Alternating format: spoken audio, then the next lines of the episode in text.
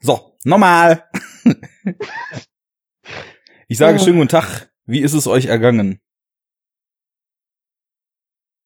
Gut. Schön. Fabi auch gut. gut. Ja, jetzt so langsam mich wieder eingrooven mit der Universität, aber ja. Man munkelt, Jetzt. dazu gehöre mittags schon Bier tränken zu täten. Naja, das war ja später Nachmittag, aber ja, natürlich. Ist der da späte Nachmittag äh, nicht in den Augen eines Studenten gerade mal Mittag? Ja, genau. theoretisch. Guten Morgen, liebe Studenten. Guten Morgen. Nee, äh, ich habe äh, donnerstags auf jeden Fall einen harten Unitag. Mit sehr viel so Informatik-Kram, äh, wo ich ja jetzt nicht unbedingt zu Hause bin, aber immer mehr werden muss irgendwie. Und ja, ja ich habe jetzt halt, äh, ich habe so ein ganz, ganz trockenes Machine Intelligence ähm, eine Vorlesung mit Übungen und so ein Quatsch. Das ist halt ja, pure Mathematik. Äh, und danach C und C programmieren für Dummies so ein bisschen. Ui. Für, für Audioanwendungen, ja. Ja, so ist das. Ja, so ist es. Ja, so ist das. Ja, dann Wenn es nach Merkel geht, dann alle Kinder in der Vorschule, ne? Kommen dann mit dem Wissen schon raus. Ja. Ist klar. Das Schöne ist ja, was die Hörer jetzt nicht wissen, dass an einem so harten und actionreichen Tag, wie du ihn gerade beschrieben hast, du dich im Dienste der Allgemeinheit abends noch ans Mikrofon setzt und dich mit uns hier einem Thema zuwenden möchtest, was wahrscheinlich nicht weniger brain frying ist als die Informatik und das Machine Learning, mit dem du dich tagsüber beschäftigen musstest. Warum? Das ist die große Frage, die man sich jetzt stellt. Because it's messy, könnte man sagen. Don't think about it.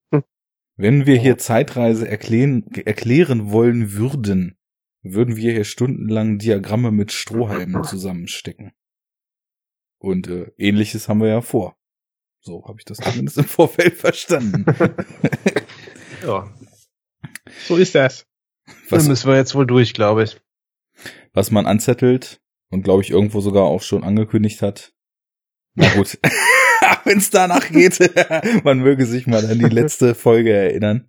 Ich weiß gar nicht, wie viel potenzielle Sendungen. Ich glaube, drei, vier Sendungen habt ihr da angekündigt. ja, wir wissen ja, das, das wird immer was, diese Pläne. Ja, aber, da waren aber gute Pläne bei. Also da waren so ein paar, wo ich dachte so, ja, hätte ich auch Bock drauf. Ja, wenn ich mich richtig entsinne, waren das, glaube ich, fast nur Regisseur-Specials, oder? Ja, äh, ich glaube auch. Das war einmal, ähm, na hier, Dingens, wie heißt der gute?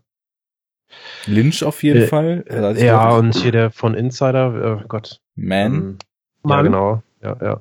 Man-Mann. der Man-Mann. Ja. Mhm. No problemo. Äh, ähm, ich weiß gar nicht, was da noch war. Aber egal. Reffen wollten Darum wir noch machen. halt nicht gehen. Reffen, ja, ja. Das wäre geil, ja. Ich hab mir ja extra jetzt die, den 4X für einen ja. Euro gekauft. so war tief greifst du in die Tasche. DVD. Okay. Ja, die Blu-ray Doppelbox hat dann äh, 8 gekostet. Also habe ich dann schön God Forgives und ähm, den Valhalla Rising mhm. jeweils vier. Ja. Ja.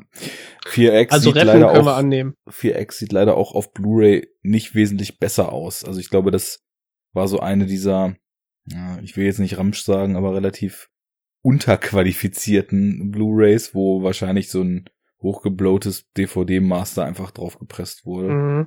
Ich habe den auf also, Blu-ray, ja, also es ist halt ein bisschen minimal schärfer als eine ganz okaye DVD, mhm. aber sieht schon doch relativ stark verwaschen aus und man sieht auch, dass der auf jeden Fall keine neue Abtastung gekriegt hat, um in HD veröffentlicht zu werden. Mhm.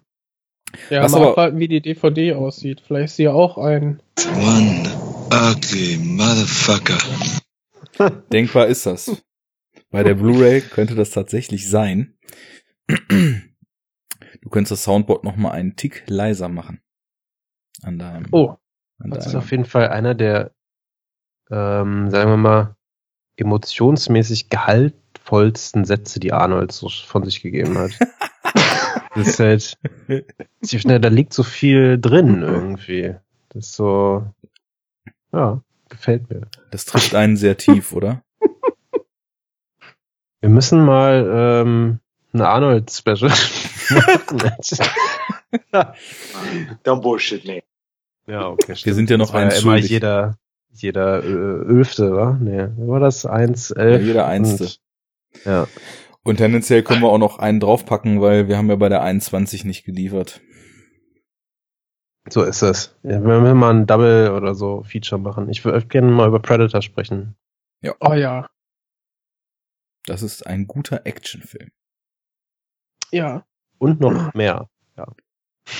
Da, ist, da hat doch letztens das ähm, äh, Plakat aus Indonesien oder so im Internet äh, die Runde So, gemacht. ja, Wahnsinn. Das war gut, ja. Ja. Ja, beziehungsweise es war nicht das offizielle Plakat, sondern das ist doch von diesem Künstler, der so als Ja. freier Künstler die Plakate malt und äh, so in so einem Fantastisch. da war auf jeden Fall einiges drauf auf diesem Plakat. das kann man sagen. Heute ist einiges drin. Ich habe noch eine Ansage zu machen, bevor wir anfangen. Also Oh, oh. so. Bevor wir aufnehmen. ich hoffe, das tun wir schon. Es geht nämlich an alle. Es geht um die Rettung vom Videodrom. Fällt Ah, mir dabei gerade ein. Ähm, an die äh, Berliner und Berlinerinnen, die uns zuhören, wäre das wahrscheinlich am meisten gerichtet. Ich weiß nicht, aber wahrscheinlich haben es die meisten auch schon mitbekommen, die hier in der Stadt wohnen und Film interessiert sind. Äh, ja, es gibt da auf jeden Fall eine Videothek, die mehr als nur eine Videothek ist, zu retten. Äh, ich erzähle da ja auch schon relativ lang von hier auch im Podcast, dass ich da diese eine Videothek habe, die ich so stark frequentiere und die so gut ist. Ja, das ist halt Videodrom und die sind gerade so ein bisschen, ihr habt das ja, glaube ich, ich habe das irgendwie auch in unserem Gruppenchat gepostet, ne? Ja. Mhm. Ding, es steht das Wasser irgendwie ein bisschen bis zum Halse aktuell. Und es ist halt so eine krasse Institution, ne? Da gab's, die gibt's jetzt seit 30 Jahren hier in Kreuzberg und die sind halt einfach geil irgendwie. Das war am Anfang einfach so ein Genre Terrortempel gewesen, so ganz schmierig und äh, nur für die bösen Leute und so. Und damit, wir wurden ja auch mal geschlossen. Ich glaube, das, das kennen ja so ein paar, diesen, diesen kurzen Ausschnitt, wo auch Schlingensief sich zu äußert. Das war so irgendwie Ende der 90er, glaube ich, wo die dicht gemacht wurden von den Bullen für eine Woche oder so. Ähm, ja, mittlerweile ist es auch eher Familien.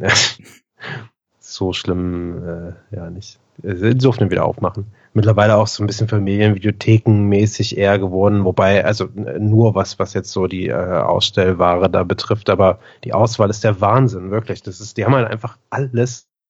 So, egal was du suchst, die haben es. Und wenn sie es nicht haben, dann holen sie es. Das ist einfach krass. Und die sind unterstützenswert und naja, hier kann ich auf jeden Fall mal einen Punkt machen. Hingehen und leihen. Lohnt sich. Kann man denn auch irgendwo spenden oder sowas? Ja, ja, das ist auf jeden Fall auch klar. Ähm, einfach mal irgendwie auf die Facebook-Seite gehen, die es jetzt auch seitdem erst gibt. So der der äh, Haufen, der Chef hat sich immer so ein bisschen dagegen gewehrt. ist halt so alles so leicht anachronistisch, ne? Aber es ist auch, es ist okay. Das gehört irgendwie zu dem Charme auch dazu. Naja, es gibt auf jeden Fall jetzt eine Facebook-Seite, Videodrom einfach, wird man schon finden. Äh, und da ist eigentlich alles erklärt. Also die nehmen Spenden natürlich entgegen. Clubmitgliedschaften helfen denen. Das ist das, was ich habe, quasi diese Flatrate, irgendwie 25 Euro im Monat, so viel leihen, wie man will. Ah, okay. Cool. Solche Sachen, ja. Das, Das habe ich ja gut. auch seit, weiß nicht, seit sechs Jahren oder sowas habe ich halt diese Mitgliedschaft da. Und ja, das lohnt Brauchst sich. du gar kein Netflix, ne? Brauchst du nicht. Nö, theoretisch brauche ich es nicht. Ich habe es halt für so ein paar Sachen dann irgendwie doch mal. Ähm, ja, ja, als für so Serien-Exclusives und sowas, ne? Aber wenn die selbst die Sachen bestellen, ne? Dann ist ja, was sagst Ja, du? Stranger Things 20 zum Euro? Beispiel, äh, das, das, das äh, gibt's ja nicht mal auf DVD. Aber ja, 25 Euro im Monat. Gut, aber ich hatte auch jetzt ein bisschen mal gelesen, was die eigentlich für ein Verein sind. Du hast ja immer so geschwärmt, auch dass du da quasi noch deutlich teilweise vor den deutschen Kinostarts schon die Imports, Releases leihen kannst und so weiter. Ja. Ähm, und ja, es hat irgendwas gelesen von irgendwie 35.000 Filme in Stock. Ja. Ja, ja, auf jeden Fall. Also äh, da kann aber irgendwie Netflix und Amazon zusammen irgendwie nochmal zwölf Schippen drauflegen und wird halt trotzdem nicht so geil eingestellt sein, weil Mhm. Einfach da, sowas macht ja dann auch jemand wahrscheinlich mit krass viel Herzblut, der einfach Filme liebt. Ja, ja, ja. Und, äh, Die sind da zu dritt und ich würde mal behaupten, dass auch alles, was sie da haben, hat irgendwer von denen zumindest schon gesehen und kann dir irgendwas zu erzählen. mh. Ja, das ist halt irgendwie der Chef zusammen mit seiner Freundin und dann noch ein, noch ein Dritter. Ähm, ja, ist halt einfach ein geiler Laden, so. Sehr, sehr unterstützenswert. eine gute Sache. Wir werden den Link zu den Unterstützungsmöglichkeiten des Videodroms in die Shownotes schmeißen. Enoughtalk.de, checkt ihr aus, klickt ihr drauf, gebt ihr ein paar Lobis, dass die Chabos Lacho den Laden weiterführen können. Und bis dahin, people air. Ja. bis dahin, ähm, atmen wir einmal tief durch und widmen uns unserem Tagesthema. Mhm. Wenn Das da in- heißt. wenn ein Tag reicht. Unsere Dann- Abstimmung ist echt.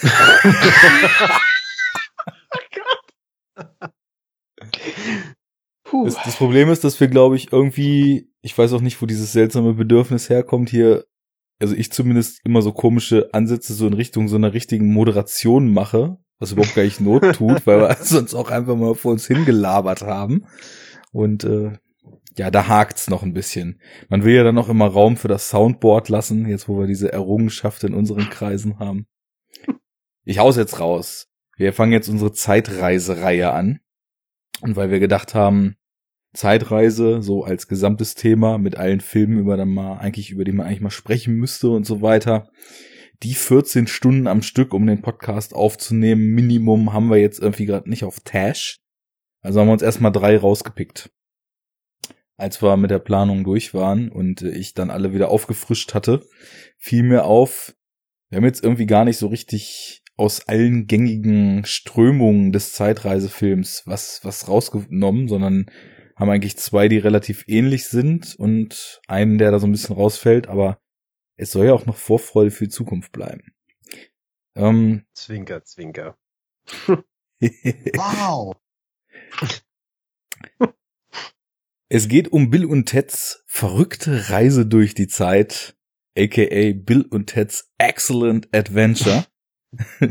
es geht um Excellent. Yeah. Es Wow. geht um Looper von Ryan Johnson und es geht um 12 Monkeys. Bei Ryan Johnson hätte jetzt so ein Wow, wow kommen müssen. Nein. Doch. Äh, Ihr habt beide den Star Wars ich nicht nicht. gesehen, oder? doch, sicher. Ja? Okay, gut. Ja. Dann soll Aber ich jetzt abkotzen oder nachher? Kannst du nachher äh, machen. nachher dann bitte. Ich halte dann mit Schwärmereien über Brick dagegen. Genau. Und über Looper, meiner Meinung nach. Ja, das werden wir erörtern. Also zweimal Bruce Willis, zweimal das deterministische Zeitreisekonzept, einmal große Blödelei, einmal ein Fried Brain, das messy ist. Das wird spannend. Bill und Ted ist ja so ein bisschen der Kultfilm ähm, schlechthin für viele Leute. Wie ist denn so eure, euer, euer Werdegang und eure Historie mit dem Film? Ja, ich, also, ich fange mal schnell an, weil es relativ äh, kurz ist. Ich kann mich einfach nicht mehr dran erinnern, ehrlich gesagt. Das ist ähm, mit Sicherheit in den 90ern gewesen, aber ich würde auch tippen übers Free TV. Und ansonsten weiß ich es wirklich nicht mehr. Keine Ahnung. Aber ich habe ihn oft gesehen seitdem. Ähm, oft, und da, also so bei Free TV und bei solchen Sachen, so früher, wo man Filme im Fernsehen geguckt hat, bei mir ist es zumindest so, dass ich viele Filme auch einfach nur durch Zufall oft gesehen habe. Ja, wo ich ja. jetzt nicht sagen würde, das wären Sachen, wenn es jetzt damals schon irgendwie Home Video und so in dem Maße gegeben hätte, wo ich immer wieder die Blu-ray eingelegt hätte. Das hat sich halt einfach immer nur so ergeben. Und wenn man das so beim Durchschalten gesehen hat, hat man es laufen lassen. War so und nicht, dass du aktiv gesagt hast, der ist so geil, den muss ich Ja, ständig ja, sehen. Nee, also auf jeden Fall. Das ist ja auch so ein Film, der halt super oft kam früher. Ne? Wenn man wahrscheinlich so, weiß ich nicht, äh, entweder nachts, wenn man nach Hause kam, lief der noch auf irgendwie RTL 2. Ist so ein typischer RTL 2-Film, finde ich. Also auch wenn es gemein dem Film jetzt gegenüber klingt, aber manchmal, die haben ja so Filme, die da so in Dauerrotation sind. Ne? Und die bringen die dann auch alle zwei Monate. Ja. Und ja, also so in, in, in der Zeit, späte 90er irgendwie muss es gewesen sein, habe ich den relativ häufig gesehen. Ja, Ja, ich ähm, kenne den auch aus dem Fernsehen. Ich habe den aber gefühlt nur einmal gesehen oder zweimal oder so und dann echt eine sehr, sehr lange Zeit nicht mehr. Aber durch das Internet und die Meme-Kultur ähm, hat sich das ja immer noch so ein bisschen ähm, gehalten und dadurch dann ähm, dieser Kultstatus. Äh, ja, der ist einer immer wieder ähm, so aufgetaucht, irgendwie in Foren, wie gesagt, auf irgendwelchen Memes und so weiter. Und ja, so hat man vielleicht die Erinnerung, die man daran hatte, an ein, zwei Szenen immer wieder aufgefrischt. Und äh, ja, die Sichtung, die ich dann vor einer guten Woche äh, hatte, ähm, ist seit einer sehr, sehr langen Zeit wieder gewesen. Äh, die, ja, wo die Erinnerungen an den Film damals, die waren kaum noch vorhanden, nur noch Einzelszenen eben. Fast schon so, dass eigentlich eher so diese bekloppten Ausdrücke, die irgendwie so in die Umgangssprache übergegangen sind, geblieben sind. Bei mir Hoshi, zumindest. Alter. Hoshi ist das, das beste Wort. Hoshi ist so geil. Die Leute äh, aus dem Synchro-Studio, ich weiß gar nicht, war das davor schon ein Begriff oder was? Aber also, ich, Ich- ich habe mir jetzt nicht, Ich äh, weiß nicht. frage mich tatsächlich, ob es das Wort Hoshi überhaupt schon gab. Also, Aber also Hoshi war auf jeden Fall bei uns im Sprachgebrauch, da bin ich mir ziemlich sicher. Ich, ich sage das auch heute so ganz selten mal irgendwie, wenn ich so, weiß ich nicht, wie man halt so daher redet manchmal. Ja, so ein Hoshi, irgendwie sowas halt, ne? ja. Was ist denn das für ein Hoshi? Aber äh, ich finde es irgendwie so ein freundliches Wort, keine Ahnung. Das äh, ist witzig. Ich habe den aber jetzt auch das äh, erste Mal auf Englisch gesehen. Ähm, ich habe den aber tatsächlich äh, geguckt, bevor wir uns dazu entschieden hatten, das zu machen. Und zwar, äh, ich glaube, wegen des Spätfilms oder so. Mhm. War der nicht bei denen irgendwie? Die haben den auch letztens Ja. drin gehabt, ja. Genau, und, und da dachte ich so, ach ja, stimmt, den kannst du eigentlich mal wieder gucken. Und, und dann war er auch irgendwie auf Netflix oder Amazon oder sowas und dachte so, ja gut, kannst du mal gucken. Und dann äh, kamen wir ja noch mit unserem Zeitreisevorhaben. Ja. Ja. Da hat es ihn gemacht. Hast Aber- bestimmt eine Inception getan. Hier bei Arne oder so oder bei mir. Das ist denkbar. Ich habe den auch vor ein paar Jahren mal wieder gesehen und kannte den halt aus der Kindheit. Ich weiß jetzt nicht mehr, ob ich den oft gesehen habe und ich bin auf jeden Fall auch dem Film nicht so verfallen, wie als ich ihn vor ein paar Jahren dann wieder gesehen habe und auch im Blog was geschrieben hatte dazu, wie mir dann auffiel, anscheinend ein großer Teil der Leute ist, weil der wird, glaube ich, so als Kultfilm der Kindheit und Jugend von vielen Leuten auch ziemlich innig geliebt. Also auch aufgrund dieser bekloppten Synchro, die irgendwie mit, mit Hoshis und, ähm, und erdbeercremigen Geschichten um sich schmeißt. Ähm, ich den mal wieder gesehen. Also es ist auch wirklich schon eine ganze Weile her. Ich weiß gar nicht. Äh, irgendwie schon im Stream, aber das war auch, glaube ich, noch bevor es Netflix gab. Irgendwie irgendeins so der ersten Streaming-Anbieter, die es gab. Was? Wann war das denn? Ja, in Deutschland, ne? Watch Ever wahrscheinlich oder so. Oh, das hatte ich ja damals auch. Watch Ever hatte sogar die ganzen HBO-Serien. Da konntest du Oh. The Wire und Sopranos und so weiter gucken. Was Echt? jetzt alles nur auf Sky noch geht. Naja, Also damals, Gab's nicht, ja. gab's nicht noch irgendwas anderes vor Watch Ever? Ja, hier, äh, Kino.to. Ja, die auch. Ja, es gab ja Amazon irgendwie Love-Film und sowas gab's ja auch vorher, glaube ich schon. genau, Ne? Love Film hatte auch relativ bald zusätzlich zum DVD und Blu-ray-Versand dann diesen diese ersten Anläufe in Richtung Streaming gemacht, so wie das auch Netflix in den USA zu der Zeit schon gemacht hat. So ein Ja. bisschen Gegenpol. Love Film war ja in UK und Deutschland, ein paar anderen europäischen Ländern verfügbar. Und dann kam Watch Ever und irgendwann kam dann Netflix, hat alles überrollt und Love Film Streaming und Versand war von Amazon aufgekauft. Und die haben das dann Mhm. in ihre Streaming-Sparte integriert. Naja, sei es drum. Wo ist auch egal. Das war auf jeden Fall ein Portal, wo es auch nur die deutsche Synchro gab. Und ich hatte irgendwie auch noch so in Erinnerung, dass die so in Richtung, ja, die Art von Film wie Bud Spencer, Terence Hill etc. geht, wo die Synchro halt schon irgendwie so ein eigenes Leben entwickelt hat. Äh, ich muss Äh, aber das so, wusstest du noch, oder was? Also, mir war das gar nicht mehr so, ähm, ja, bewusst, sage ich mal. Ja, diese Also Begriffe, also die, so, die Memes wirklich davon, die sind schon irgendwie so ein bisschen in die Popkultur ja übergegangen. Ja, Das aber ey, grenzt- da kannte ich, Das grenzdebile Grinsen von Keanu Reeves und äh, wie heißt der andere Knecht nochmal? Alex Winter. Winter, genau. Allein wie die schon aussehen und gucken die ganze Zeit. Mhm. Da habe ich irgendwie schon tausend Memes die ganze Zeit gesehen und dieser, Ja. dieses äh, bunt ist das Dasein und granatenstark, Granatenstark. volle Kanne Hoshi, das ist irgendwie so hängen geblieben, ich weiß auch nicht. Aber ich muss sagen, dass ich den dann vor, ja, vier, fünf, sechs Jahren, keine Ahnung, wann das gewesen ist, echt schon ganz schön grenzdebil fand. Also schon so, dass ich gedacht habe, okay, es ist irgendwie witzig, aber es ist halt auch ganz schön matt eigentlich. Und da so recht wenig oder nur so einen milden Unterhaltungswert rausziehen konnte. Und jetzt habe ich dann auch so gedacht, naja, machst es mal. Man würde zwar auch nicht Bud Spencer auf Italienisch gucken, aber ich schaue jetzt mal Bill auf Bill und Ted auch im Originalton. haben wir echt alle drei im Original gesehen. Und irgendwie hat er mir wieder deutlich besser gefallen als letztes Mal, wo ich ihn dann auf Deutsch geguckt hatte. Klar ist das nicht, nicht so abgedreht, äh, dass einfach nur Party on Dude irgendwie volle Kanne Hoshi ist und äh, Be excellent to each other, bunt ist das Dasein und granatenstark. Aber ja, Ich finde, es hat im, im Original noch viel mehr was von, von so Beavis und Butthead irgendwie. Und ich glaube auch, dass sie halt krass daran angelehnt sind, ne? Also relativ offensichtlich eigentlich. Ähm, ich muss aber sagen, dass gerade Keanu Reeves äh, auf jeden Fall von der Synchro profitiert, weil, also profitieren im Sinne von, dass er ein bisschen weniger dumm daherkommt. So im Original, er ist halt schon ultra dumm, so, ne, in, in der OV-Version äh, dargestellt einfach. also ich habe das jetzt andersrum empfunden.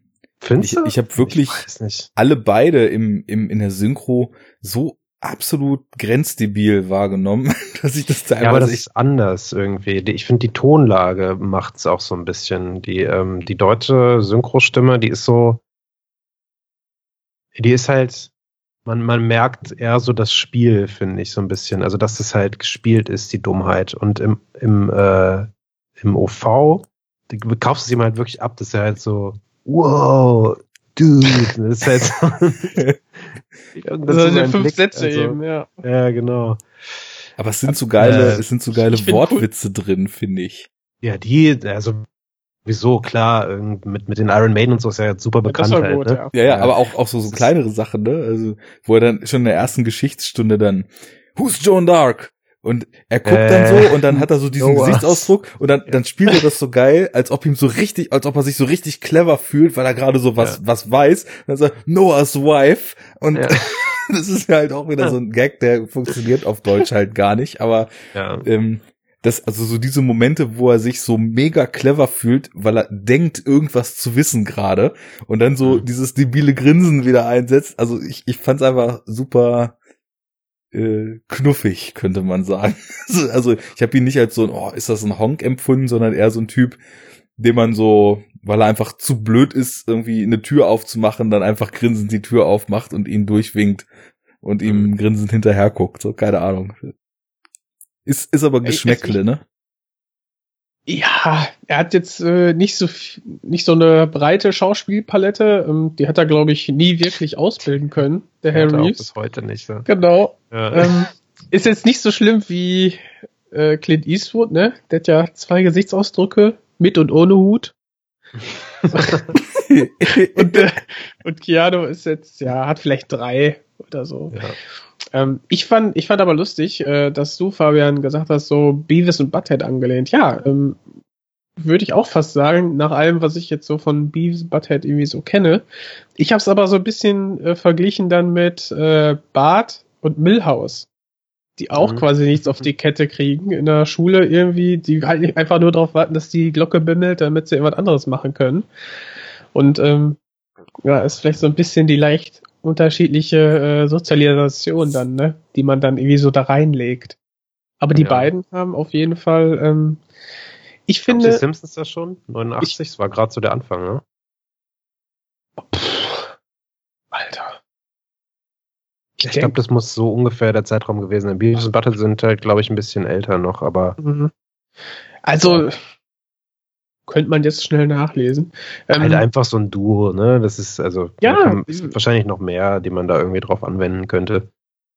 Aber mit ja. Sicherheit. So, aber was das alles gemeinsam hat, ist ich für mich ist es halt dieses Bill und Ted's Excellent Adventure ähm, im Original ist, ist für mich überzeichnet und einfach nur pur auf Comedy ausgelegt, ne? So, also da war, da kannst du jetzt irgendwie nicht wirklich was äh, groß mitnehmen oder lernen oder so. Ne? Das ist halt einfach komplett auf Unterhaltung ausgelegt. Irgendwie, der Film macht Spaß. Du merkst, dass alle Beteiligten Spaß hatten. Finde ich, die Chemie passt super zwischen den beiden. Das ist einfach, ähm, ja, komödiantisch überhöht. Irgendwie. Mhm. Ist alles äh, nicht so wirklich ernst. Ich meine, hey, die reisen durch die Zeit, ne? was soll denn groß passieren? Also, ja, ich yes. fand großen Spaß irgendwie. Ein Film, der sich äh, der locker leicht wegzugucken ist, der jetzt sich nicht selber zu ernst nimmt, ohne jetzt äh, die ganze Zeit ähm, selbstreferenziell zu sein. So. Ja, das stimmt definitiv. Also man kann den total locker weggucken und das ist einfach so ultra simples auf Gags, Humor, Skurrilität und Unterhaltsamkeit getrimmtes Hollywood-Kino. Was ich ja. aber auch, also so in der simpelsten ausgeprägten Form, aber diese Simplizität finde ich halt auch total lustig und total angenehm, weil der überhaupt gar nicht versucht, irgendwo Dinge zu verkomplizieren oder irgendwas besonders doppelbödig oder so zu verkaufen, sondern es ist einfach straightforward Unterhaltungsfilm. Irgendwie ja, ich weiß auch gar nicht, ob irgendwer sich mit den Typen halt identifizieren soll oder, weil ich finde, der Film ist auch nicht so gemacht, dass man über sie lachen soll, weil die sind schon, also ich empfinde sie als grundsympathisch in dieser ziemlichen Stumpfheit, die ihnen so innewohnt und. Ich wollte das jetzt auch nicht total. anders sagen. Ja, ja. Also ich finde die auch total sympathisch dargestellt. Also sie sind halt einfach ja, dümmlich eben, ne? Das ist, äh, aber, aber nicht, nicht irgendwie im, weiß ich nicht, äh, im Sinne, dass, dass ich sie halt dadurch nicht mag. Also so meine ich das nicht. Also sie sind halt auch eigentlich einfach nur so zwei Teenager, die halt Bock haben, ihren Scheiß zu machen und keinen Bock auf Schule haben. Genau, genau. Bei denen halt aber dann halt wirklich so gar nichts hängen bleibt, auch in der Schule. Und das, das gibt ja schon so ein gewisses Identif äh, Identifikationspotenzial, weil keiner hat halt Bock auf Schule und man hat halt einfach irgendwie Bock gehabt, seinen Scheiß zu machen. Und bei denen ist es dann halt irgendwie optimalerweise in ihrer großartigen Band mit Van Halen spielen. Ähm, genau. Die Argumentationskette. The White so Stallion. Äh, aber am Anfang, als sie spielen, das ist so herrlich. We should hire Eddie Van Halen. Man, uh, we should better have a video breakthrough. Oh man, I think we should get decent instruments. Oh, I think maybe we should learn to play. So, und dann sind sie am Kern des Ganzen angekommen, warum ihre Mucke und ihr Erfolg halt ausbleibt. So, ja, es liegt nicht daran, dass sie Van Halen nicht in der Band haben und keinen Videodurchbruch gehabt haben und scheiß Instrumente haben. Sie können halt genau. nicht spielen. Ja. ja. Aber Eddie Van Halen soll den ja Spielen beibringen. Das schaffen sie nur mit dem Videodurchbruch. Naja, das äh, kann natürlich später auch Rufus übernehmen. Denn Rufus genau. ist ja ein Vertreter aus der Zukunft, der quasi zurückentsandt wird aus dem Jahr, wann ist es? 2688 oder so? Ähm, ja, Fantasiezahl bitte einfügen. Irgendwas, irgendwas weit in der Zukunft. Aber sag bitte, sag bitte, woraus sich oder was die Zukunft ausmacht. Ja, die Zukunft macht aus, dass äh, be excellent to each other doch quasi das Lebensmotto der ganzen Welt ist. Und genau. die, die Musik der White Stallions den Weltfrieden gebracht hat. Denn,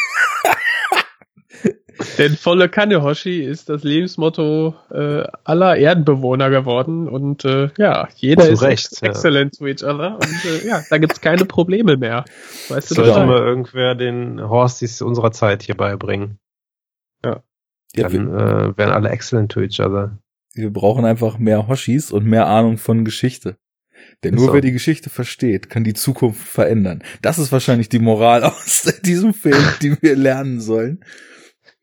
Ja, also falls irgendwer den Film nicht kennt, ne, die beiden Hoshis drohen in Geschichte durchzufallen. Rufus kommt mit einer Telefonzelle aus der Zukunft, die eine Zeitmaschine ist, und äh, lässt sie in die Vergangenheit reisen, um dort das notwendige Wissen für ihren Geschichtstest zu kriegen. Denn äh, sollte der Test failen, wird Bill, glaube ich, ne, von seinem Dad in ein Ja. Militärcamp geschickt und dann Ja. wäre es ein Aus für die Band und das würde auch für die Zukunft heißen, dass Richtig. die Utopie gescheitert ist, denn die Band muss entstehen, damit der Frieden entstehen kann.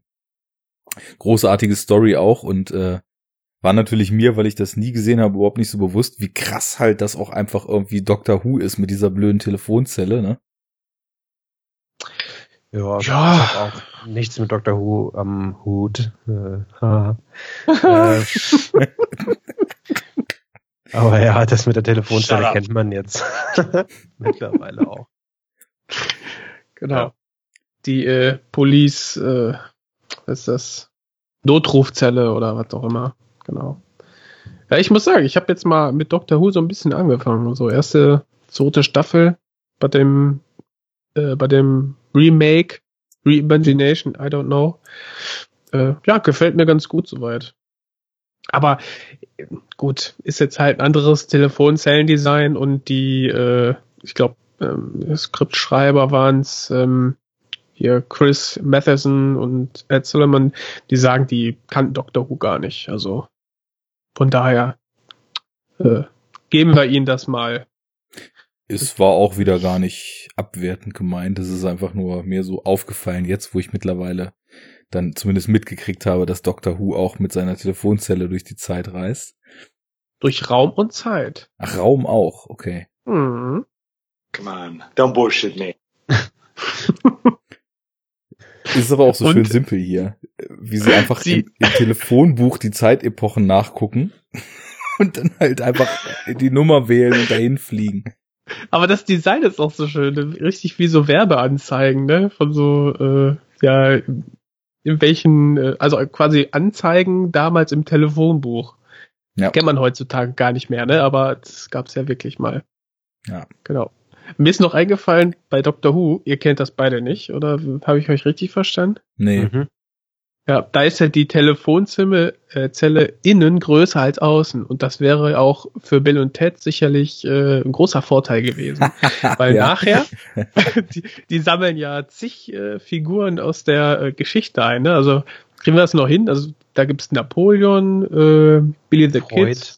Sokrates, Freud. look him up genau. under Socrates. Socrates. Äh, Abraham Lincoln, Lincoln, war's d'Arc. ne? Ja, Stimmt. stimmt. Genghis Khan. Stimmt, das wären ja doch immer mehr. Ich dachte, irgendwie es wären nur Beethoven. vier oder fünf, aber ja. Äh, ja, jetzt sind wir schon bei acht, ne? Also Mhm. wird richtig eng in so einer klassischen Telefonzelle.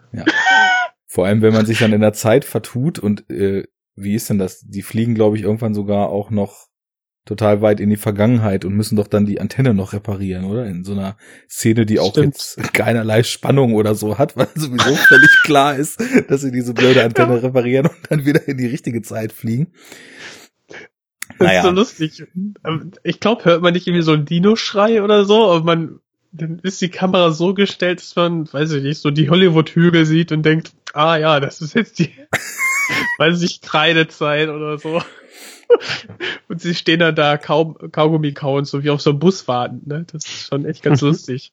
ja, generell ist es ja sowieso ganz schön, wie sie in den Segmenten, wo sie dann zumindest mal länger in irgendeiner Vergangenheit sind, wie sie dann so mit den Tropes des jeweiligen Genres halt so brechen.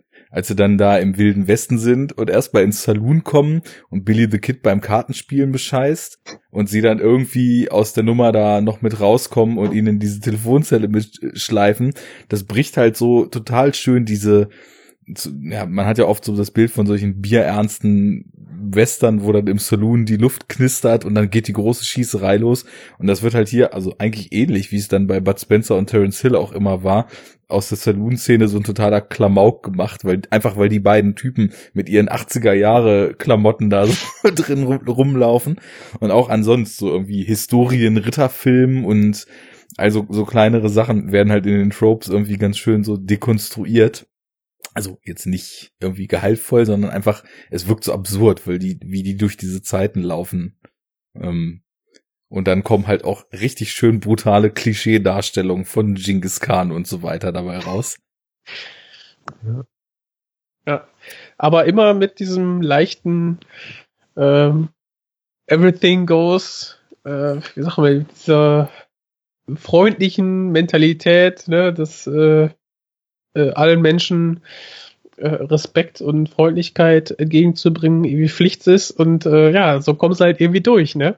ist halt grundsympathisch, so die Einstellung.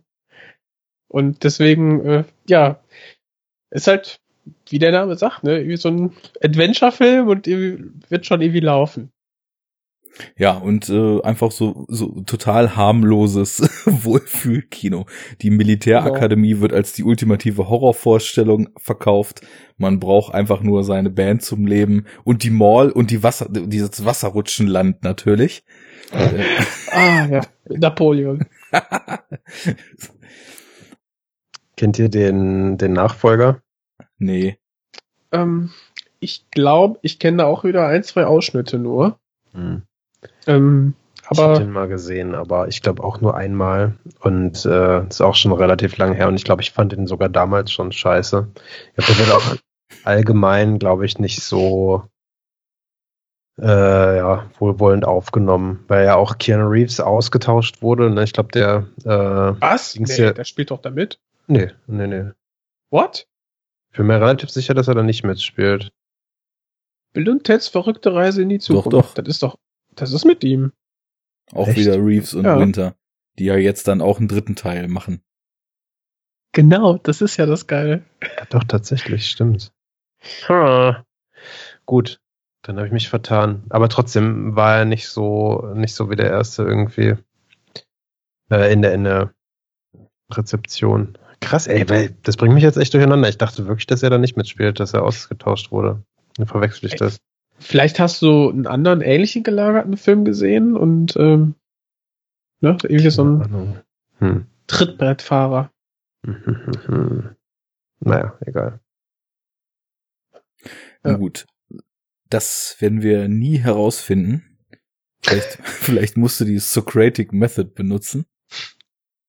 Ähm, das ist auch ein schöner Gag übrigens gewesen, wo sie sagen, wir wollten uns einfach nur bedanken für all die tollen Sachen, die wir in ihrem Kurs gelernt haben zu ihrem Geschichtslehrer und er sie nur anguckt, ja, was habt ihr denn gelernt? Und äh, dann Bill so vorliest, äh, nee, hier, äh, Ted ist er ja, dann vorliest, um, ähm, about the greatest leaders in history, Genghis Khan, Napoleon, Socratic Method, weil er einfach nur irgendwas abliest, was hinter dem Lehrer an der Tafel steht. Und das war so die Art von Gags, die hat mir richtig Spaß gemacht, wo er dann, wo, wo so richtig schön auf so eine teilweise eher implizite Weise dieser doch relativ beschränkte Horizont der beiden Dudes oder Hoshis eben dargestellt wurde. Look under Socrates. Cite him some lyrics, dude. Oder Welcome to the Hall of Presidents ist auch geil, wo halt mit dem ersten Präsidenten der USA da sitzt und dann so schreit, Welcome to the Hall of Presidents, als ob es die halt damals schon gegeben hätte, wenn es gerade den ersten gibt, ne? so, das, das mochte ich halt schon irgendwie ganz gern. Ähm, Ach, nachher, ja, stimmt. Ja, okay, Groschen ist gerade gefallen. Ja. La Glace, whatever, just eat it. Ja, ich habe aber irgendwie so das Gefühl, nee, man.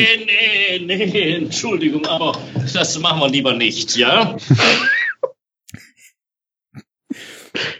ich wollte es ähm, gerade sagen. So richtig nicht. weiß ich gar nicht, was man über den Film jetzt, außer vielleicht tatsächlich die Zeitreisekonzepte mal ein bisschen abzuchecken, so groß besprechen soll, weil.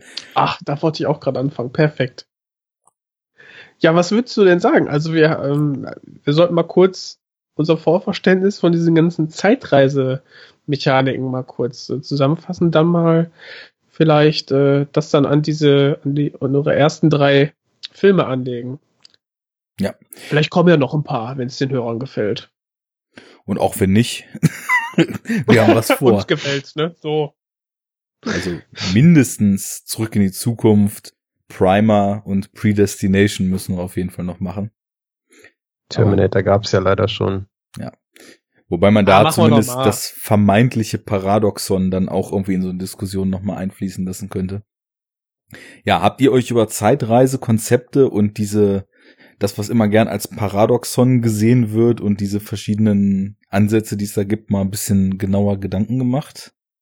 Ja, ähm, der Anlass war jetzt nicht der, der Podcast, aber ähm, im Vorhinein schon einige Male, weil ich mag dieses Sujet der Zeitreisefilme ganz gerne. So dieses Gedankenexperiment. Äh, was wäre, wenn Ja, äh, das klappen könnte? Und ähm, ja, ich würde da jetzt ja grob, also mindestens zwei große ähm, zwei große Überkategorien erstmal festlegen. Einmal die, das Konzept der linearen Zeit, die, in der alles dann quasi festgelegt ist, die deterministische ähm, Zeitreisefilme so, in der quasi man alles vorherbestimmt ist und auch eine Rückreise ist quasi im Zeitverlauf ähm, immer schon berücksichtigt, nur man ist sich dessen noch nicht bewusst. Ja. Und dann gibt's eine zweite, und zwar das der parallelen, oder der Paralleluniversen. Und ins, in, insofern, dass, wenn man in der Zeit zurückreist, dass man ähm, etwas ändert, dass das dann ein Aus, eine Auswirkung auf die Zukunft hat, die vorher so nicht stattgefunden hat. Und dann hat man dieses Paralleluniversum quasi erschaffen. genau. Ein neuer Zeitstrang, auf dem veränderte Dinge passieren und je nachdem, wie man das Ganze dann eben auslegt, wahlweise das, was vorher war, nicht mehr ist oder das, was vorher war, in irgendeiner Paralleldimension weiter existiert, aber man quasi einer Gabelung einen neuen Zeitstrang aufgemacht hat. Ja, das, das sind auf jeden Fall auch so, waren für mich immer so die zwei großen Ansätze, die es da gibt und ich finde es ganz spannend, weil ja, also gerade so in diesen Filmen, wo alles vorherbestimmt ist. Das Wichtige, was man im Kopf behalten muss, ist ja, der Grundgedanke ist, es gibt von jedem Moment, egal wann in der Zeit er liegt, nur exakt eine Version. Und die passiert aufgrund von allem, was in der Vergangenheit und aufgrund von allem, was in der Zukunft eben auch, falls Zeitreisende involviert sind, passiert, ist diese, ist diese, ist dieser Moment so, wie er ist. Und ähm, das wird ja häufig dann eben als dieses Paradoxon angesehen. Das kann ja gar nicht sein. Wie soll denn äh, etwas äh, passieren, wo die Person noch irgendwie gar nicht geboren ist, die da einen Einfluss drauf haben könnte? Wie soll denn jemand aus der Zukunft, den es noch gar nicht gibt, irgendwie kommen und dann quasi seine sein, seinen eigenen Sohn zeugen, der in der Zukunft irgendwas macht, wenn er quasi noch gar nicht und so in die Richtung, ne? Also so das das Terminator und so weiter Paradoxon. Findet Genau. ihr das paradox oder weil ich finde, es gibt da eigentlich eine ganz schöne keine Ahnung, ob das jetzt man das wissenschaftlich nennen kann oder ob man das quasi einfach nur als zumindest so wissenschaftlich angehauchte Theorie zumindest verpacken kann, mit der man das ganz gut erklären kann. Dieses äh, es muss ja alles in einer, in einer gewissen Reihenfolge passieren, sonst kann es ja gar nicht passieren, denken widerlegen kann.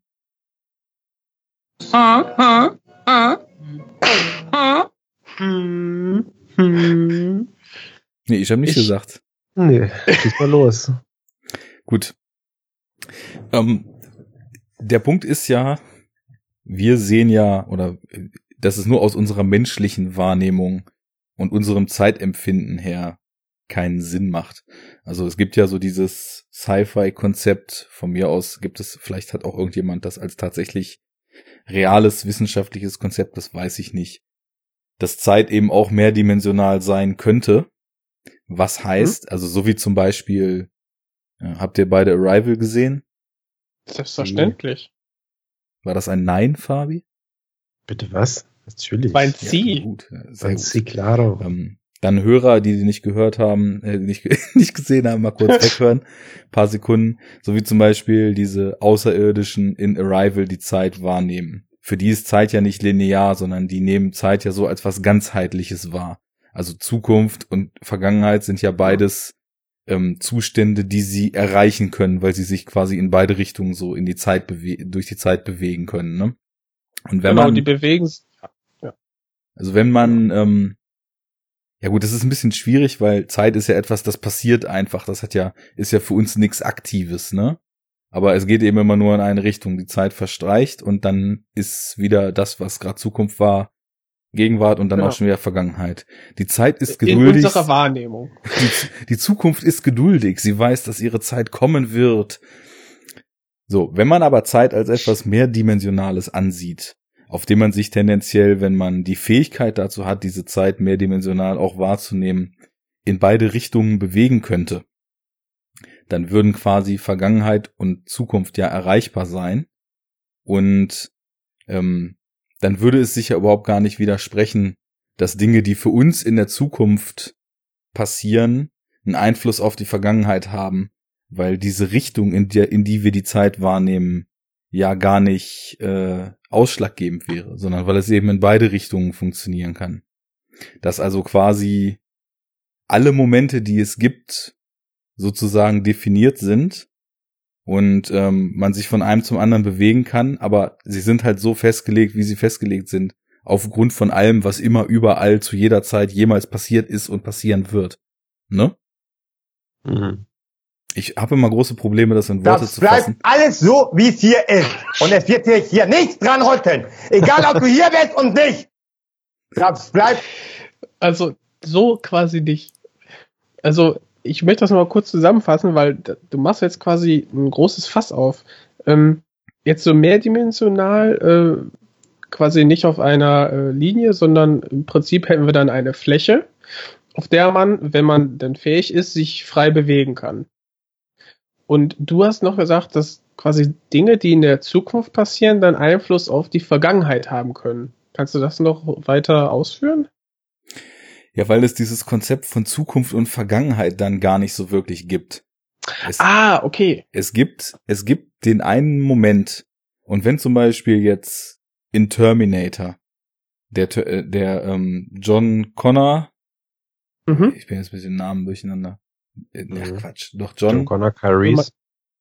Ja, genau, Quatsch. Wenn, wenn, wenn Kyle Reese aus der Zukunft kommt und mit äh, Sarah Connor Sarah die ganze. Action durchlebt und dann am Ende sie ihr Techtelmechtel haben und sie schwanger wird und rauskommt, sie, er ist wohl der Vater von John Connor, der überhaupt in der Zukunft diese ganze Rebellion, die Kyle Reese schickt, wieder zurückschickt.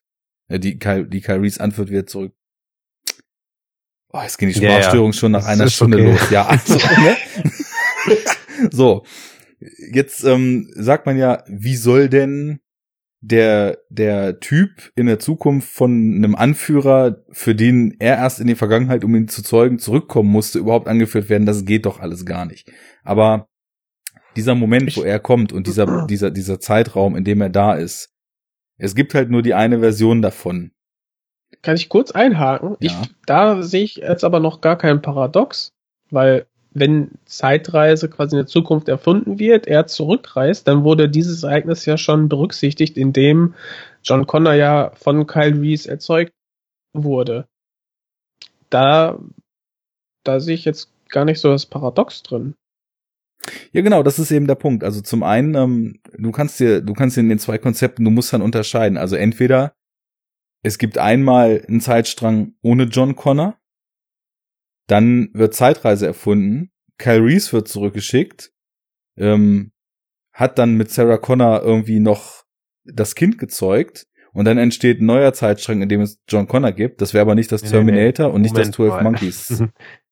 Das, das macht keinen Sinn, was du gerade gesagt hast. Weil ich Weil- glaube, Du hast Ja, ja, gesagt, also ein Zeitstrang ohne John Connor, ja? Ich Dann meine, wird wie Terminator erfunden? nicht ist. Terminator ist ja anders. Es gibt immer John Connor. So wie Jens es Genau. gerade gesagt hat. Ja, ja, ja, exakt. Okay. Dann habe ich dich falsch verstanden. Also ich merke, Aber in bei- meinem Kopf ist das alles total klar und mir fällt es unheimlich schwer, das verständlich in Mhm. Worte zu fassen, was ich da meine. Ich habe auch im Vorfeld von der Sendung voll viel drüber nachgedacht, aber ich dachte, es fällt mir einfacher. Was aber bei Terminator ähm, interessant ist, ist die Geschichte, besonders im, ich glaube, es wird doch, der erste Terminator wird ja im ersten Teil, wird ja zerstört. und der Chip, der daraus ähm, quasi äh, da aufgefischt wird, Das ist ja noch viel krasser eigentlich als diese genau, sorgt ja, ne? sorgt, genau, sorgt ja dann im Teil 2 dafür, dass diese, diese Technik der Terminatoren überhaupt dann ähm, entwickelt wird. Das heißt, ein Terminator, der in der Zeit zurückgereist ist, sorgt dafür, dass äh, es der Terminatoren in der späten Zukunft erst geben wird. Und das ist irgendwie so einer dieser äh, Paradox äh, äh, oder Wobei der, der eigentlich Paradox. Ist es, eigentlich ist es das gleiche wie mit John Connor, theoretisch, ne? Oder mit Bruce Willis in 12 Monkeys und der Armee der 12 Monkeys, die überhaupt Mhm. erst entsteht, weil er Brad Pitts Figur den Floh ins Ohr setzt. Da kommen wir nachher zu. Stimmt. Ja. Mhm. Aber ja, also man muss halt einfach Ja. differenzieren. Also entweder es gibt etwas nicht, dann wird die Stimmt. Zeitreise er erfunden, dann kommt jemand zurück, ändert was und plötzlich gibt es etwas, was es in dem in dem vorherigen Zeitraum zwischen Punkt X und Zeitreise wird erfunden und Mensch wird zurückgeschickt eben nicht gegeben hat. Oder du hast die Terminator, 12 Monkeys und eben auch Bill and Ted Geschichte. Bei Bill and Ted ist irgendwie da Arrival gar nicht so unähnlich. Merke ich gerade. da, da kommt ja auch jemand aus der, aus der Zukunft und muss den Menschen helfen, quasi eine gewisse Sache zu erreichen, damit die Zukunft so wie sie wird. Und die Verkettung Damit von der er erst, ja genau, Ja. damit er überhaupt kommen kann, genau. muss er zurückgehen. Also äh, Arrival kommt auf jeden Fall auf die Liste, aber damit wer kommen kann? Äh, hier Rufus. Ach so, ich war gerade bei Arrival. Warum Nee, nee, müssen sie? Ja. Okay. Nee, ich meine Bill und Ted. Okay. Stimmt, ja, ja, richtig, richtig. Genau. Aber da ist es dann auch eben, da könnte man dann wieder solche Maßstäbe anlegen und sagen, ja, das macht doch alles keinen Sinn. Äh, warum fährt er dann schon nicht genau viel früher hin und äh, bringt denen einfach Geschichte bei und dann ja, gäbe es ja das Problem gar nicht und also solchen Bernd. Kram. Aber dass er sich entscheidet, im Jahr 2688 genau an den Tag vor der Prüfung zurückzufahren und ihnen zu sagen, sie müssen lernen und sie rumzuschicken und sie ihre Prüfung bestehen zu lassen, ist ja genau die Art, wie es bestimmt ist. Und deswegen passiert es auch genau so. Er hat ja quasi in diesem Zeitreisekonzept hat ja eigentlich niemanden freien Willen. Jeder macht Aber, oh, da, da, da habe ich auch gerade drüber nachgedacht, sorry. Aber warum sagt Kyle Reese dann zu Sarah Connor No Fate? Weil ist ja das gleiche Prinzip theoretisch. Keiner von denen hat wirklich eine, eine Wahl, ja. aber das Mantra ist kein Schicksal. Also, ja, weil sie ja denken, doch dass sie es in der Hand haben, aber im Endeffekt dient es ja alles dann der Erfüllung dessen. Äh, Kyle Reese weiß das ja auch gar nicht, dass er der Vater von John Connor ist. stimmt, ja.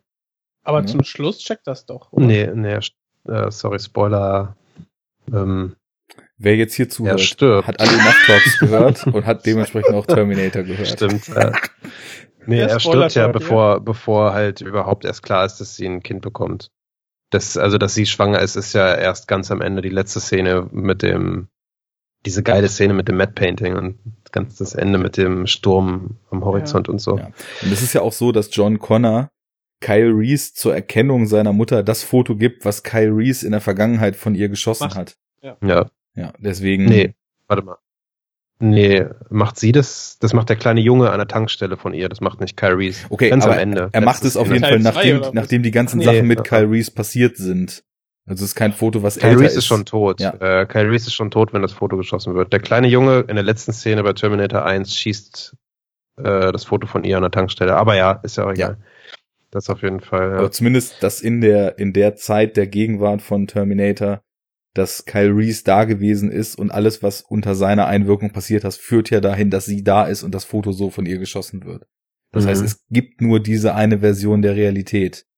Und dadurch, dass er zurückgekommen ist, ist überhaupt, so wie dieser Moment festgelegt ist, ist zu diesem Moment Ja. auch erst gekommen.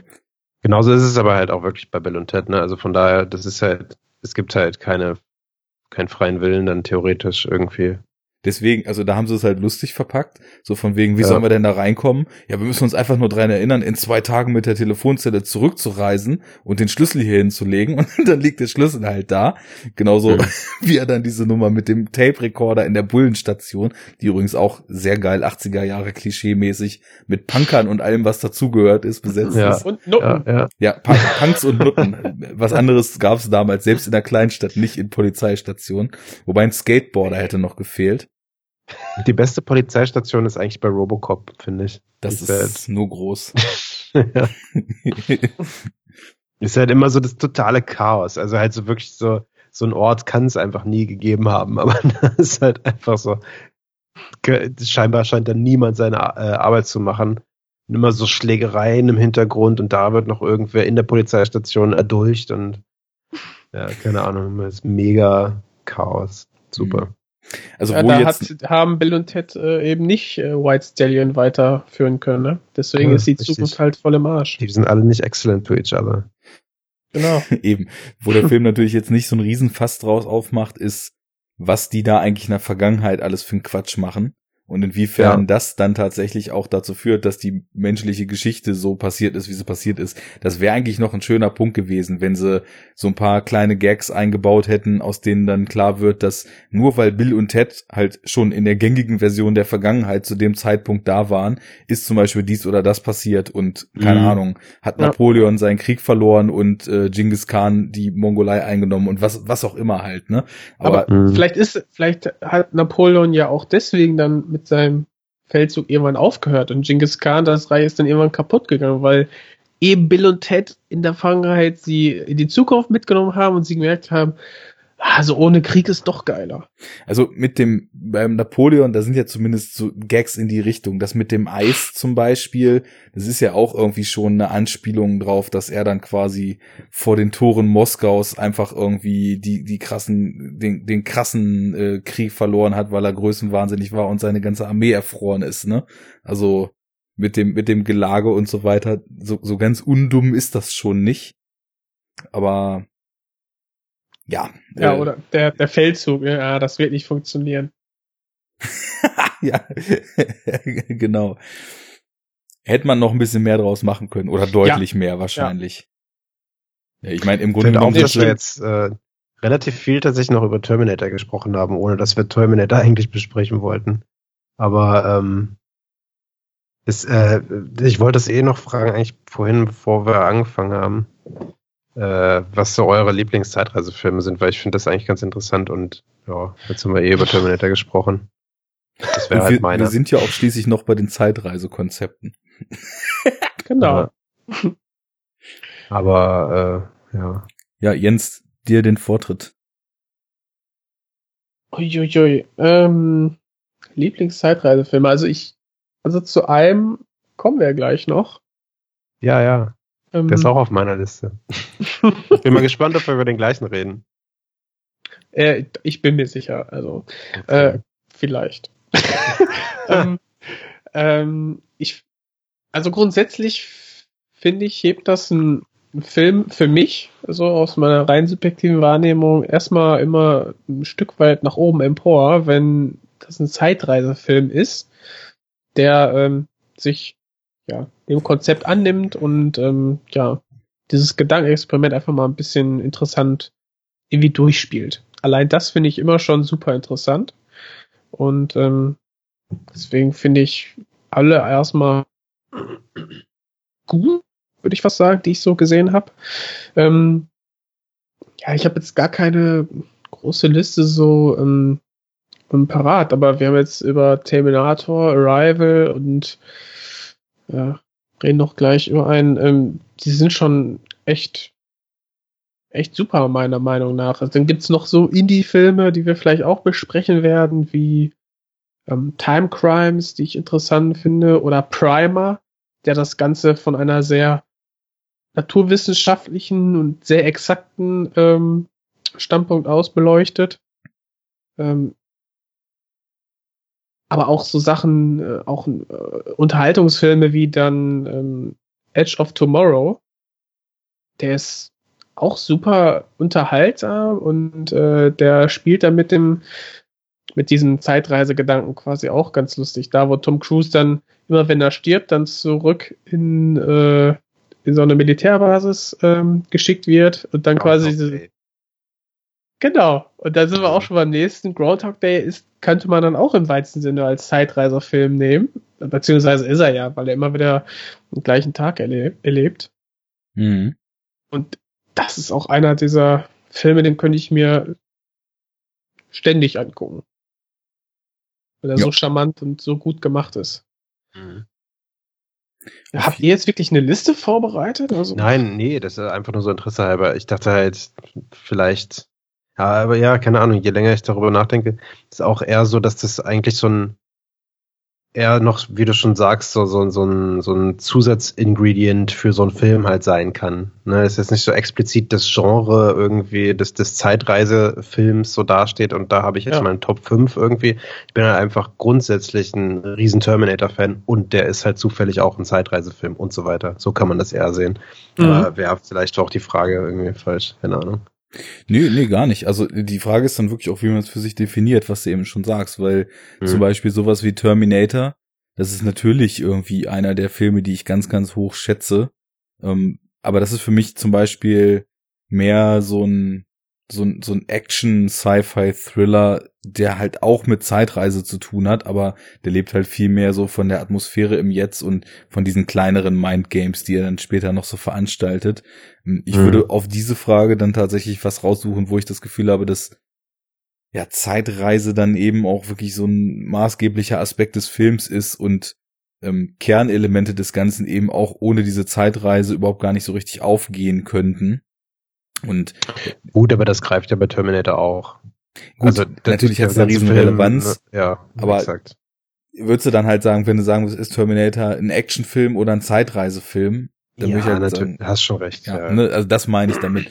Und genauso würde ich halt zum Beispiel sagen, dass Donnie Darko irgendwie ein, ein weirder, angesurrealter Stranger-Film ist und nicht ja, unbedingt. doch. Hm? Ja, stimmt.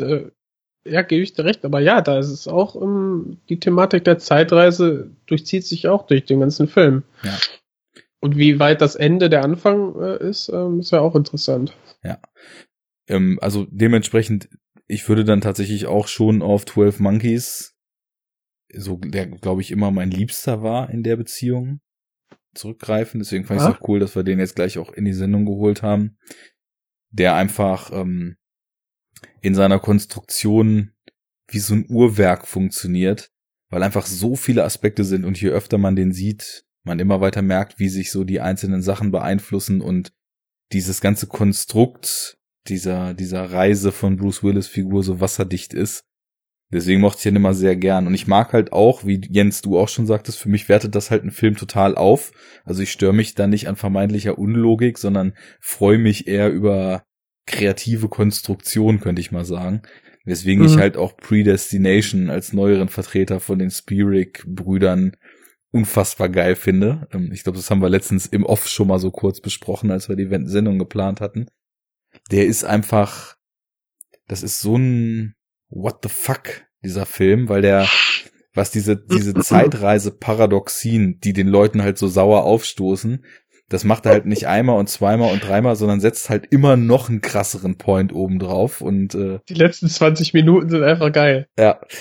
Deswegen, also so als neueren Vertreter, den mag ich. Und ich mag halt auch, also muss ich ganz ehrlich sagen, dann tatsächlich so diese kleineren Indie-Dinger, die nichts Neues machen, aber die stilsicher eben einfach mit dieser Materie und mit den kleinen Nuancen, die man da auch so auf Thriller-Ebene eben rausholen kann, dann so spielen. Also zum Beispiel total unbekannt, ist jetzt nicht mein liebster Zeitreisefilm, aber habe ich vor ein paar Jahren mal gesehen, so ein kleiner Indie-Film, Synchronicity heißt der. Ähm, Mhm. war audiovisuell ein bisschen sehr hart an Blade Runner orientiert oder dem Ganzen gehuldigt, aber der hat eben auch irgendwie schön mit den, mit diesen Sachen gespielt. Als Klassik ist natürlich auch die Zeitmaschine richtig geil. H.G. Wells Verfilmung, den mochte ich halt auch immer ziemlich gern. Also es, es gibt halt total viele, aber ich glaube, ich würde sagen, mein Liebster ist tatsächlich, was so Unterhaltung betrifft, äh, sorry? Time Cop kommt jetzt. wenn JCVD dabei ist, dann ist sowieso, da, da gibt's gar keinen Grund mehr, das überhaupt noch irgendwie auswerten oder ranken zu wollen. 10 Ja. von 10 und Roundhouse Kick. Ja. Spagat. Listen, Bison, this is the collection agency and Judas is six months overdue. okay, das war jetzt Street Fighter, nicht Time Cop, aber ja, ist I'm ja cop, das you Gleiche. ja, Alles Fabi, aus der Zeit. Jo. Bei dir dann auch irgendwie 12 Monkeys und Terminator oder?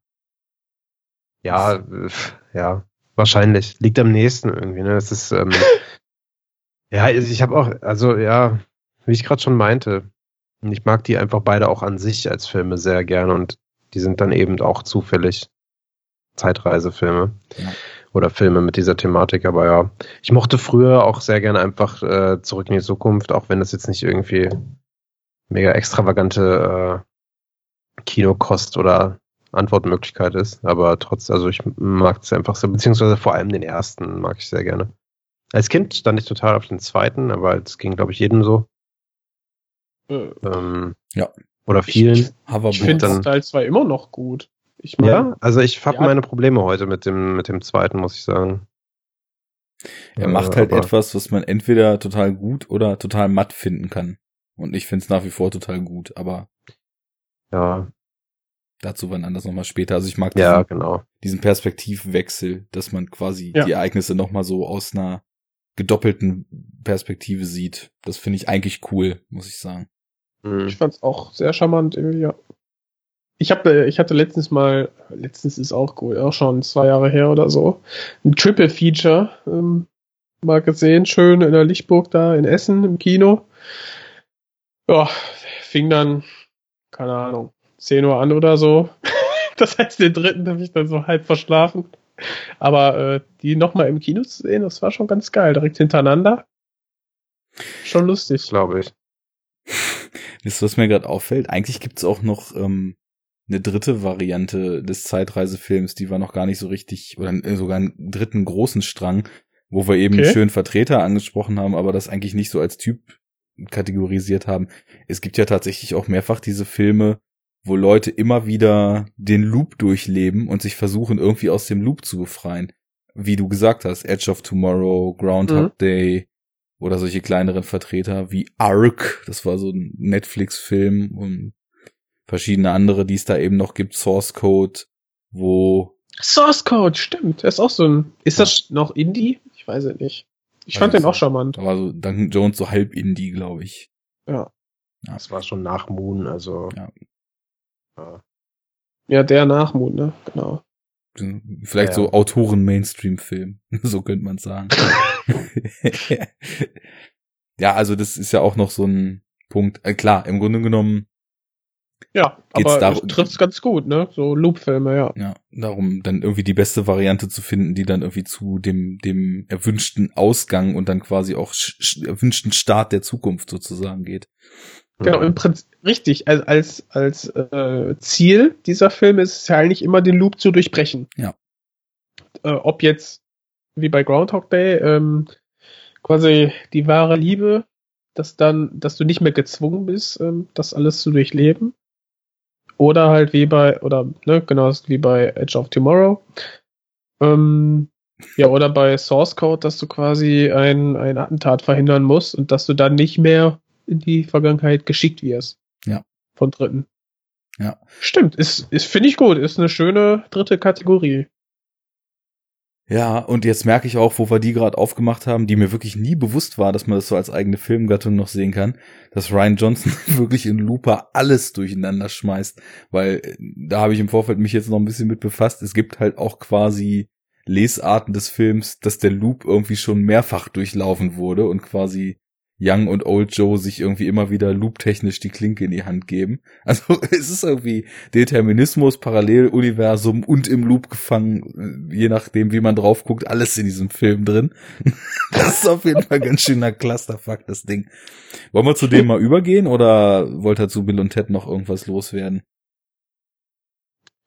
Nö. Exzellent. Was Genau. interessant ist, vielleicht noch ein Fact so, den man zwar auch in der IMDb nachlesen kann, aber dass Bill und Ted von Dwayne Dunham geschnitten ist, der halt auch Twin Peaks gecuttet hat.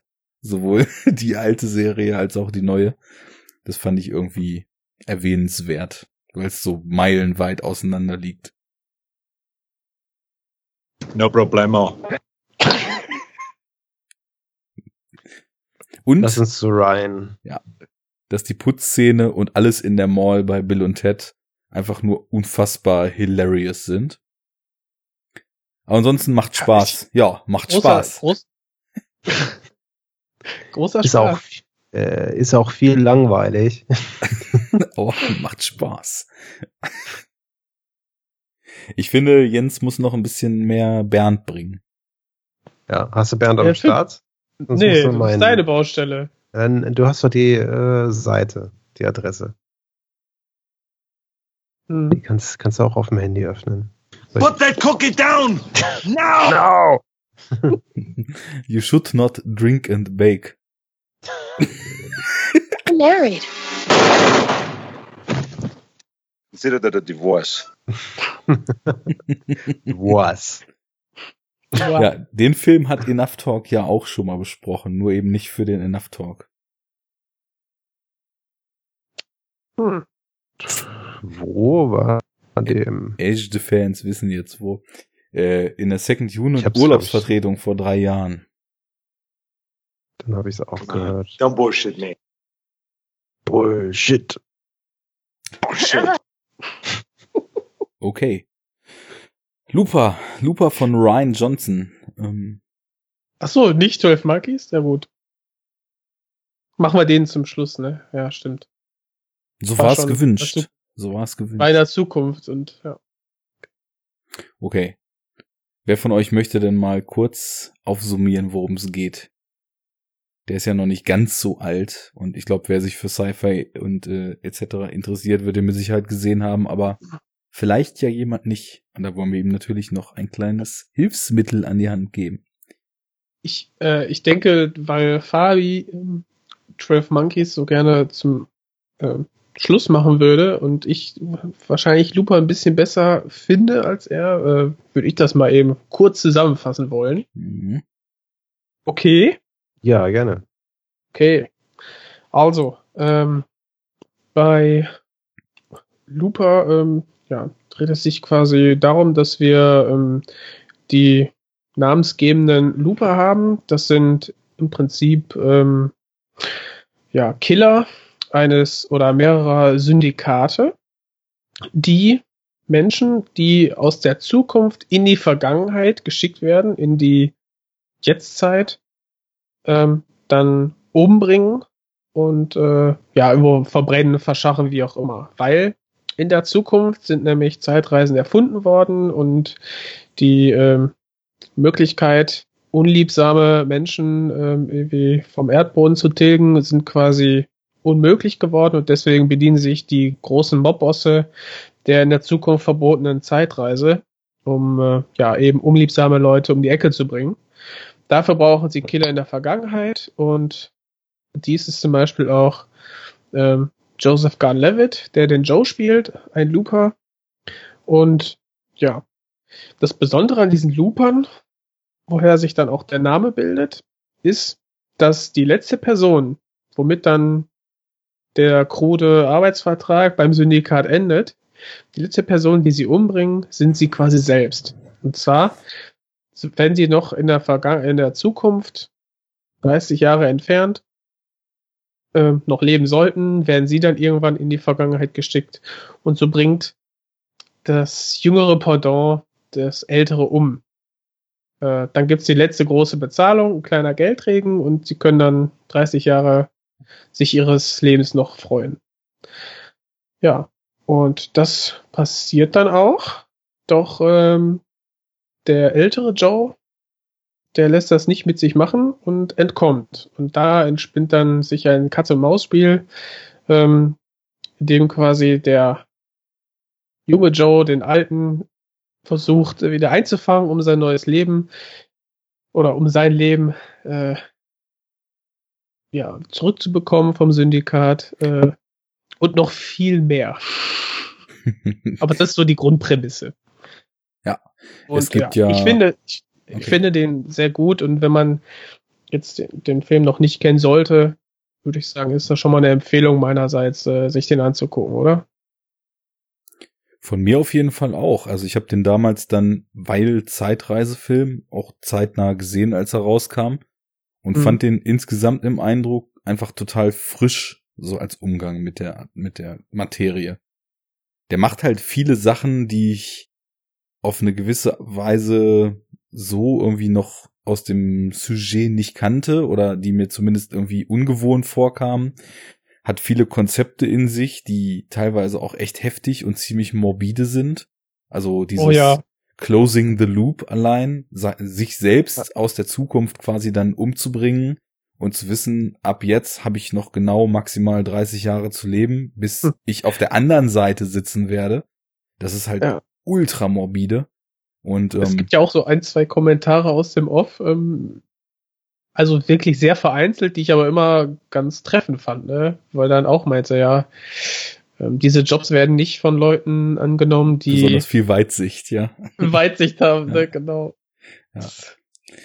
Obviously, this job doesn't attract the most forward-thinking people, ja. Ähm, und also atmosphärisch hat er mich halt auch total gepackt und was ich beim ersten Schauen ähm, nicht unbedingt schwierig, aber vielleicht so ein bisschen verwirrend fand, ist dieser krasse Bruch, dass auf einmal in der Mitte total das Tempo rausgenommen wird und das Ganze dann von so einem Sci-Fi-Thriller mehr zu so einem Drama wird und dann am Ende halt schon noch mit so einer Action-Szene beendet wird, aber plötzlich total die Ruhe reinkommt. Also ab dem Moment, wo eigentlich Emily Blunt im Film auftaucht.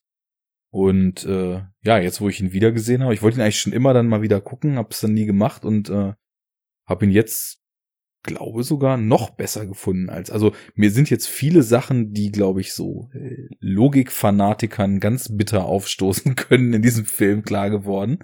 Ähm, It's messy, also das Zitat trifft Ja. eigentlich perfekt von, von Bruce Willis. Time Travel Shit is messy.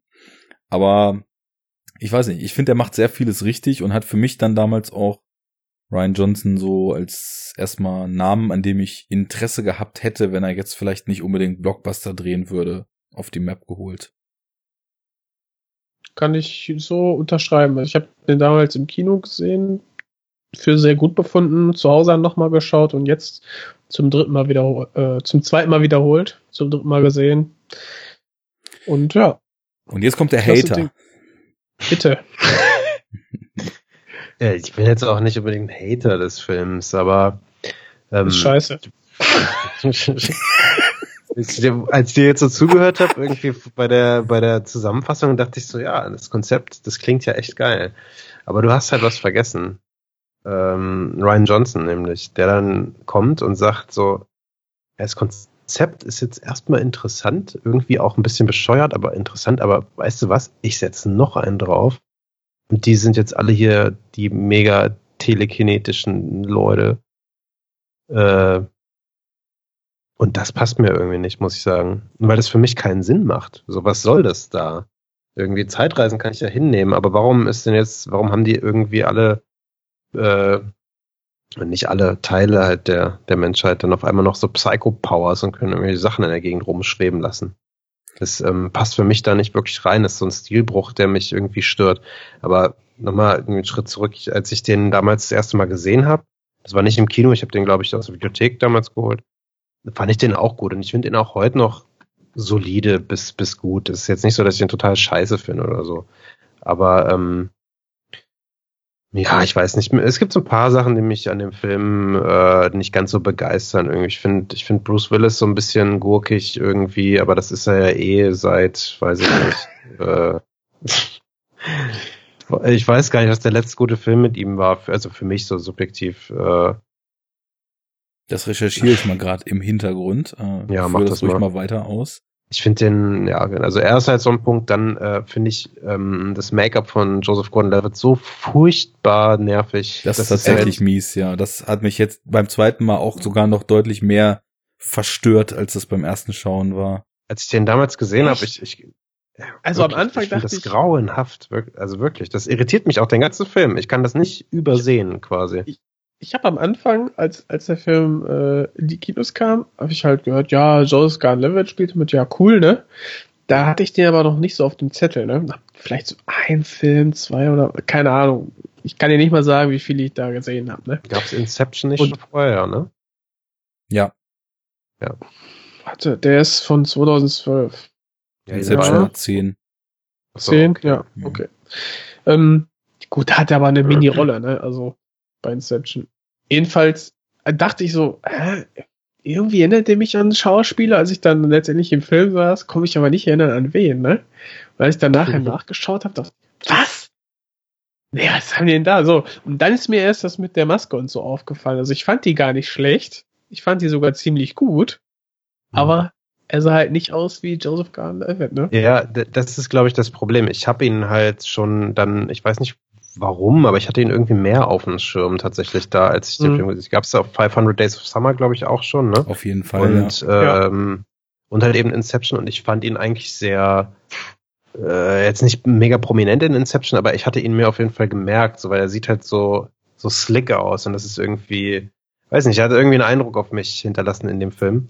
Und ähm, na, Heath Ledger war da ja auch schon tot. Gab es da nicht auch schon den äh, Gott, ähm, wie heißt der Film, wo alle möglichen Leute für Heath Ledger eingesprungen sind? Kabinett, Kabinett des des Dr. Hans. Ja, genau. Ist er da nicht auch dabei? Ich glaube Nee. schon. Nee? Du denkst an Heath Ledger, weil er irgendwie, glaube ich, in diesem äh, Nee, Quatsch, da bin ich jetzt auch verrutscht. Ich habe an den von Terry Gillian an den einen Film noch gedacht. Davor, aber ist Quatsch. Ja, egal. Er ist ja, er sieht ja auch irgendwie so ein bisschen aus, oder sehr dolle eigentlich aus wie Heath Ledger. Wie dem auch sei, ich hatte ihn halt auf dem Schirm und ich wusste, wie er aussieht und ich wusste, dass er da mitspielt. Und dann sehe ich diesen Film und dachte die ganze Zeit so, äh, Moment mal, irgendwas ist hier, aber ich wusste nicht, dass sie ihn halt ähm, irgendwie Make-upifiziert hatten. Und ich dachte erst so, er hätte irgendwie eine Schönheits-OP hinter sich. Und ich war halt total irritiert davon und dachte so, was ist denn mit diesem Typen los? Irgendwas ist hier komisch so. Und Ja. äh, ja, wie gesagt, das, das zieht sich von Anfang bis Ende des Films. Ich kann das nicht äh, irgendwie, kann das nicht übersehen. Und äh, ja, dann eben diese Telekinese-Power da, die ging mir noch auf den Keks und irgendwie finde ich den Look nicht ganz so geil und Echt ah, nicht? ich weiß nicht. Nee, Also ich mag den den Look Look des ich- Films nicht. Ich, ich finde ihn super. Okay. Hm. Also, weil der Look einfach auch aus dem Worldbuilding so hervorgeht. Und ich weiß nicht, ich finde diese Zukunft, die Die Zukunft macht was her. Das, das, das meine ich äh, auch gar nicht damit. Das, ähm, das die ist ja so eigentlich. Ja, ist ja Also alles das Design gefällt dir, oder? Ja, ja, ja, genau. Es geht mir jetzt einfach um den Look des Films, nicht, nicht um die, um die äh, so. Kulissen oder so. Das ist halt, und auch die, die, wie die Zukunft irgendwie äh, dargestellt ist, so, ist ja sehr, sag mal, möglich, rela re, ähm, ja, wie heißt es? Äh, realitätsnah, so wie es halt tatsächlich dann auch sein könnte. Ne? Jetzt nicht so fliegende Autos und Quatsch und so. Nur fliegende Motorräder. fliegende, Ja, genau. fliegende Taxis äh, in, in Bayern. ja, genau. Ähm, Flugtaxis in Flugtaxi, Bayern, Ja, die die genau. psychisch Kranken in die Anstalt einweisen. Ja. Während sie das äh, Kreuz in die Behörde nageln. ähm, Ja, wo gibt's denn sowas? Wer macht das denn? äh, nee, ich meine eher tatsächlich, ähm, wenn mich nicht alles täuscht, auch so CGI-Scheiße, die mir dann irgendwie wieder aufgestoßen ist, wie diese rumwirbelnden Sachen da am Ende bei diesem riesen Clash und so. Das ist, äh, Fand ich gut Naja. gemacht. ähm, ich weiß nicht, mich jetzt gestört. Aber ist vielleicht auch nett. Wie gesagt, an sich ist, äh, ich, ich finde den Film nicht kacke oder sowas, aber er, flasht mich halt einfach nicht so sehr. Ich finde natürlich die Konzepte der Zeitreise, die, die wir hier haben, sind auf jeden Fall interessant und, und erfrischender, ne? Weil, Okay. wie, wie Arne vorhin schon angerissen hat, das ist halt so, so alles Mögliche, so einfach so ein Clusterfuck. So, wir nehmen ein bisschen hiervon, ein bisschen davon und gucken mal, was da am Ende draus wird. So. Äh, und dann gibt's noch den, den leicht sarkastischen Kommentar irgendwie, vierte Wand durchbrechend von, von Bruce Willis, so, ah, hier denkt man nicht so viel drüber nach. So ein bisschen wie, äh, äh, wie auch bei Austin Powers, ne, wo sie sich an die Kamera wenden und sagen, ja, ja, hier Zeitreise, aber denk nicht drüber nach, genieß einfach den Film. ähm, so ist das ja auch. So, von daher ist, ist schon okay, aber ja, weiß nicht. Austin Powers. Komm auf die Liste, bitte. Ich habe den neulich geguckt, deshalb komme ich drauf. Ja. Gibt's jetzt auch, Ähm, glaube ich, bei den gängigen Streaming-Anbietern deshalb. naja. Ja, dann Okay, in, Fabian, müssen wir an der Stelle jetzt mal kurz Rest in Peace Vern Troyer sagen, der ja vor ein paar Tagen gestorben ist. Ah ja. Mhm. Schade. Der Alkohol, der Alkohol. Ähm, mal als kleinen Einschub. Und ja, lass uns doch vielleicht einfach dann Schritt für Schritt da mal ein bisschen durchgehen. Ich würde vielleicht diese TK-Geschichte dann einfach direkt mal aufgreifen, weil Ja. ich verstehe es schon, was dich dran stört. Ich habe es total vergessen gehabt, dass es in dem Film überhaupt drin ist. Also ich hatte eben mich an die Zeitreise total erinnert und auch diesen Break, der da drin ist, dass es dann so ruhig wird und also ich habe schon gemerkt, so bei Filmen, die ich wirklich sehr gut finde, wo die Konzepte mich auch interessieren und so, da, da bleibt sowas halt auch über Jahre wirklich drin hängen. Ähm, dieser TK-Kram, der war mir völlig abgegangen und auch diese ganze Geschichte mit dem Rainmaker war mir völlig abgegangen. Ja, ja. Aber Ja. das ist ja eben die Verbindung. Also es ist ja so, dass der Rainmaker, den, also der ja in der Zukunft quasi der absolute äh, Crime-Boss oder irgend so ein, ja, Badass-Guy einfach geworden ist und quasi irgendwie einen Hass auf Looper hat und deswegen die ganzen Loops close, ne? Das sind ja auch dann die Typen, die ihn zurückschicken. Da kommen ja irgendwelche Leute, die halt von diesem Rainmaker sind und überhaupt nicht von der Mafia-Organisation und die erschießen Mhm. ja auch die Liebe, die große Liebe von dem alten Joe in der Zukunft. Was ja so ein Punkt Spoiler, ist. ne? Ja, das aber ist ja normal, ne? Also Ja, wir gehen jetzt durch. Ja. ja, jetzt sind, jetzt sind wir heiß. Jetzt sind wir schnell. War schnell vor allem mit den Spoilern. Und Ja. da. Und da. Also, äh, das ist ja die Verbindung. Der Rainmaker kann ja nur so mächtig werden, weil er diese Fähigkeiten hat. Wobei ich das auch, das wird ja auch nur so ein bisschen retroaktiv dann einem eigentlich klar. Also man denkt halt vor, er wäre einfach so ein total skrupelloser Kingpin, der alle niedermetzelt und Mhm. aus irgendeinem Grund eben die Lupa hast. Und ja, die Telekinese, das kam mir dann auch am Anfang so ein bisschen reingeflanscht vor in die Welt. Aber als sich dann eben zeigt, dass dieses Kind, was dann vermeintlich der Rainmaker werden würde, wenn die Ereignisse sich denn so zutragen, dass das traumatische Ereignis für ihn ausgelöst wird, dass der eben besondere Begabung hat, diese Telekinese zu nutzen. Aber ich gebe dir schon recht, ähm, das ist all sowas, was man überhaupt gar nicht gebraucht hätte. Man hätte das Nee, auch ohne ja. dieses Plot-Device völlig Genau. problemlos so schreiben können, dass er trotzdem in der Zukunft irgendwie dieser einflussreiche Typ wird, der die ganzen Loops closen möchte und hätte es wirklich gar nicht gebraucht, weil es trägt auch außer, naja, fragwürdigen Schauwerten, weil du meintest ja schon, das mit dem Feld, das fandst du jetzt nicht so geil. Die Nee. Nummer mit dem Gangster, der äh, den alten Joe dort sucht, der dann quasi explodieren gelassen wird aufgrund der Kräfte des Jungen. Das fand ich schon ein bisschen cooler so, aber eigentlich ist es was, was jetzt, wenn man sagt, dass man ein Skript irgendwie möglichst wirtschaftlich schreiben möchte, in dem Film überhaupt gar nicht sein müsste. Das ist nur so eine Nee, Spielerei. Ja, es Mhm. muss nicht sein, aber ich finde zum Beispiel, es stört gar nicht. Also, wenn man jetzt überlegt, die Technik entwickelt sich weiter, ne? Also zum Design möchte ich nochmal was sagen und dann komme ich auch äh, zu diesem Telekinese-Quatsch. Ähm, du hast ja quasi die nahe Zukunft, die dann schon noch sehr stark an unsere Jetztzeit erinnert, aber halt dann immer ein paar Sachen ähm, weiterentwickelt wurden. Ne? Man hat so die Autos, die dann quasi immer diese, diese Kabel in den Tank führen und dann haben die noch Solarzellen vorne drauf und so weiter. Dann gibt's jetzt eine ganz neue Erfindung in dem Film und zwar dieses, diese Schwebeturbine, dieses schwebende Motorrad. Und so Mhm. hat man dann immer ein paar Details. Ich finde zum Beispiel auch so Establishing Shots, die dann für zwei, drei Sekunden da diese Stadt zeigen. Einfach wunderbar. Das meinte ich Echt- mit dem. Worldbuilding. Das Ja, macht eine richtig starke anzusehen. Stimmung, ja. Und ähm, so haben wir dann quasi so eine zeitliche und optische Verortung. Und dann gibt's ja einmal dann diese Sequenz, in der dann äh, Joseph Gordon-Levitt dann zu Bruce Willis quasi wird optisch, also diese Jahre. Da hat man dann auch noch, ähm, sag ich mal, ein, zwei äh, Designentscheidungen, wie zum Beispiel Schiffe und Autos und äh, so, die sich dann auch äh, faktisch wandeln. bevor er sich dann irgendwie aufs Land zurückzieht.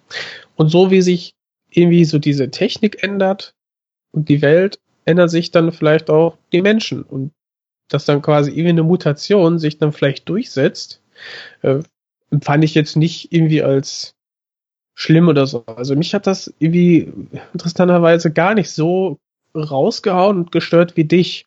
Und ähm, ich empfand also, das eher so als ja, erfrischende Abwechslung. Ja gut, dann gibt's halt Telekinese ähm, bei irgendwelchen mhm. Leuten. Ähm, fand ich gar nicht so schlimm.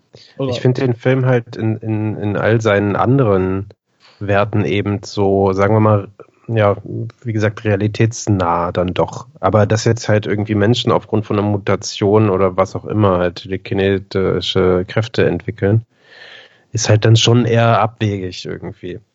Der Rest, äh, ne, also das ist dann halt so, weiß ich nicht, äh, X-Men-Quatsch. Ist irgendwie. es denn abwegiger als irgendwie Sci-Fi? Äh, als, als Zeitreise in der Sci-Fi, dass man da. Finde ich schon, finde ich schon, tatsächlich. Also, weil, weil das eine irgendwie so ein, ja, vielleicht ist es auch, weiß ich nicht, einfach mein Standpunkt. Du hast das Gefühl, dass es Sci-Fi und Fantasy zu sehr mischt. Ja, ja, kann man so sagen.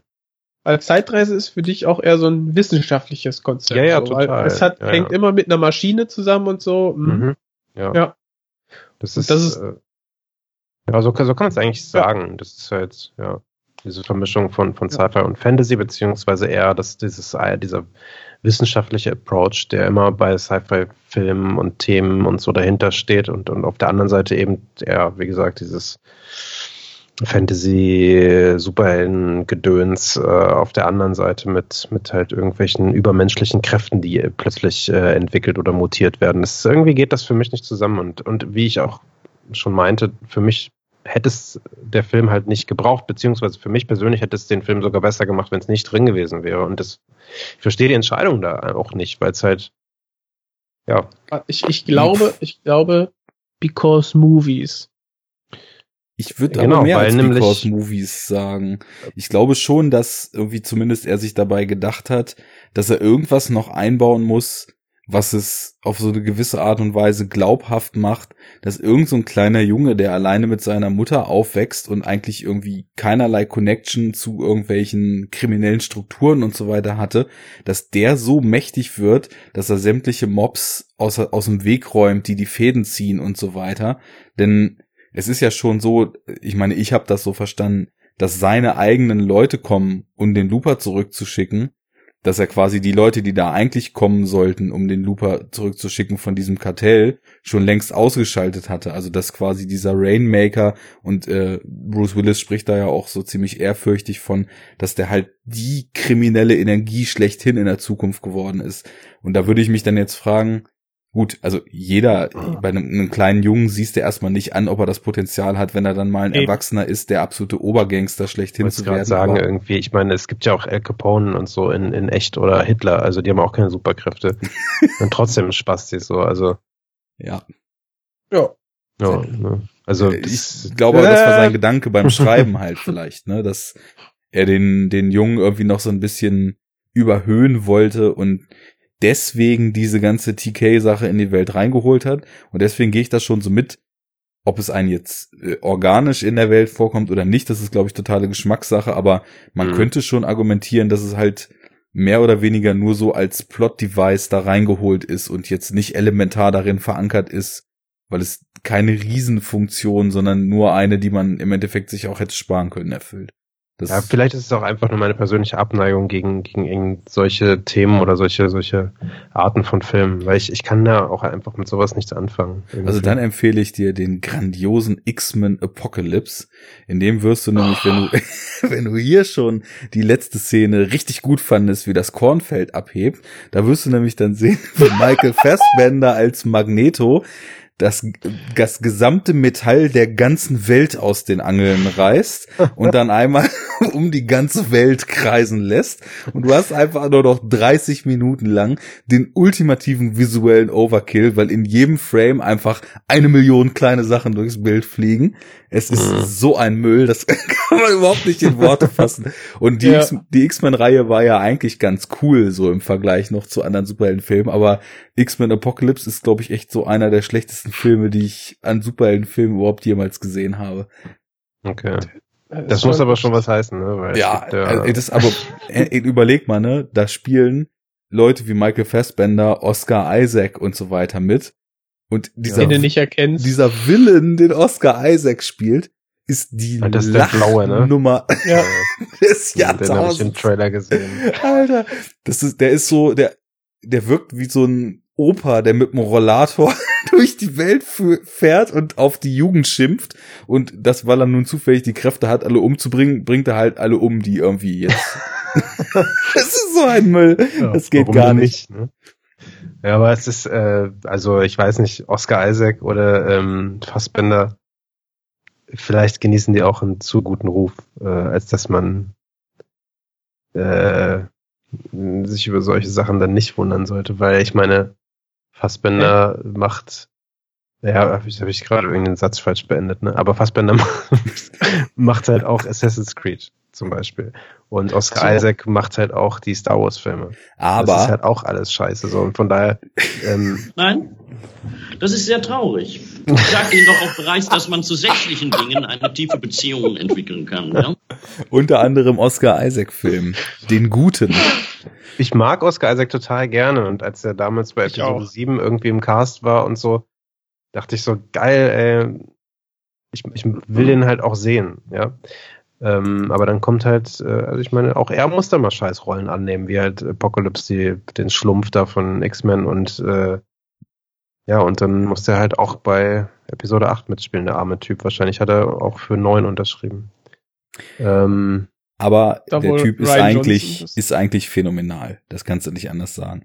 Also, was der in Ex Machina runtergerissen hat, das was ist der, der Wahnsinn. in, äh, Ja. in seinen kurzen Szenen in Annihilation runtergerissen hat, was der Ja, ja, irgendwie total. in Most Most, Violent Violent Year. Year, ähm, oder äh, Two Faces of January oder Inside Levin Davis, Ja. Mhm. der ist eigentlich immer absolut top-notch. In Drive auch ja. ganz großartig. Sucker Stimmt, Punch ja. natürlich. Oh Gott, What? Alter, der Film ist so scheiße. Der ist großartig. Wo war der denn? Nein. Zacky. Baby 00 Schneider hat wieder vom Feinsten abgeliefert da. Mhm. Oh Gott. Anderes Ähm, Thema, gut. Ja. Und Fassbender, ich meine, ey, Alien Covenant, Assassin's Creed, also sorry. Der ist auch durchgefallen Ich, mittlerweile. ich habe dir das damals schon gesagt. Der hat Assassin's Creed nur gemacht, weil Justin Kurzel oder Kurzel oder however man diesen Menschen ausspricht, vorher Macbeth gemacht hat, der einfach nur ein psychedelischer Rausch ist. Und Der war krass, ja. wenn, wenn ich den Film mit dem gemacht hätte und der mir sagt, er will eine Videogame-Verfilmung, wo es irgendwie um im Kopf in andere Realitäten abtauchen und so weiter geht, machen, da hätte ich mir nicht mal das Skript durchgelesen an Fassis Stelle. Hätte gesagt, all in. Und ich weiß gar nicht, ob du den Film jetzt einfach so blind hatest oder ob du den tatsächlich gesehen hast. äh, nee, ich, ich hätte den blind. Ja, okay, weil der ist Ja. nämlich, also Ich habe nichts gesagt. der ist nämlich zumindest, was visuelle Einfälle und einen erkennbaren Stil betrifft, eine Milliarde Mal über anderen Blockbustern anzusiedeln. Die Story ist halt ultra stumpf und äh, ja, aber die, das ist aber die visuellen Einfälle, die sind doch auch halt quasi äh, kopiert aus, aus den Spielen, äh, Nee. wenn nicht, wenn nicht sogar geklaut. ich meine vom Stil her, weil der nämlich total den Style, den er auch in Macbeth umgesetzt hat, da auch umsetzt. Ach so, Also okay, so- okay, so- ich so da, ja, okay. Ist mhm. der, ist der visuell gut? Weil ich fand den Ja, Trailer. der Trailer sieht so scheiße aus, Der ist ey. so schlecht, ne? ja, ja. Also es sind natürlich zwischendurch einfach so Major C CGI Set Pieces, die halt Kacke sind, ne? Aber Ja. du hast zwischendurch immer wieder so Momente, wo du gemerkt hast, da hat er halt versucht, so diesen diesen Rausch und und und so so so wabernden Realitätsverschwimmungsstyle, den Macbeth irgendwie fast durchgehend hatte, dann auch in den Film reinzubringen. Mhm. Und ähm, er tappert dann dazwischen teilweise auch irgendwie zwischen Animus und Realität in so seltsamen der Animus ist auch so quatschig in dem neuen Film. Ja, es, es, äh, oder in dem Film. Der Film ist halt auch, also der ist nicht gut, ne? Aber ich würde halt eher irgendwie hundertmal irgendwie dieses glatt gebügelte Marvel-Gewichse da jetzt, was da irgendwie alle anderthalb Monate neu ins Kino kommt, haten, als den Film, der zumindest eine Ambition hat und mit der halt irgendwie auch scheitert, weil wie gesagt, also die Figuren sind so leer, das habe ich halt selten erlebt. Ich meine, gut, Videogame-Verfilmung, ne? Ist also Ja. skripttechnisch ist es ein absolutes Desaster, aber visuell fand ich den deutlich interessanter als alles, was ich irgendwie mit 100 plus Millionen Dollar sonst in den letzten Jahren gesehen habe. Außer Hm, wenn es von okay. Villeneuve war. Dann war es Ja, aber das waren ja auch keine 100 plus Millionen Dollar. Blade Runner schon. Na gut, das ist die Ausnahme. Ja. Arrival und Annihilation und äh, nicht Annihilation. Arrival war ja auch deutlich drunter, ne? Ja. Ich glaube 60 oder 50 oder äh, egal. Ich äh, glaube, ich werde mit sowas nicht mehr warm. Ähm, Gibt's auch keinen Grund zu. Also ich habe Ja. sowieso auch jetzt, ich weiß nicht, ich habe glaube ich in ich habe halt 2017 unfassbar die Schnauze voll von sowas, muss ich echt Ja. sagen. Da werde ich auch richtig grumpy irgendwie und Da bist schon leicht aggressiv hier. ja. Wirklich, die heutige Filmlandschaft geht mir so unfassbar auf die Nerven und da, da kann ich auch nicht mehr sachlich bleiben. Es ist Ich einfach. glaube, was, ja, was einem so richtig nervt, ist einfach, ähm, wenn man dem, dem Filmemachern irgendwie unterstellt, dass sie sich wenig Mühe geben, ne, durch, ich weiß nicht, schlechtes CGI oder sowas, ne, ist bei sowas hässlichem oder sowas, ne, Hm. ähm, dass äh, entweder fehlt das Geld oder die hat einfach keinen Bock. Äh, dass man dann irgendwie das Gefühl hat, ah, warum gucke ich mir das überhaupt hier an? Das ist alles Zeitverschwendung. Du hast das ja auch dann als Filmemacher gar nicht mehr in der Hand. Das muss man Das ja auch wollte ich sagen. gerade auch noch, Ja. ja. das wollte ich auch einwerfen. Also die das ja Filme nicht so, entstehen ja gar nicht mehr wirklich tatsächlich aus der Hand und aus der Vision von so einem Regisseur raus. Du kannst irgendwie noch Storyboards abliefern bei so einer Art Film, wo irgendwie 28 CGI schmieden, wo dann irgendwie Zehntausende von Renderknechten, die irgendwie kaum Kohle dafür kriegen, sitzen und äh, irgendwie diesen Pixelbrei da umsetzen. Aber ja, du kannst noch sagen, so soll das aussehen, aber wenn das am Ende halt kacke aussieht, ich meine, so der letzte von diesen Marvel-Filmen zum Beispiel, den ich geguckt hatte, war dann tatsächlich noch Avengers 2. Also ich habe es mir doch noch eine, letzte. eine ganze Weile gegeben. Ja, Ah, ja, so. Obwohl, Gut. nee, ist, äh, hier Civil War kam noch danach, ne? Den habe ich auch noch gesehen. Aber ist auch, ist ja auch Ja. egal. Aber bei Avengers 2 ist mir das richtig krass aufgefallen, dass du von Szene zu Szene halt auch gesehen hast, dass in der Qualität des CGIs auch noch total krasse Unterschiede waren. Und dann im Abspann Mhm. siehst du halt so, jede große Effektschmiede der Welt hat da halt irgendwie mitgemacht, weil es sonst halt viel zu lange dauern würde, wenn das nur eine machen würde. Und dann sehen halt auch einfach irgendwie manche Szenen wirklich schon lachhaft billig aus und andere halt schon echt relativ gut. Aber das, das schmeißt dann dann auch zwischendurch halt immer wieder raus. Ja. Aber Was Ich sieht denn hab- gut aus da? Ich hab, Ja, du, Bei also, Avengers? Ja, okay. du musst jetzt nicht in dem Sinne von, weiß ich, Alter, blaues das, Feuer vom Iron Man. Keine Ahnung. Ja. das ist nicht so, dass bei meiner Geschmackswahrnehmung, dass mir das jetzt irgendwelche cineastischen Orgasmen gibt.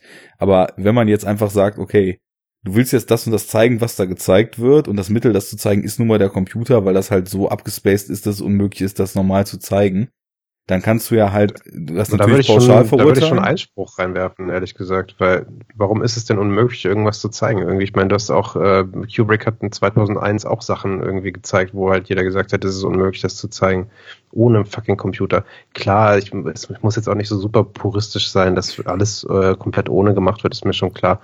Aber der Einsatz, der, der könnte auch intelligenter sein, dass du halt weniger prominente Teile des Bildes eben Na klar. wenn sie denn notwendig sind und so Computer generierst, ja, aber, aber halt irgendwie so einen ganzen verschissenen äh, Marvel-Film aus der, aus der Tüte zum holen, wo halt irgendwie die Hälfte des, des Casts aus dem Computer kommt.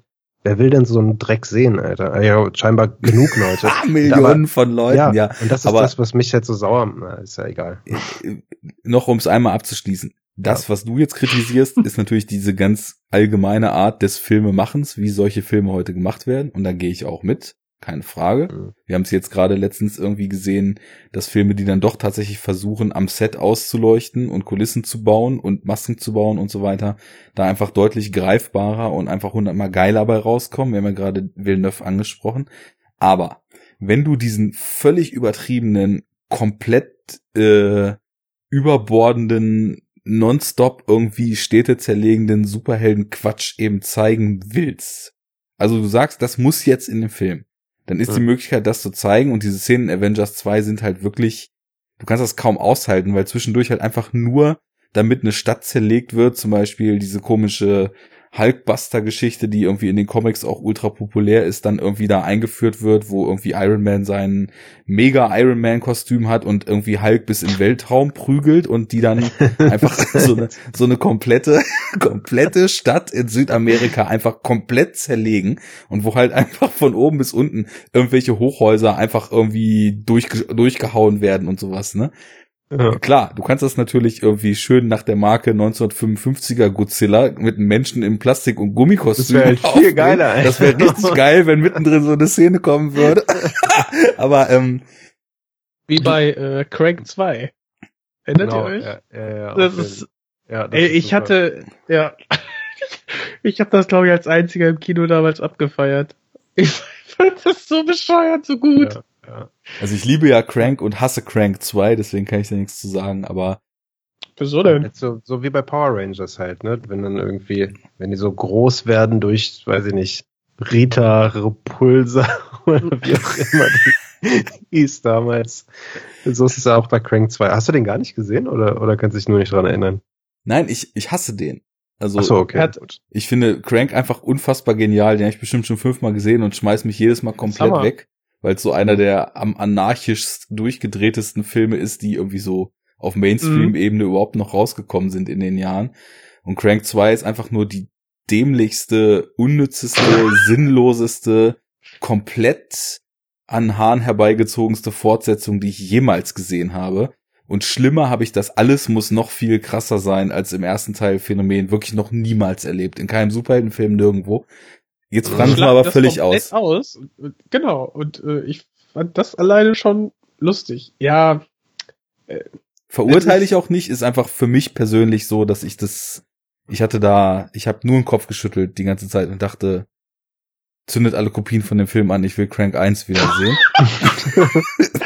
aber der läuft ja dadurch nicht weg. Den gibt's ja immer noch. genau so ist es. Jetzt bringe ich meinen Satz zu Ende. Wenn ich diesen mega Abfuck, den ich gerade beschrieben habe, in Full CGI zeigen will, dann kann das entweder rein handwerklich in der Qualität des CGIs auf einem Level, der, wenn man jetzt rein CGI betrachtet, das Prädikat gut bekommen könnte, umgesetzt sein.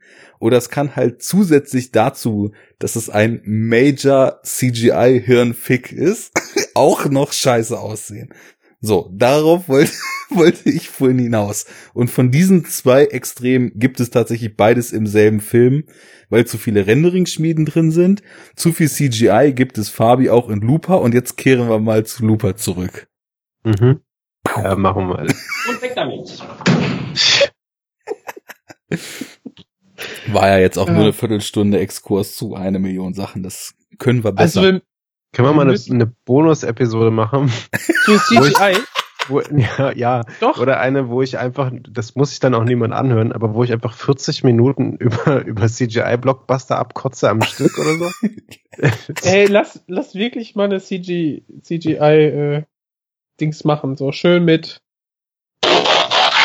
und allem möglichen. und, und wir können, vielleicht können wir das ja auch ein bisschen differenzierter angehen, weil wir haben jetzt ja viele Punkte schon angesprochen. Es gibt zu viel CGI, zu schlechtes, dann äh, Filme, die sich darauf ausruhen, aber es gibt auch Gutes, weißt du, wenn es dann ähm, gut Ja, ein, ja. sich einfügt Ja. und so und das Ja. unterstützt und so, kann man wirklich mal machen, dann ist das einmal gesagt. So, ne? dann kann man es einmal, kann man sagen, so, so hier, wir haben eine Folge drüber gemacht. Hört euch an. Ich muss auch als Fußnote. Disclaimer da mal noch mal kurz loswerden, dass äh, potenziell computeranimierte Effekte zu verurteilen natürlich absoluter Unsinn ist, weil einfach auch Das habe ich auch nicht gemacht, das Ja. habe ich aber auch, äh, ne? Das, das will ich äh, gesagt haben. Gut. Ähm, ja, also die Geschichte mit der TK hatten wir jetzt von Looper, um da endgültig drauf zurückzukommen. Wie sieht's denn aus mit dem Character Arc von Joe? Weil den finde ich eigentlich Interessant äh, ist mir beim ersten Schauen auch gar nicht so stark bewusst geworden, aber da ist schon im Skript, glaube ich, vieles angelegt, was ähm, teilweise so ganz passiv und unbemerkt, aber dann eben auch später immer, immer offensichtlicher ihn so charakterisiert und ihn am Ende halt auch so eine entscheidende Wendung machen lässt. Und ob man die kauft, ist dann halt auch wieder die Frage.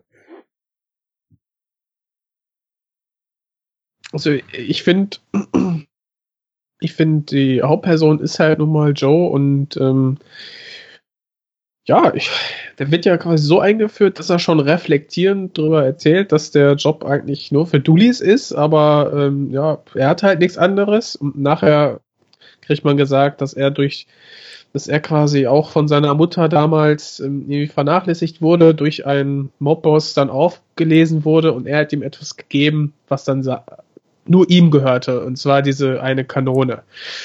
Und das ist irgendwo ein, ein altbekanntes äh, Movie-Trope, aber das kauft man halt dem dann ab und er hat sich dann halt, er, er hat sich halt schon mit der Situation seines, seiner Rente, sag ich mal, die 30 Jahre intensiv beschäftigt und weiß, okay, er will dann ins Ausland gehen, er sagt erst ne, Frankreich und bla bla blub, lernt dafür auch. Also er ist eine doch reflektierte Person geworden, wahrscheinlich, und äh, ist so ein guter Einstieg. Und nachher ähm, lässt er sich ja auch, sage ich mal, immer noch ähm, stark beeinflussen, indem er dann seinen äh, besten Freund irgendwie verrät. Das, da fängt man dann schon an, an ihn so ein bisschen zu zweifeln.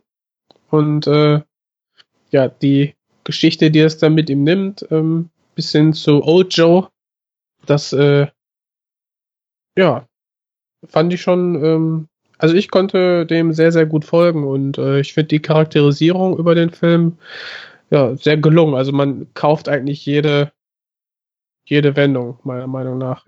Finde ich interessant, dass du jetzt damit angefangen hast, dass er so relativ reflektiert und so weiter wirkt, weil, also ich muss schon auch sagen, dafür, dass er im Endeffekt unsere Hauptfigur tendenziell ja eigentlich eher ein Anti-Held ist, weil du bist hier bei jemanden, der beruflich schon mal Leute umbringt. Das ist ja jetzt nicht unbedingt so die sympathischste Profession, der, der er nachgeht.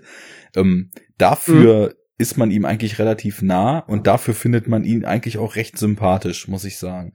Aber ja. ich finde, in so kleinen Momenten zeichnet sich immer mehr das Bild, dass er doch ein ziemlich krasser Egoist ist, ein ziemlich krasser Loner, der auch eigentlich, wenn überhaupt, nur auf seinen eigenen Vorteil bedacht ist. Und ähm, an seinem Besitz extrem klammert und anscheinend irgendwie schon so genau den Plan hat, wie es laufen soll und überhaupt nicht bereit ist, von diesem Plan abzuweichen. Also du hast es mhm. ja schon gerade angesprochen, dieser von Paul Dano gespielte andere Looper, wo man Auch ja schon gespielt. Ja, wo man ja schon sagen könnte, dass der ja eigentlich so sein einziger Freund ist oder die einzige Person, die überhaupt ihm irgendwie so auf so einer menschlichen Ebene zumindest einigermaßen nah ist. Ansonsten schleicht er halt irgendwie recht anonym durch diese Welt, äh, macht seine Auftragsmorde, kassiert sein Silber dafür ein, feiert mit den anderen Loopern irgendwie Partys, ist drogensüchtig nach dieser Augentropfendroge, die sie sich da immer reinfahren.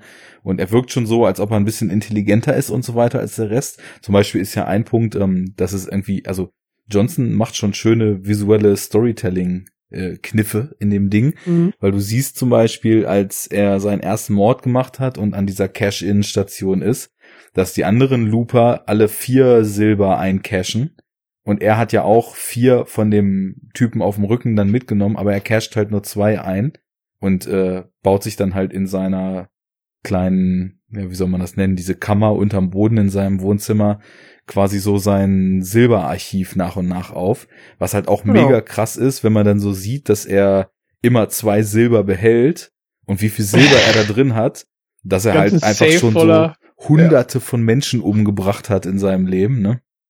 Und ähm, mhm.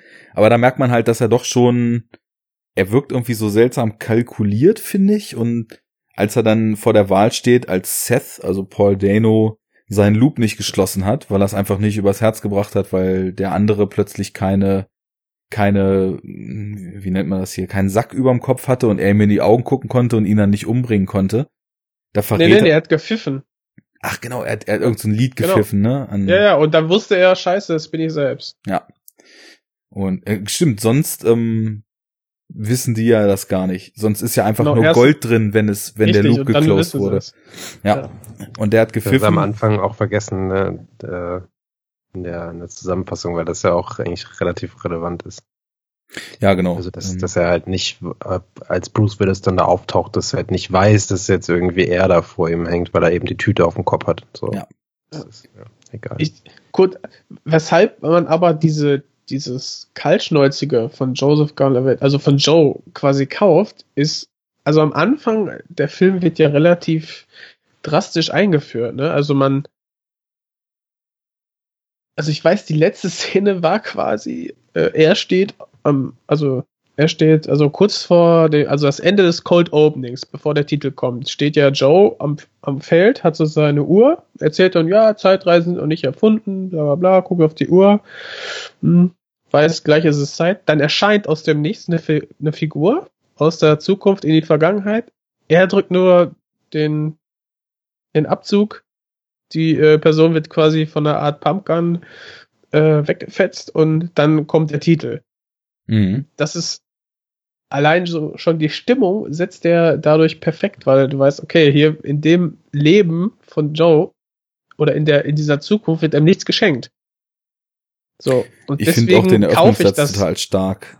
Also der hat, Super. wo ja Ryan Johnson auch in so einer gewissen Tradition mit sich selbst ist, das hat er bei Brick ja auch schon gemacht. Brick ist ja auch so Neo-Noir, könnte man sagen. Wie er das dann sagt, Time Traveling hasn't been invented yet, but in 30 years from now it will be und das alles erzählt, das baut so eine ganz starke Stimmung auf. Und Mhm. wie er dann mit seinem Blunderbuster einfach so kaltblütig die Figur wegheizt. Schon fies. Was natürlich auch ein schönes Foreshadow Foreshadowing dann ist, ist wie das Looper entsteht und das O erst ein O ist und dann so auseinanderfährt und Ja. aus einem Kreis so zwei Kreise werden.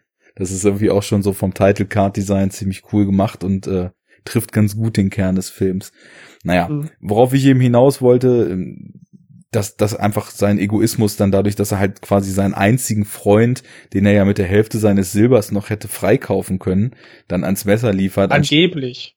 Ne? Also Ich weiß nicht, ich glaube, diesen Typen, der wirkt schon so, als ob er eigentlich zu seinem Wort steht, weil er die ganze Zeit das, was er sagt, auch einfach macht. du Ähm, meinst jetzt den Chef, den Ape von ja. Jeff Daniels gespielt? Ja. Ja. Ähm, aber das, was wir nachher sehen, was hier mit dem, also das ist auch eine der Szenen, die einem jedes Mal so ins Mark gehen, meiner Meinung nach, ist, ähm, Paul Dano lässt ja sein Loop, sein, sein alter Ego, das ältere, entkommen. Und ähm, das darf halt nicht sein. Du kannst diesen Menschen aus der Zukunft irgendwie nicht in der Vergangenheit haben und äh, das versucht das Syndikat halt mit allen Mitteln zu verhindern.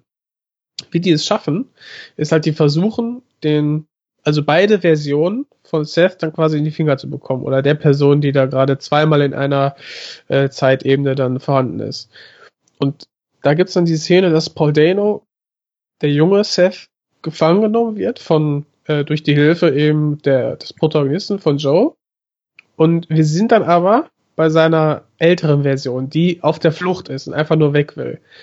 Und was dann passiert, ist einfach so übel, visuell diese Folterung von dem jungen Seth dann perfekt umgesetzt. Man hat dann auf einmal Narben gebildet, die sich bilden im alten, im alten äh, Seth.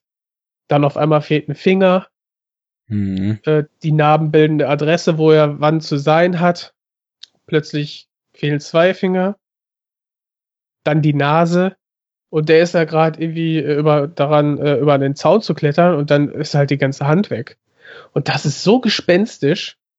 Das ist wirklich Also- ein sofort so beklemmend. Also man hat direkt so eine, also ich, man fühlt sich immer so, weiß ich, unheilvoll berührt, weil das ist halt eine Sache, du kannst halt nichts dagegen tun, ne? Es ist verschwindet einfach und du weißt, okay, die stellen gerade Sachen mit dem jüngeren Paul Dano, also mit dem jüngeren Seth an. Äh, das allein die Vorstellung reicht schon aus, dass es dir kalt den Rücken runterläuft. Ich finde auch, also die Szene, die top dieses Konzept von den Loop-Klausen nochmal um einiges. Die, also das gibt's ja später dann auch nochmal, dass über Narben quasi mit dem zukünftigen Ich kommuniziert wird, ähm, was ich auch richtig übel finde. Aber die Szene, wie ihm dann so, also kurz bevor er dann tatsächlich an dem Punkt ist, an den er kommen soll, ähm, um zumindest quasi sein jüngeres Ich dann noch zu retten, ähm, wie, wie ihm dann ganze Gliedmaßen plötzlich fehlen und so weiter und er so in sich zusammen sagt, das ist so übel. Also es ist eine der Ja. äh, am, am meisten einem so kalt irgendwie im, im, im Magen packenden Szenen, die ich wirklich so kenne, weil es. Da steckt so viel drin. Also zum einen, was mit dem Jungen passiert, aber auch über dieses ganze Ursache, Wirkung, Zeitreise, zurückgereist und äh, alles, was dazwischen ist und so weiter, Konzept. Das ist halt auch so ein Mindfuck, was da passiert, eigentlich so wie vieles Mhm. in dem Film. Definitiv sehr, sehr krass. beim, beim Klopfen ist oder so ist dann die Hand weg und dann äh, er war erst einbeinig, das ist nur so ein Klumpen, dann öffnet sich die Tür, dann siehst du halt den äh, den einen Auftragskiller Kid Blue, der ihn dann umbringt und im Hintergrund siehst du einfach diesen Operationstisch. Mhm. Das, oh, Super übel. Ja. Ja, definitiv und äh, bez richtig bezüglich uplifting. da können wir dann gleich auch, also mit den konkreten Zeitreise-Shit nochmal drauf kommen, wie sowas eigentlich funktionieren oder nicht funktionieren kann. Ich wollte aber nochmal zu Joe, weil im Endeffekt ist es ja dann auch später so, dass sein Egoismus und die Person, die er im Alter dann geworden ist, als er die dann später tatsächlich kennenlernt, weil ähm, wir ja dann so diese doppelte Zeitschleife durch, durchlaufen und die beiden dann ja auch wirklich oft aufeinandertreffen dann in, in der zweiten Hälfte. Er entschließt sich dann ja doch gegen Ende was ja mehr oder weniger Selbstloses zu tun und da habe ich beim ersten Mal kam das für mich so ein bisschen aus dem heiteren Himmel. Ich weiß auch gar nicht irgendwie, also ob jetzt mein Blick so auf den Film, weil ich einfach wusste, in welche Richtung er geht, noch mal ganz anders war, aber ich habe irgendwie das schon so empfunden, dass eigentlich bis quasi Old und Young Joe aufeinandertreffen, dass beide eigentlich eher so ein total egoistischer Typ sind, weil auch der alte Joe, der hatte dann ja quasi noch mal, quasi noch für fünf Jahre so seinen Frieden gefunden mit der Frau da in China, also Jahr 25 bis 30, bevor sein Loop geschlossen werden sollte.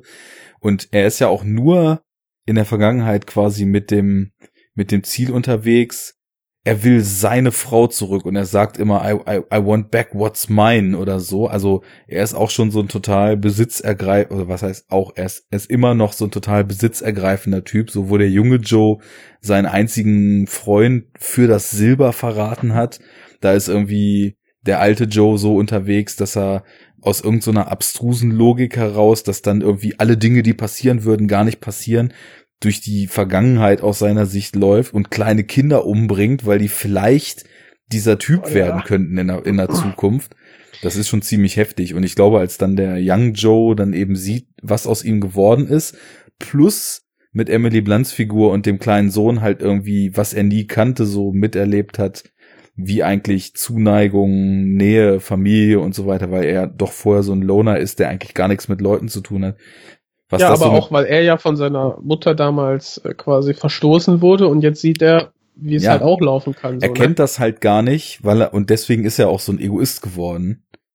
Und Vermutlich, d- ja. Das passt, äh, genau, vermutlich. Das, das passt schon gut zusammen. Aber ich habe beim ersten Mal eben so ein bisschen gestruggelt, weil ich dachte, okay, dass er jetzt da irgendwie mal so ein schönes Leben kennengelernt hat und sieht, was sein altes Ich für ein Assi geworden ist, reicht das, um sich dann irgendwie auch selbst umzubringen. Aber Spoiler. wir spoilen doch. Also, Ja, ja, klar. Klar, aber das ist halt der, der größte des ganzen Films. Also, mhm. So, ein kleiner Test. Erklären Sie mir doch bitte mal die Ähm. Zeitreisekonzepte in diesem Test. Nein, ich will noch wissen, ob das für euch so hinhaut mit der Charaktermotivation oder ob das, ob da irgendwas dann doch aus heiterem Himmel kommt und ihr euch gefragt habt, äh, wo kommt das jetzt her? Ich, ich würde sogar noch ein weiteres Kapitel aufmachen und zwar, dass ähm, ich kann Bruce Willis aber auch, also den alten Joe dahingehend auch verstehen, dass er ja äh, sagt, äh, die Liebe seines Lebens hat ihn da errettet. Ne? Und da hat er halt auch alles, all das kennengelernt, was dann der junge Joe ähm, mit ähm, der Mutter der Emily Blunt dann quasi stattfindet. Ja, Und dann hast du diese, diese zwei Versionen des gleichen Charakters, die dann zwei verschiedene Frauen haben, die sie dann erretten und wo sie dann quasi Nähe und so lernen und auch Liebe spüren. Ähm, und beide wollen das quasi nicht, ähm, nicht aufgeben. So, und das ist halt die Motivation vom Alten, genauso wie vom Neuen, kann ich da irgendwie top, also einfach nachvollziehen. Schon, aber es ist natürlich echt ein krasser Schritt, durch die Vergangenheit zu laufen und zu wissen, ich finde jetzt hier nicht den richtigen und einfach irgendwie mal so eine Handvoll kleiner Kinder umzubringen, ne? Ja, als ich, also ja, dieses Tabu, ne, ist auch, ähm, Gut, er hat irgendwie sehr, von Menschen in seinem Leben umgebracht, aber ja, dieses Kind umbringen, dieses Unschulde, Unschuldige, ne, ähm, ist halt nochmal ein weiterer Schritt, wo man auch merkt, äh, einmal findet es ja statt und ähm, wie das inszeniert ist, halt auch super hart. Und man sieht halt auch, dass, dass der alte Joe auch kurz davor ist, daran zu zerbrechen. So habe ich das empfunden. Wer dann nach der Tat dann unter die Autobahn torkelt, Kamera in Schieflage, ne, Dutched Angle, du hörst keinen Sound, und nur so das Zusammenbrechen von Bruce Willis, was ich übrigens auch gut geschauspielert fand. Äh, Okay. den Punkt gibst du mir. Ja. ähm, das, ja, ist schon, ja, aber man hat ihn halt vorher auch kennengelernt als äh, äh, eiskalten Bastard, der halt auch seinen Freund dann ans Messer liefert, ne? ja, ja, ähm, natürlich. Also das, das, die, die ganze Figur, deswegen meinte ich das vorhin, ist im Grunde genommen, wenn man über sie nachdenkt, halt auch nicht sonderlich sympathisch, aber irgendwie schafft Gordon Levitt es so das Ganze trotzdem schon irgendwie so, dass man bei ihm ist und dass man das Ja. Gefühl hat, er er sollte irgendwie schon, schon. man wünscht ihm, dass er seinen Weg geht aus irgendeinem glaube ich, Grund. auch so ein bisschen die Stärke, wenn wenn es die da gibt äh, des Films, dass du halt irgendwie mit beiden halt auch sympathisieren kannst, ne? Und halt Mhm. hin und her springst. Es wechselt ja immer so ein bisschen irgendwie. Also so ging es mir zumindest äh, damals wie heute, dass du halt irgendwie den einen verstehen kannst, den anderen auch und dann immer so, ah, okay, jetzt er, jetzt er. Ist schon okay, also Und, und du hast ja auch einen Lernprozess bei denen, ne? Genau. Also, Und auch deine Frage irgendwie, ob, ob, ob ich die, ob ich das plausibel finde, so ein bisschen die Charakterentwicklung, ich denke schon, dass man das dem Film auch geben kann. Also ich, Ja. das ist da liegt auf jeden Fall nicht meine Kritik. Nö, ich finde es schon. Ich Doch. glaub's auch. Deswegen wollte, hat mich das mal interessiert, wie das bei euch so ist, weil gerade so in so einem völlig selbstlosen und dann eben auch endgültigen Akt, sich selbst zu opfern, um Hm. irgendjemand anderem das Leben zu ermöglichen, das ist ja so ein Metier, wo Hollywood immer gern mal übers Ziel hinausschießt, weil dann auch ein riesen Pathos in der Regel da drumrum gekleistert Mhm. wird. Und das Ende ist jetzt auch nicht ganz frei vom Pathos, ist aber doch sehr, sehr zurückhaltend, muss ich sagen. Es gibt was ähnliches bei. Oh, sorry, ja. Dem, ja, nee, äh, sag ruhig. Jetzt habe ich gerade so ein leichtes Delay gehabt. Es gibt ja, ähm, Achtung, Spoiler für äh, Butterfly-Effekt. Ähm, ah ja. Ja, da gibt es ja auch, ich weiß jetzt nicht, ob es das, ob es das richtige Ende ist oder das alternative Ende. Ähm, ich glaube, es ist das Alternative, ne? Das Bessere ist das Alternative, glaube ich. Es gibt auf jeden Fall ja ein Ende, wo, wo, wo es quasi auch so ist, wo er sich ja Mhm. umbringt, opfert, um anderen das Leben irgendwie zu ermöglichen. So, und das, Ja.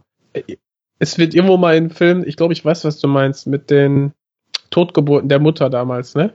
Ja, ja, weil, genau. weil, sie, weil sie gesagt hat, ah, äh, endlich hat's mal geklappt. Ich hatte vorher schon irgendwie zwei oder drei Totgeburten und so, ne?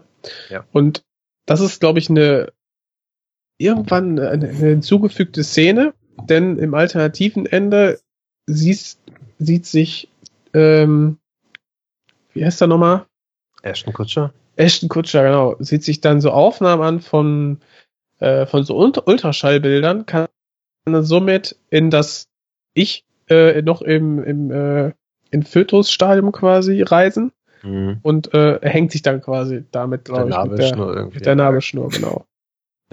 Mhm. Er ist ein bisschen albern, aber ähm, trotzdem ist so die, die Essenz äh, und auch so die Dramatik und, und, und auch, auch das Pathos so ein bisschen ähm, ist da halt auch mit drin. Aber ich fand das auch bei Butterfly Effect damals eigentlich ganz gut. Ich finde sowas immer sehr, wenn es gut gemacht ist, wie auch bei Looper, wie gesagt, finde ich auch okay. Irgendwo ergreifend, das auf so eine auf so eine eigenartige Art und Weise.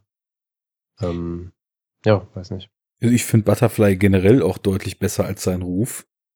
Ich, ich mag den auch. Wahrscheinlich, ja, ja. weil es mit Zeitreise zu tun hat. Ja. Das sind bei mir gleich immer zwei Pluspunkte. Mhm. Ähm, und also gerade so dieses, diese Aspekte sind da eben auch schon stark in dem Film. Naja, also ich, ich hab's hier auch gekauft und äh, beide haben so ihre Gründe, der junge Joe und der alte Joe. Und ähm, ja, ich, also so diese, ich dachte halt erst, dass zwischen äh, Blunts Figur und dem jungen Joe dann da wirklich so eine richtige Love Story noch entsteht, Mhm. wo ich so auch so dachte, so, oh, kein Bock drauf, ey, was hat denn das jetzt hier zu suchen?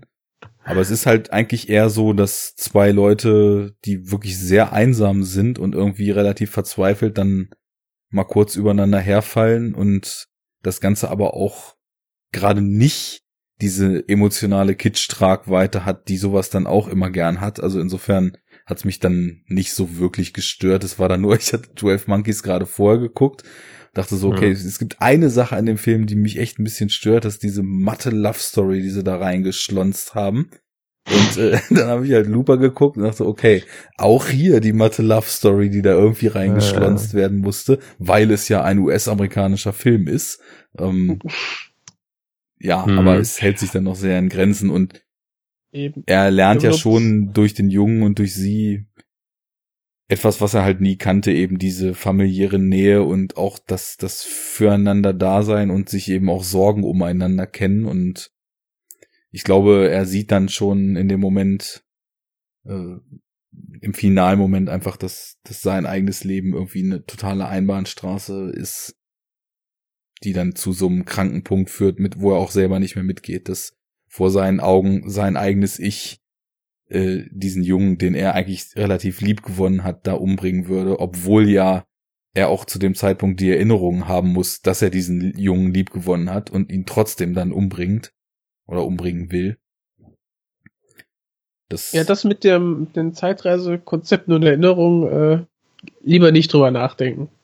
Ja, aber lass mal drüber nachdenken. Lass uns doch vielleicht Genau. mal äh, dazu Ja. wechseln, was der Film eigentlich zeitreisetechnisch da so genau auf die Beine stellt. Das ist nämlich Ja. echt lieber nicht drüber nachdenken würdig. es ist ja Messi, wie wir schon vorher gesagt haben, er, er mischt ja die Konzepte des dieser drei aufgestellten Kategorien, ne, der, des deterministischen Zeitreisens, des Paralleluniversums und der, der Loops wild durcheinander. Und dann, ich möchte jetzt mal damit anfangen, wie das quasi an, anfängt, dass wir diese zwei ähm, Paralleluniversen haben. Und zwar ist es ja so, dass in der ersten Version, die wir sehen, es gibt diesen Scheideweg, und zwar da, wo der junge Joe den Alten umbringen soll. Ne, der Alte wird in die Vergangenheit ge gejagt, Joe erschießt ihn, öffnet äh, sein Päckchen und sieht, okay, krass, ich habe jetzt hier, ähm, ich glaube, sechs oder acht Goldstücke und somit ist mein Vertrag jetzt ausgelaufen. Und ähm, das verläuft eigentlich, äh, dass er es halt, bis er das Gold sieht, nicht weiß, wen er da umgebracht hat wie man das dann auch zuvor gesehen hat. Und dann sehen wir quasi in Zeitraffer so ein bisschen in verschiedenen Momentaufnahmen, wie so die nächsten 30 Jahre für ihn aussehen. Er geht dann nicht nach Frankreich, sondern nach äh, China, ne? Und äh, ja, verlebt dann dort sehr viel äh, Zeit, fängt dann dort an mit den Kopfgeld, mit der Kopfgeldjagd und lernt dann da seine große Liebe kennen.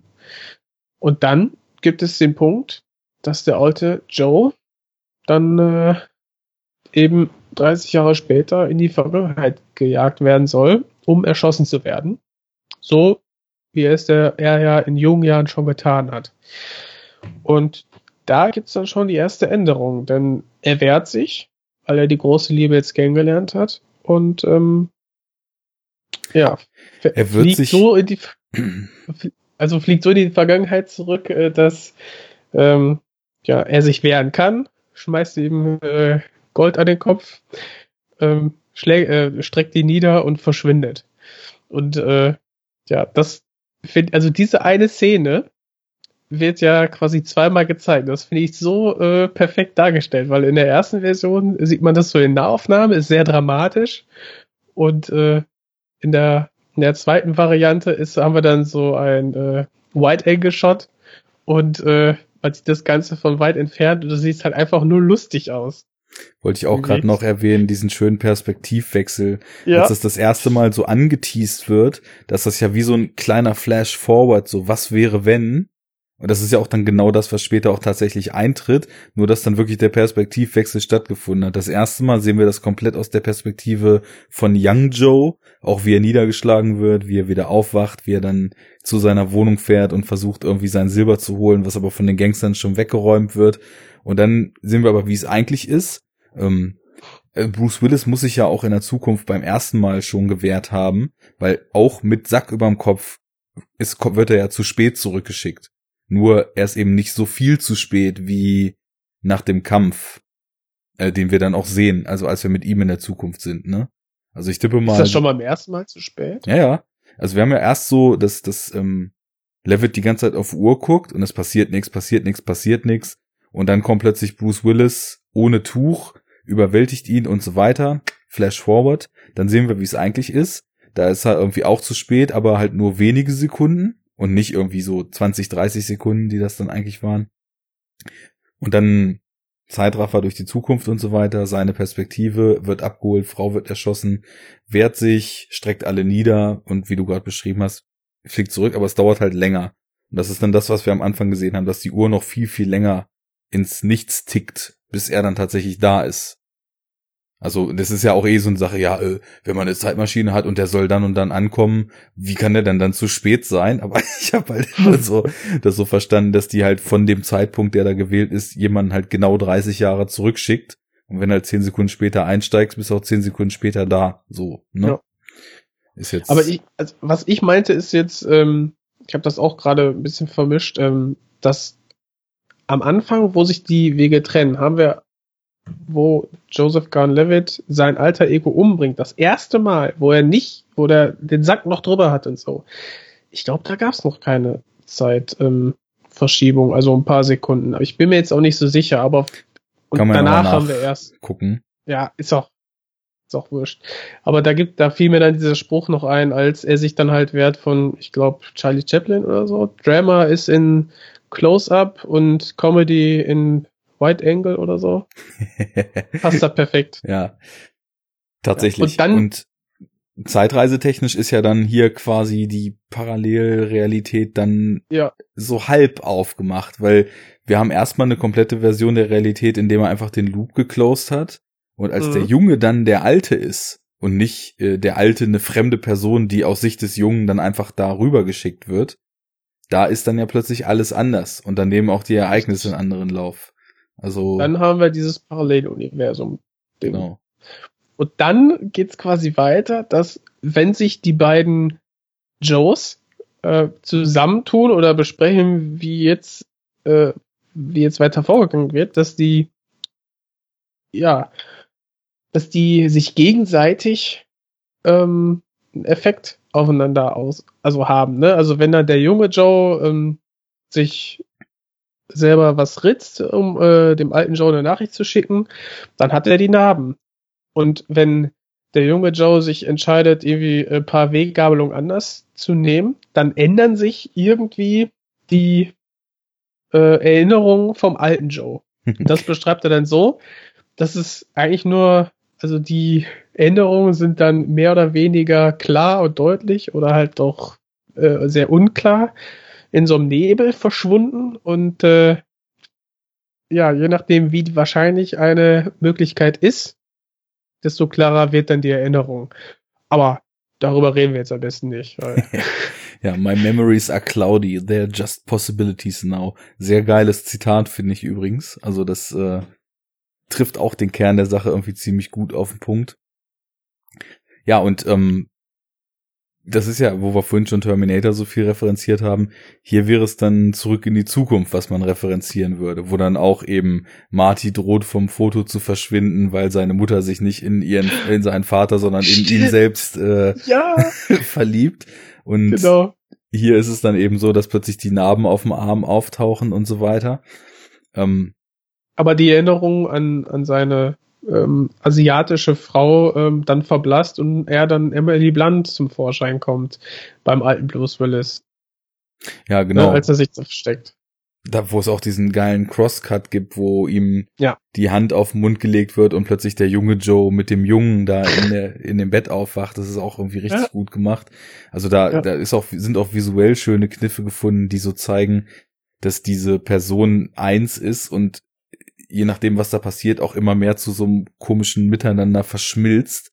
Ähm, und er dann ja auch zum Beispiel aufgrund der eigenen Erinnerungen dann weiß, wo der junge Joe ist. Also das ist halt wirklich total messy, dass also je nachdem, wie Young Joe sich verhält, dass, dass dann eben auch das Verhalten des zukünftigen Ichs aufgrund der Erinnerungen, die er an vor 30 Jahren hat, irgendwie so beeinflusst. Also total weirde Vorstellung, dass äh, da quasi ständig irgendwie Geschichte und Erinnerung neu geschrieben wird, je nachdem, wie die Zeitstränge so sind. Und ich glaube, dass Ryan Johnson sich da eben auch ganz bewussten Spaß draus macht und das also auch absichtlich irgendwie so weird macht, weil er sich denkt, man kann den ganzen Kram sowieso nicht verstehen, also lass uns doch mal irgendwie komplett drauf scheißen, dann noch diese kleinen Meta-Statements macht mit seinen in Deutsch, glaube ich, servierten im O-Ton den Strohhalmen, um die es da geht, um Diagramme zu zeichnen.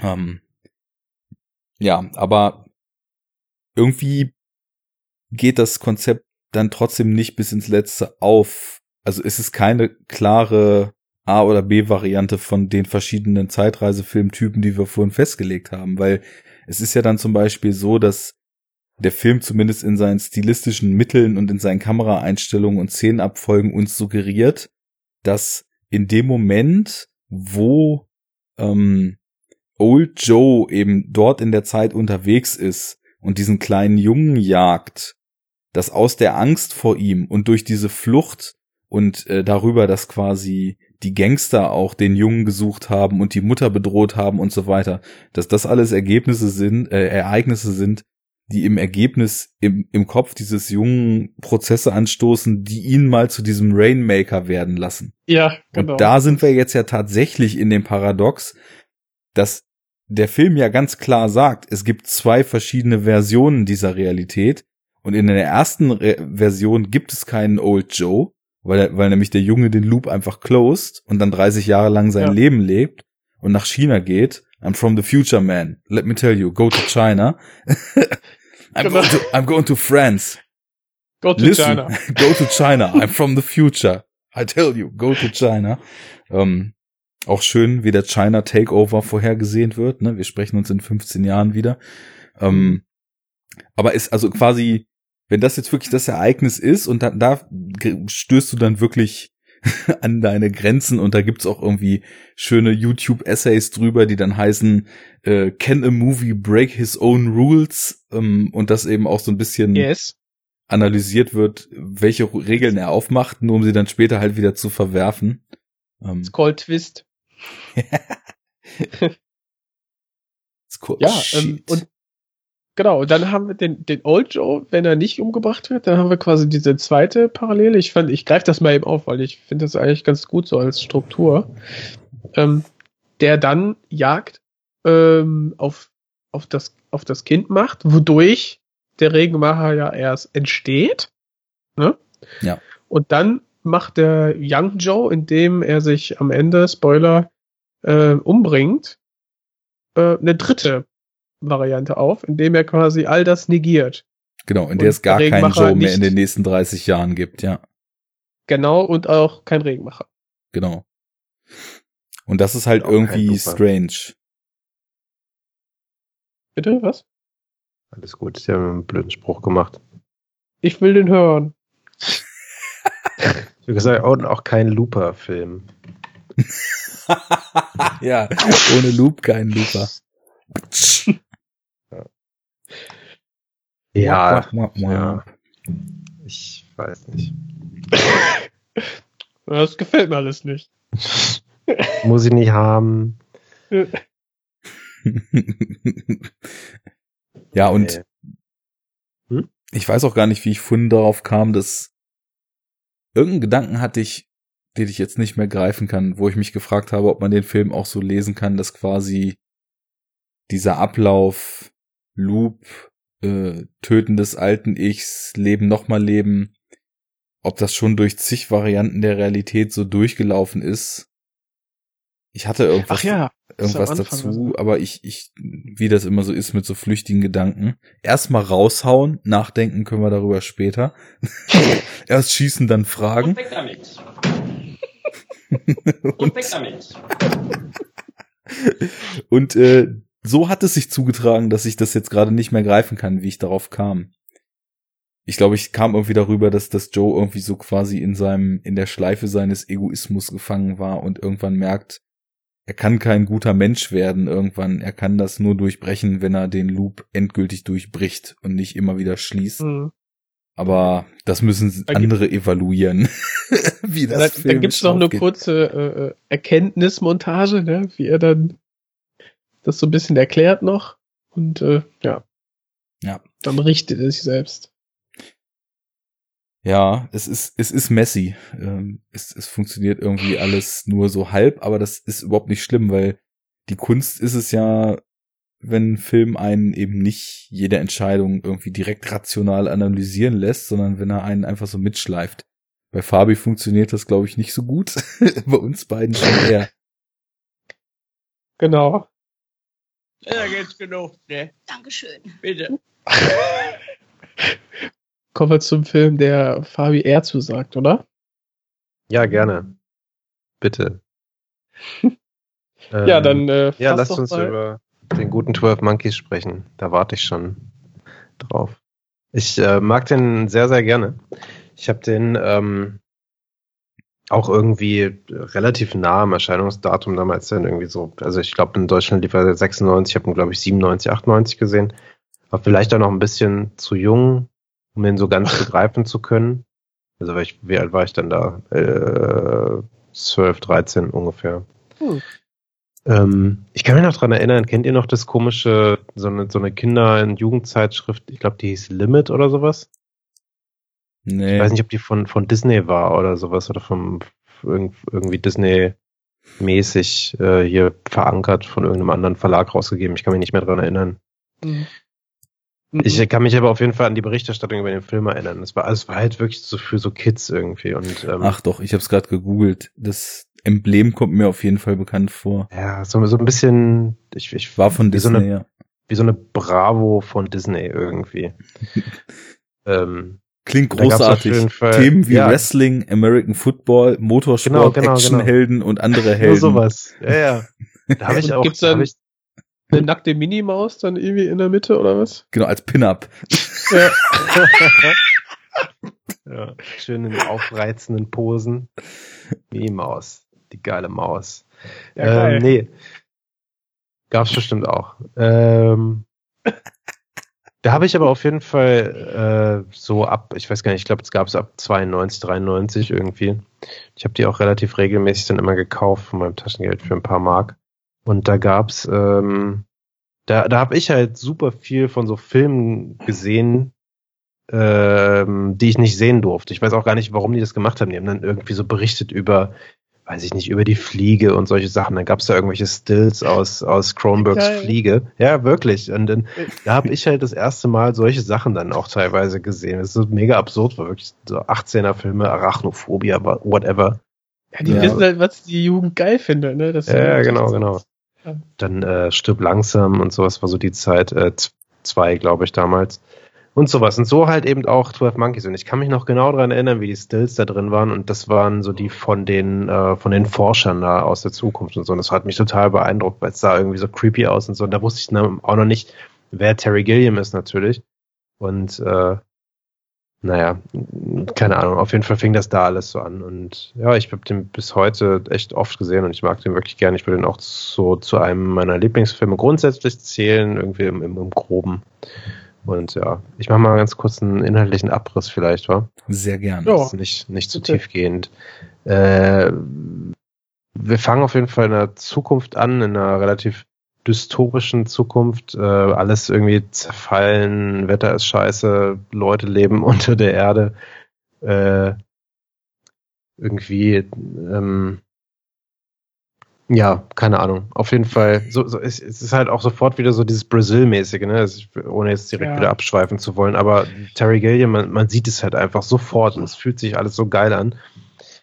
das ist Das halt, ist dieses absurd Äh, entrückte, was er so ja, in seinem genau. Style hat. Also so Ja. diese überzogenen, teilweise dann eben in diesen Dystopien, die er gemacht hat, so ja, steampunkig ist das falsche Wort, aber so seltsam irgendwie Steam Retro Futurist Punk Gilliameskig oder hm, keine Ahnung, das ist so ein ganz eigenes Ding, was er da macht. Total Ja. detailversessen und äh, ja. Irgendwie ja, und, und, und in den Details dann Verrückt. diese aber halt total überspitzt auch, ne? Das ja, ist alles so, überzogen, überzeichnet, ja. Ja. Na gut, wie dem auch sei, wir haben halt unseren Protagonisten da, der hängt da rum, das ist wieder mal Bruce Willis, äh, da noch wesentlich besser in seinem Schauspiel. Ähm, und äh, finde ich. Und äh, der ist Gefangener. Ich weiß gar nicht, ob äh, irgendwie gesagt wird, warum er Mhm, da im ich Knast ist, nicht. weiß ich gar nicht. Nee. Ja, wie dem im auch sei. Die, äh, die Menschheit ist, wie gesagt, ich, äh, lebt ja unter der Erde und die ist auch auf jeden Fall stark dezimiert im Vergleich zu unserer Gegenwart. Es sind irgendwie nur noch so, weiß nicht, ich sagen, glaube ich, ein Prozent der, der Menschheit irgendwie lebt nur noch. Und zwar sind die alle durch irgendwie so ein Virus ausgerottet. Äh, der Film ist ja heute bei uns, weil es auch um Zeitreisen geht und die kommen nämlich da zum Vorschein, die, ähm, weiß ich nicht, die Regierung, wie auch immer, die werden ja auch nicht weiter irgendwie benannt, was sie eigentlich sind. Ne? Also die, die da das Sagen haben, quasi, schicken halt immer irgendwelche Leute in die Vergangenheit, äh, um eben mehr, glaube ich, darüber herauszufinden, wie das alles passiert ist und auch um das eben abzuwenden. Und ähm, ja, so begleiten wir dann Bruce Willis auf seinen Reisen quasi in die Vergangenheit. Ich glaube, ich würde da auch einfach Schluss machen, denn äh, also dass er halt eben immer wieder verschiedene Epochen und und und und äh, Zeiten zurückkehrt, um dann eben mehr und mehr irgendwie dieses Rätsel äh, beziehungsweise die Entstehung dieses Viruses, äh, das die Menschheit dann letztlich auslöschen soll, irgendwie herauszufinden und und es halt eben abzuwenden oder auch nicht und so weiter. Und ein wichtiger Punkt noch, den ich vielleicht am Anfang vergessen habe, Das es wird auch relativ sagen. früh, ja, relativ früh eingeführt, ist, dass er eben von, von äh, so Erinnerungen und, und, und äh, ich weiß gar nicht, so Albträumen und, und Flashbacks und so weiter geprägt ist aus seiner Jugend, wo er eben mit seinen äh, Eltern oder whatever an so einem Flughafen ist, daran kann er sich halt immer noch erinnern irgendwie. Das kehrt immer wieder zurück, dieses Bild, weil er halt da sieht, wie so ein Typ erschossen wird. Und ja, das ist so ein bisschen der Kern irgendwie Genau. des Films. Das taucht dann immer wieder auf und äh, so nehmen die, nehmen die Dinge ihren Lauf. Ähm, Ja. Genau. Habt ihr, nur mal vorweg, habt ihr La Jetée gesehen? ich habe den mal gesehen, ja. Ich nicht, ne. Aber du weißt um, um den Film Bescheid, oder? Das, ähm, aufgrund dessen hat äh, Terry Gilliam den, oder das ist so die geistige Vorlage von 12 Genau, Monkeys, ja. ne? Ich, ich habe irgendwo mal gelesen, dass irgendwie, ich weiß gar nicht, Gilliam selber den, den, den überhaupt nicht gesehen hat oder sagt, er hat den nicht gesehen oder sowas, bis halt bis zur Premiere ähm, seines Films, also von 12 Monkeys, was ich irgendwie ein bisschen eigenartig finde, muss ich sagen, weil der Film ist halt natürlich eins zu eins halt, äh, Irgendwie sagen die Macher immer, sie, sie würden die Vorlagen nicht kennen, so wie die Bill und Ted Mhm. Macher sagen, sie hätten die Doctor Who gesehen. Ja. Und äh, Gilliam Ja, sagt, aber also jetzt bei La Jetée und 12 Monkeys ist es halt einfach, also sorry, es ist eins zu eins das gleiche, plus dass du natürlich halt bei 12 Monkeys irgendwie eben die Armee der 12 Monkeys hast und so, was ja bei La Jetée nicht, nicht äh, Ja gut, ich meine, äh, keine Ahnung, wie sehr sich Terry Gilliam mit der Entstehung der ihm zugespielten Skripte beschäftigt. Das Skript ist von David ist- und Janet Peoples geschrieben. Ach so, ich dachte, er wäre selber auch dabei gewesen. Nee, nee, also er hat überhaupt gar keinen Ah, okay. Credit, was das Writing Ja, okay. betrifft. Und es kann ja auch schlicht und ergreifend sein, dass irgendwie typisch Hollywood das Skript irgendwie ans Studio verkauft wurde, Mhm. das Studio Gilliam geholt hat, er den Film gedreht hat und ihm dann später gesagt wurde, übrigens, da gibt es äh, einen französischen, ja, Stand, Standfilm-Film, weil es sind ja nur so Fotos, die aneinandergereiht sind Mhm. aus den 60ern, darauf beruht das Ganze eigentlich. Und er dann gesagt hat, ja, cool. Äh, Also La Jetée Ja. übrigens in Deutsch bekannt als am Rande des Rollfeldes. Ähm, Das hat einen deutschen Titel, das wusste ich gar ja, nicht. genau, Okay. weil das äh, da die Story mit diesem Flughafen und mit dem Sehen dieser Ereignisse, die an diesem Flughafen stattfinden, das ist so der Hauptstrang, der da ja übernommen ist. Mhm. Und äh, dann so dieses durch die Zeit reisen und dann im Endeffekt die große Conclusion an diesem Flughafen haben. Mhm. Deswegen ja am Rande des Rollfeldes. Ich hatte den mal digital aus dem Fernsehen aufgenommen und dann wollte ich ihn irgendwann noch mal gucken und irgendwie muss die Datei weg gewesen sein. Das war eigentlich schade, weil ich wollte das eigentlich jetzt auch für diesen kleinen Exkurs hier noch mal tun, aber habe ihn nicht gefunden und gerade merke ich, dass ich vielleicht auch einfach mal nicht unter La Jetée hätte suchen sollen, sondern unter am Rande des Rollfeldes. aber Und da ist er auch schon. nee, ich glaube, ich finde ihn auch so nicht. Ja, Äh, Ich egal. den aus äh, wieder mal Werbung fürs Videodrom aus dem Videodrom. Ja. Der wurde mir, ich habe mir halt irgendwann mal 12 Monkeys da ausgeliehen und dann war es so, ach übrigens, wusstest du das? Mhm. Hier, nimm den mit. Ne, so sind die da. Ja, gut. Ja. Ist ja auch nicht, Nicht so außer lang, ne? Limit. 30 Minuten oder 40, wenn überhaupt. Ja, der ist relativ kurz. Ist so ich glaube ein 30. Kurzfilm. Ja. Mhm. Nicht außer Limit, ne. der, der war nicht explizit genug für die Limit. Mhm. Kein Body Horror. Genau. Ja, aber ich habe ja auch schon rausgehört, ihr mögt ihn ja auch beide sehr gerne. Ne? ja absolut. Den. Habt ihr den damals schon auch recht früh gesehen oder wie seid ihr zu dem gekommen? Also ich auf jeden Fall auch in den 90ern und dann Mhm. eben auch über so immer wiederkehrende TV-Ausstrahlungen. Also ich meine, ich habe keine Ahnung, wie das TV-Programm heute aussieht, aber damals hatte man so das Gefühl, es gibt auch so ein paar gute Filme, die gefühlt so alle drei Wochen auf irgendeinem Sender gezeigt werden und Mhm. bei dem Film hatte ich auch das Gefühl, also ich habe den bestimmt über TV-Ausstrahlungen dann insgesamt bestimmt zehnmal gesehen, so in der zweiten Hälfte der Ja. 90er und frühe Nullerjahre.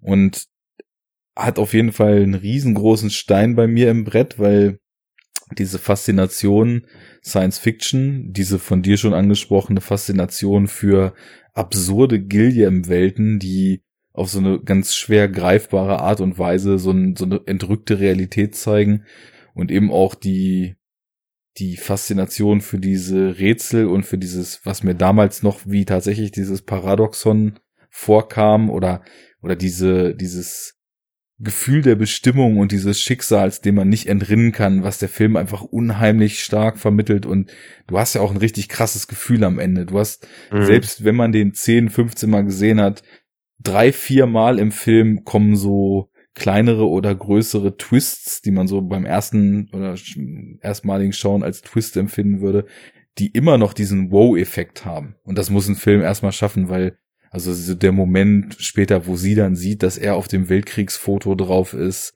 Ja, ja, das ist ähm, super. Mhm. und, und so verschiedene andere Szenen, die einfach eine totale Wucht haben und ähm, das ist so für mich eigentlich die perfekte Art von Film.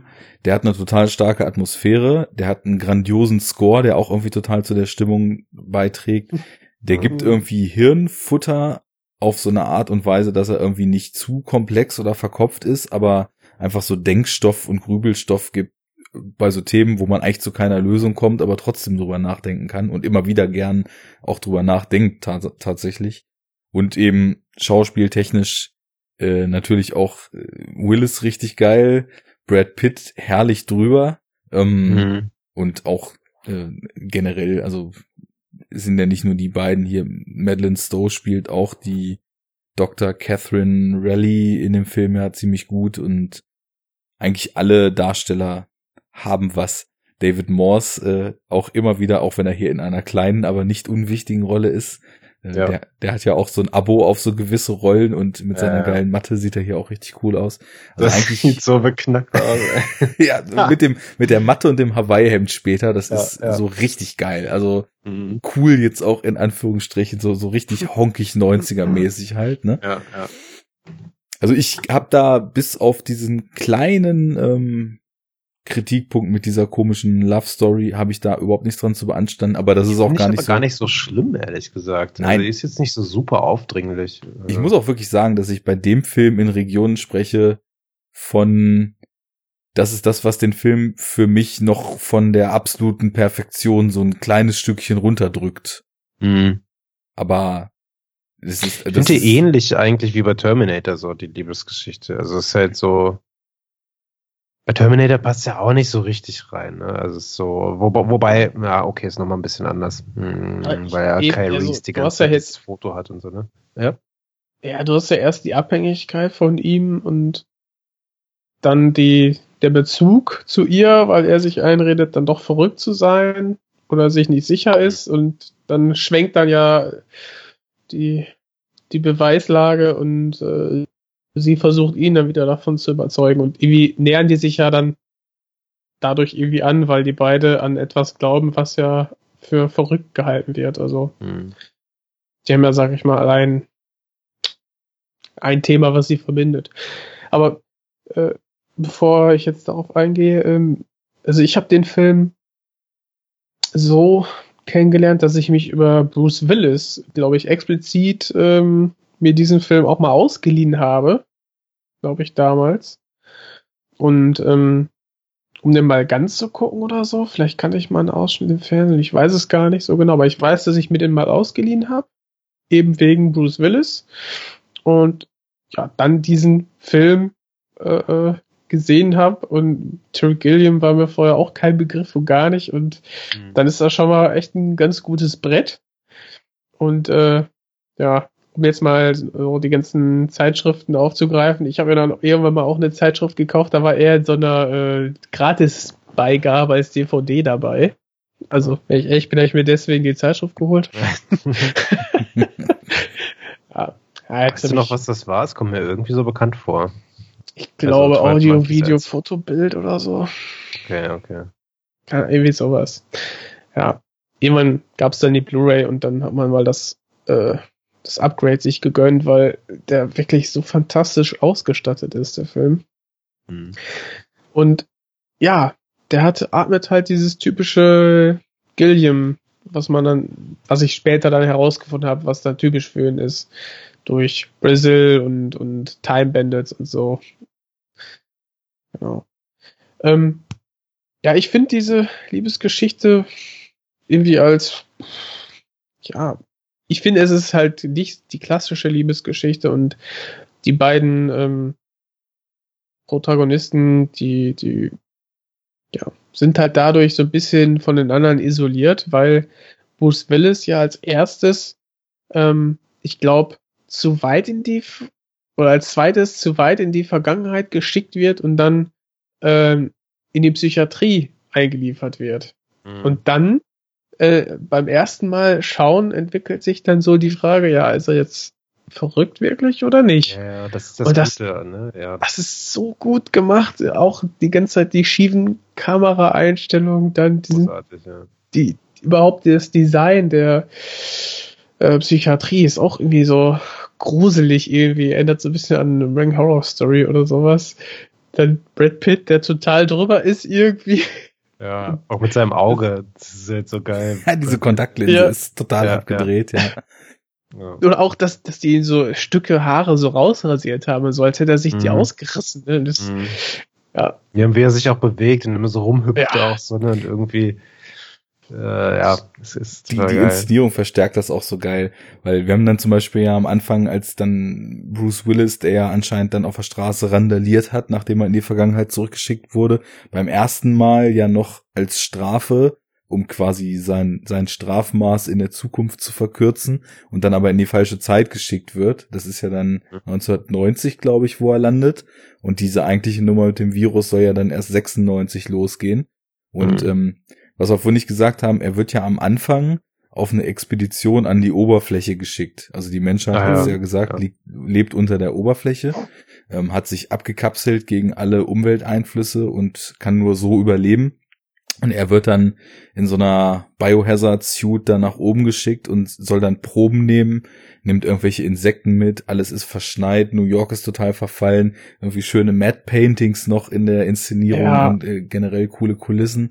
Dann läuft ein Grizzly oder so Genau. über den Weg. dann laufen noch Bären und, und Tiger, glaube ich, durch die Stadt, wo man sich auch schon fragt, wow, äh, so sehr hat die, die Natur jetzt hier scheinbar die Zivilisation schon eingeholt, wo man später aber ja den Grund erfährt, warum diese Tiere da in New York sind. Und da sieht er ja dieses 12 Monkeys ähm, Graffiti irgendwo, ne?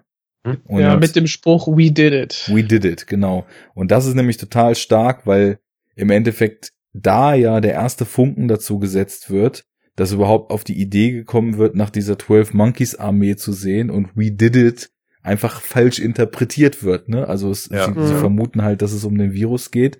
Später wird sich zeigen, äh, das ist was ganz anderes. Aber beim ersten Mal dann, wo er in der Zeit reist, ist er dann 1990 und wo die dann diese Irrenhaustour machen, um wieder zu Pitt zu kommen.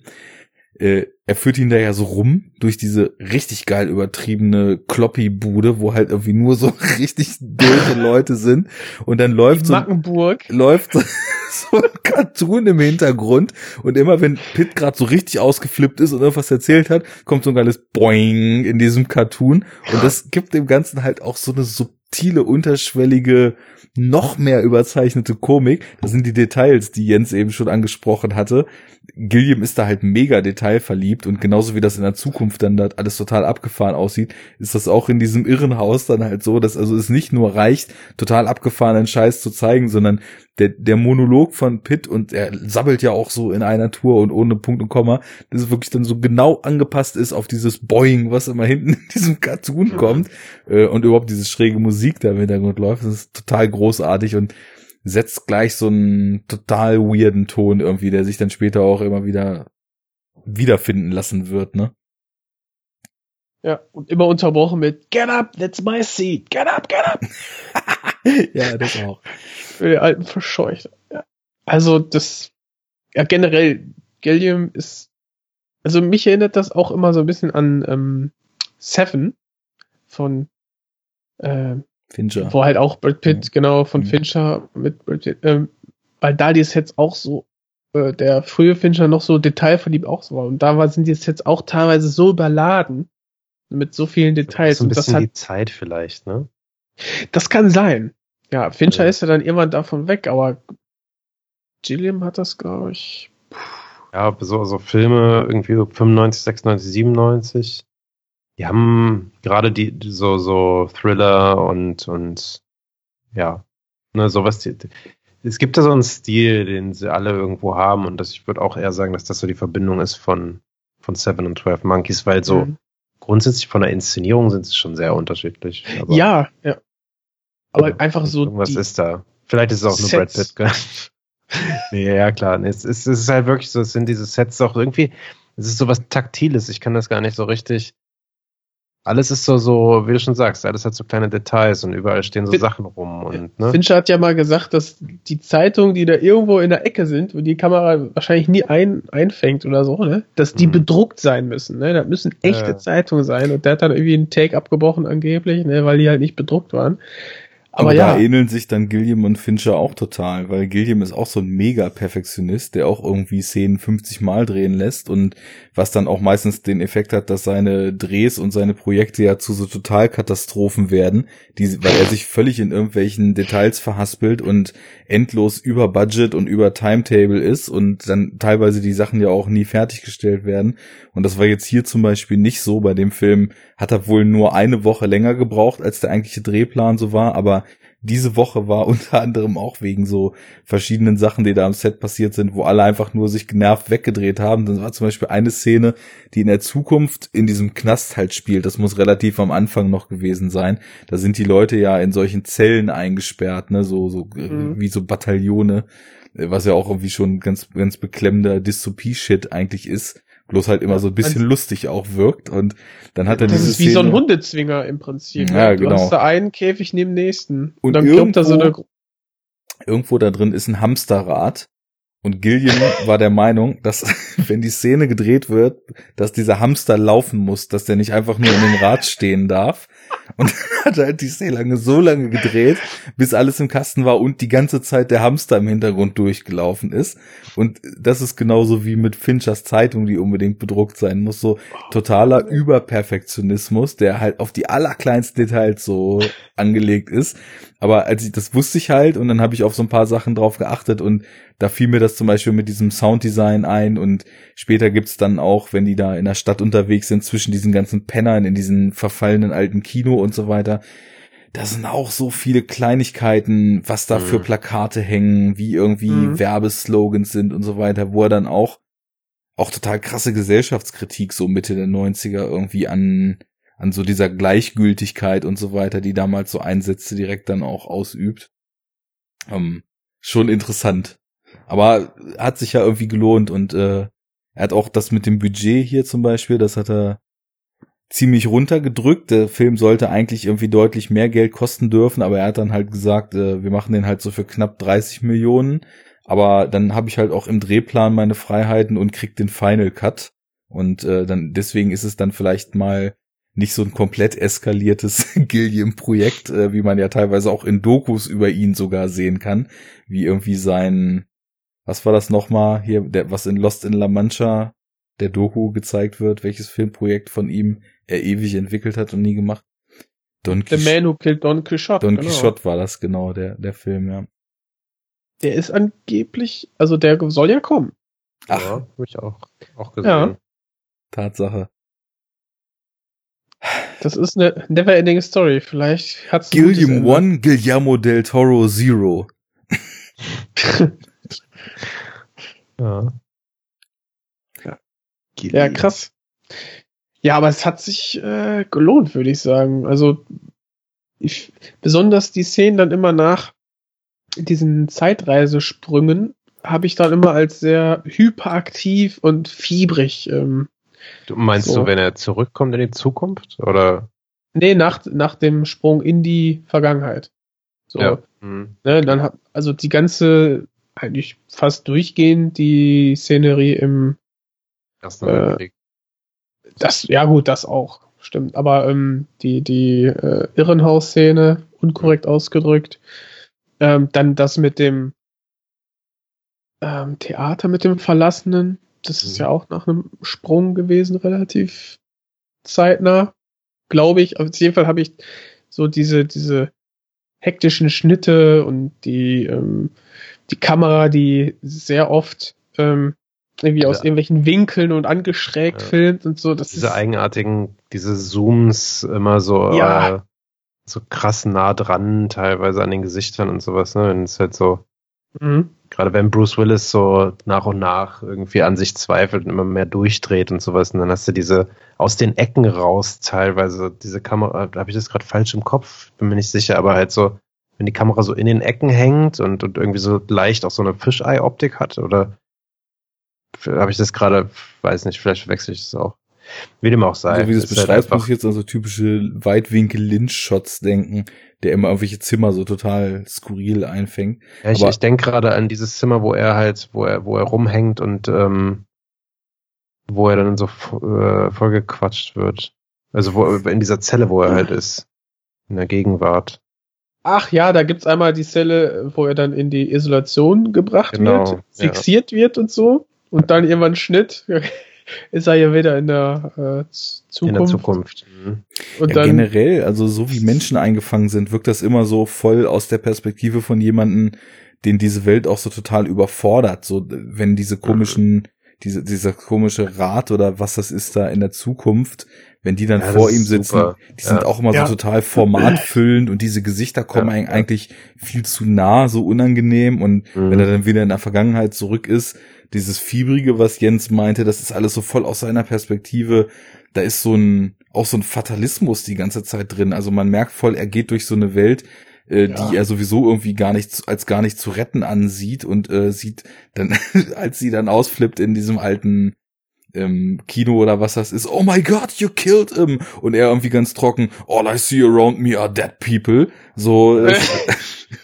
aber, aber er, er genießt auch die frische Luft und äh, die Vögel, die zwitschern. Das, das Wasser ist so schön geil. klar. Ja, ja, ja, und die Oldies. Ja. Genau. Wie er also dann immer anfängt, so zu so, so dahin zu schwelgen, irgendwie ist total ja, so geil, wenn die, wenn die Mucke kindlich. kommt und so, ja, ja, super. Ja. Ja.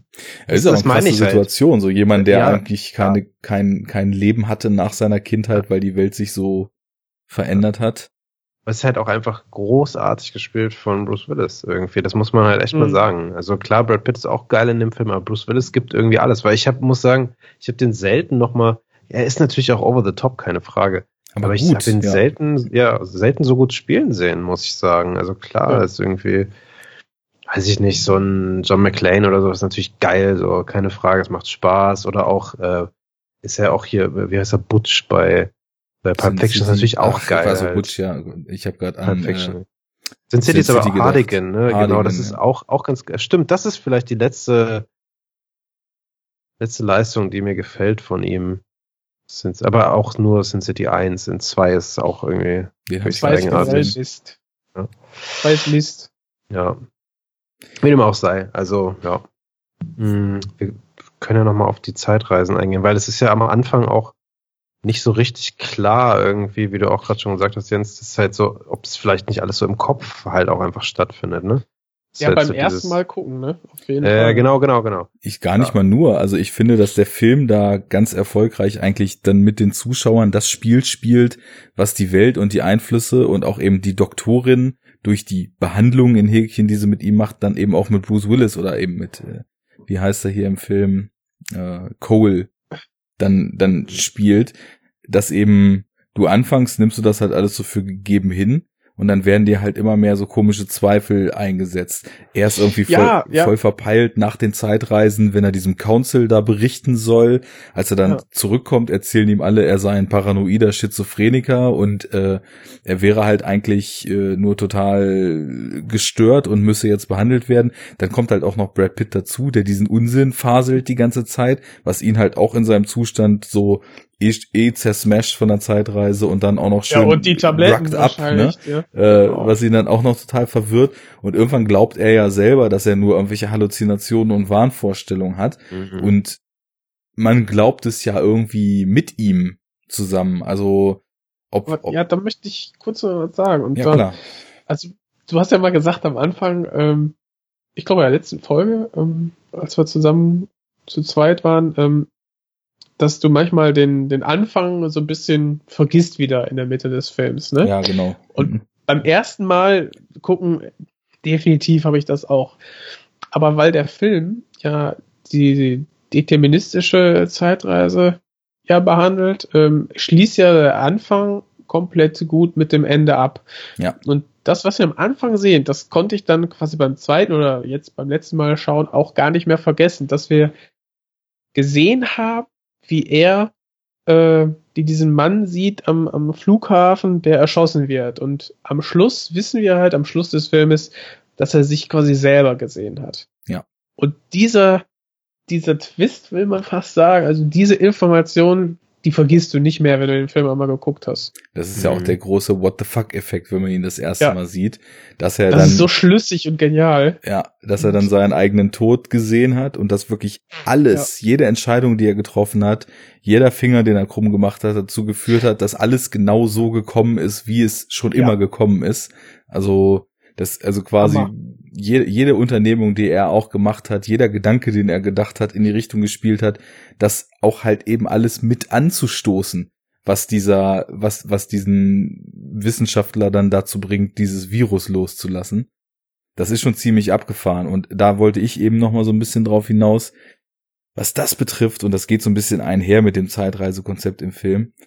Der ist halt einfach brillant konstruiert, finde ich. Also wie da Ereignisse ineinander greifen, aufeinander aufbauen und in Häppchen einem die Informationen so nach und nach erst durchsickern gelassen wird, was wann wo wozu führen wird, ist so gut gemacht, dass ich halt auch beim x Mal sehen, dass halt auch immer noch, obwohl ich genau alles auswendig kenne, was da passiert, spannend und und äh, einfach total interessant finde, so wie die Ereignisse da ihren Lauf nehmen.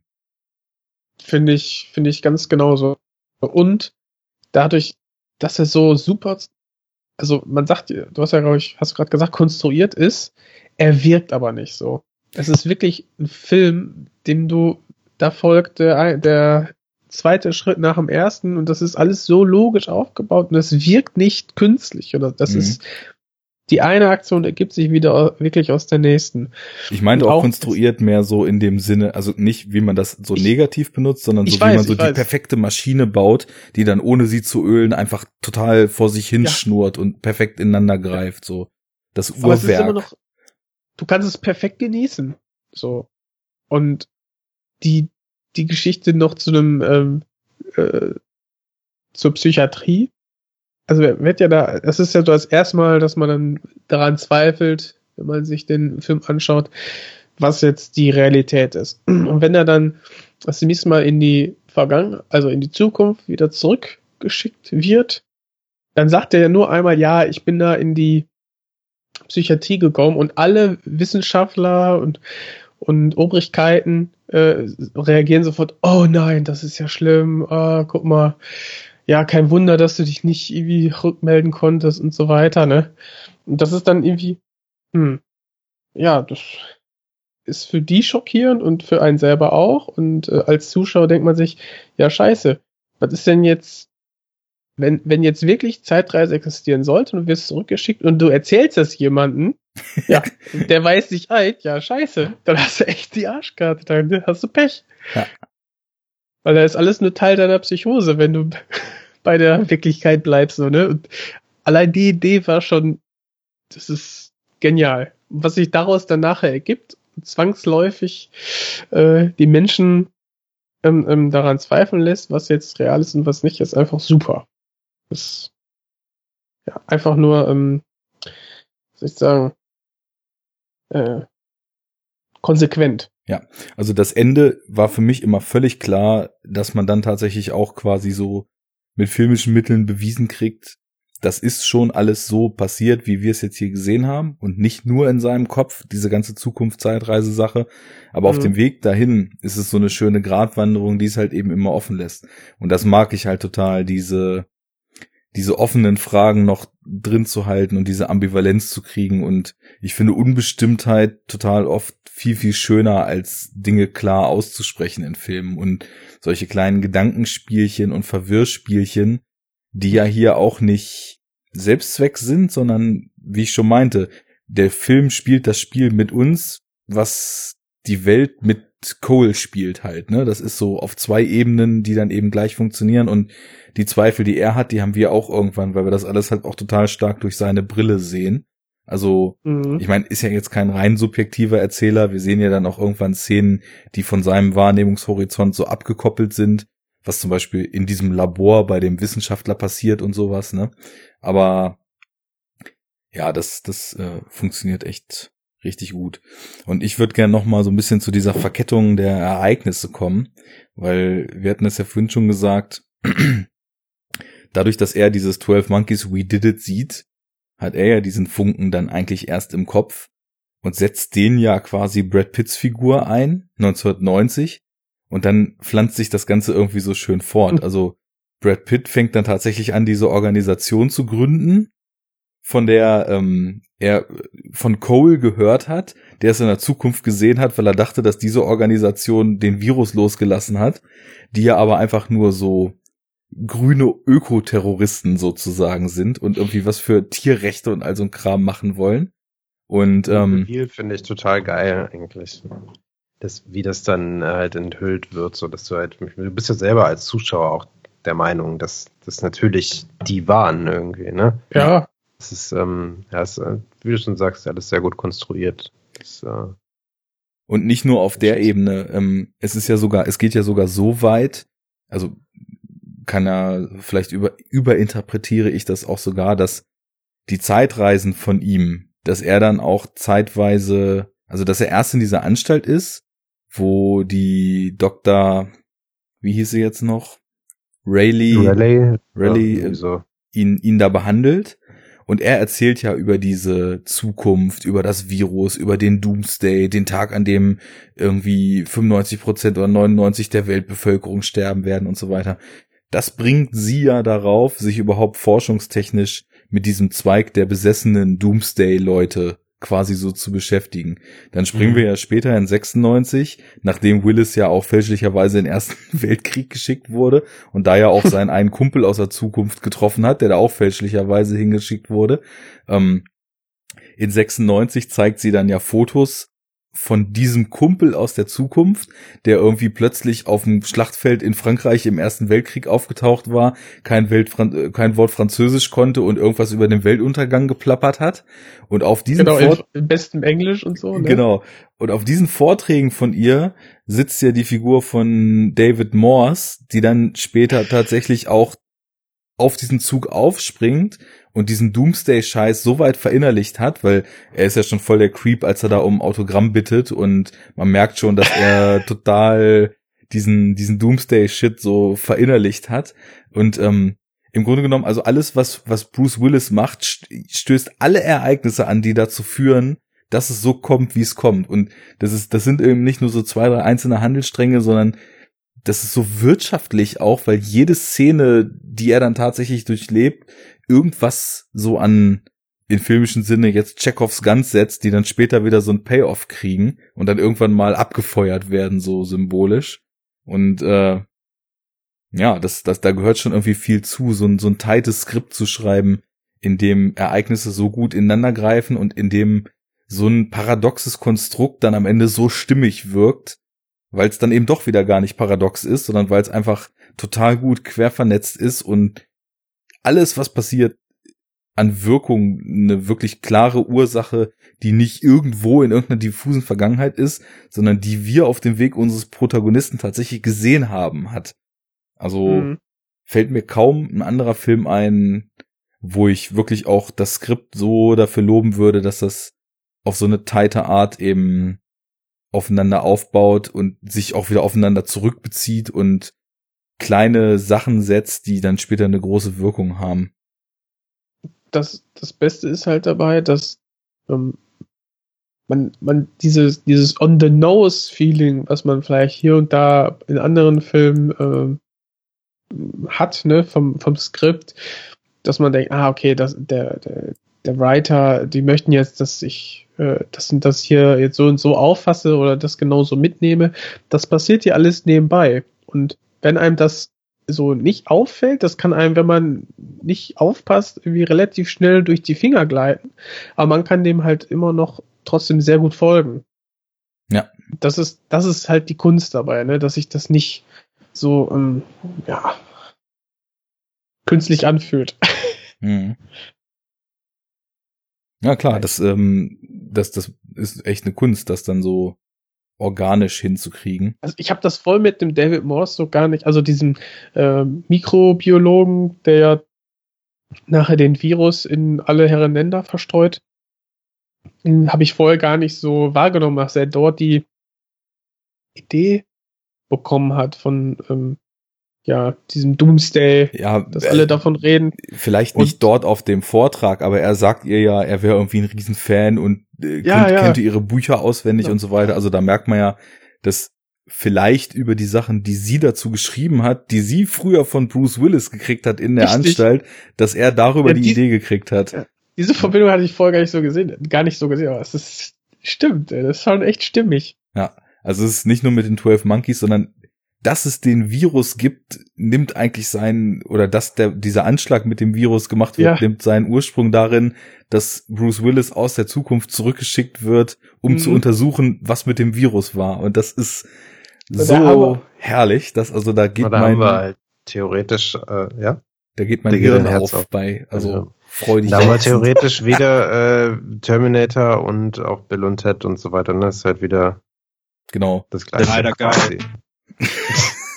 das, das war für mich wirklich immer so der Vorzeigekandidat für so ein komplett stimmiges, alles ist vorherbestimmt und von, von jedem Zeitpunkt auf dem, auf dem Zeitstrahl Vergangenheit und Zukunft gibt's nur eine einzige Variante und alles, was irgendwer in Zukunft und Vergangenheit macht, führt dazu, dass jeder Moment genau in dieser einen Variante passiert halt. Und das ist wieder so. Genau wie bei Bill und Ted. Nur nicht ganz so ausgefeilt wie bei Bill und Ted. Genau. Genau. Ich wollte weniger genau sagen. ja. ja.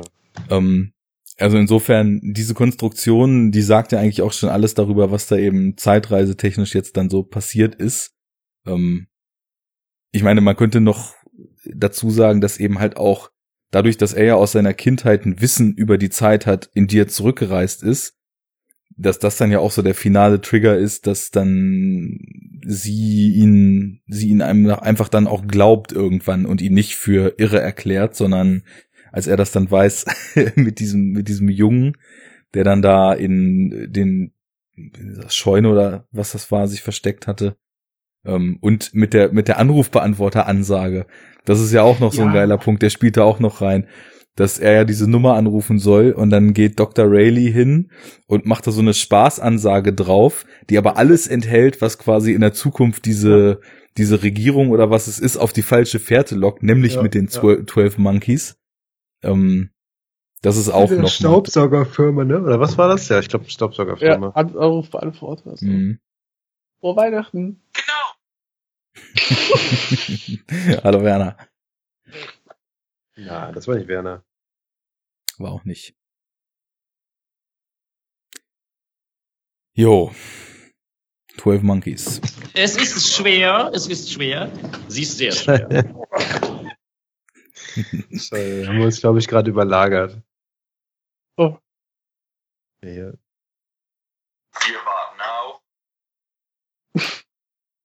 Darauf, dass hier mal weitergeredet wird, weil wenn die Hörer eins nicht wollen, dann ist das hier Stille zu hören.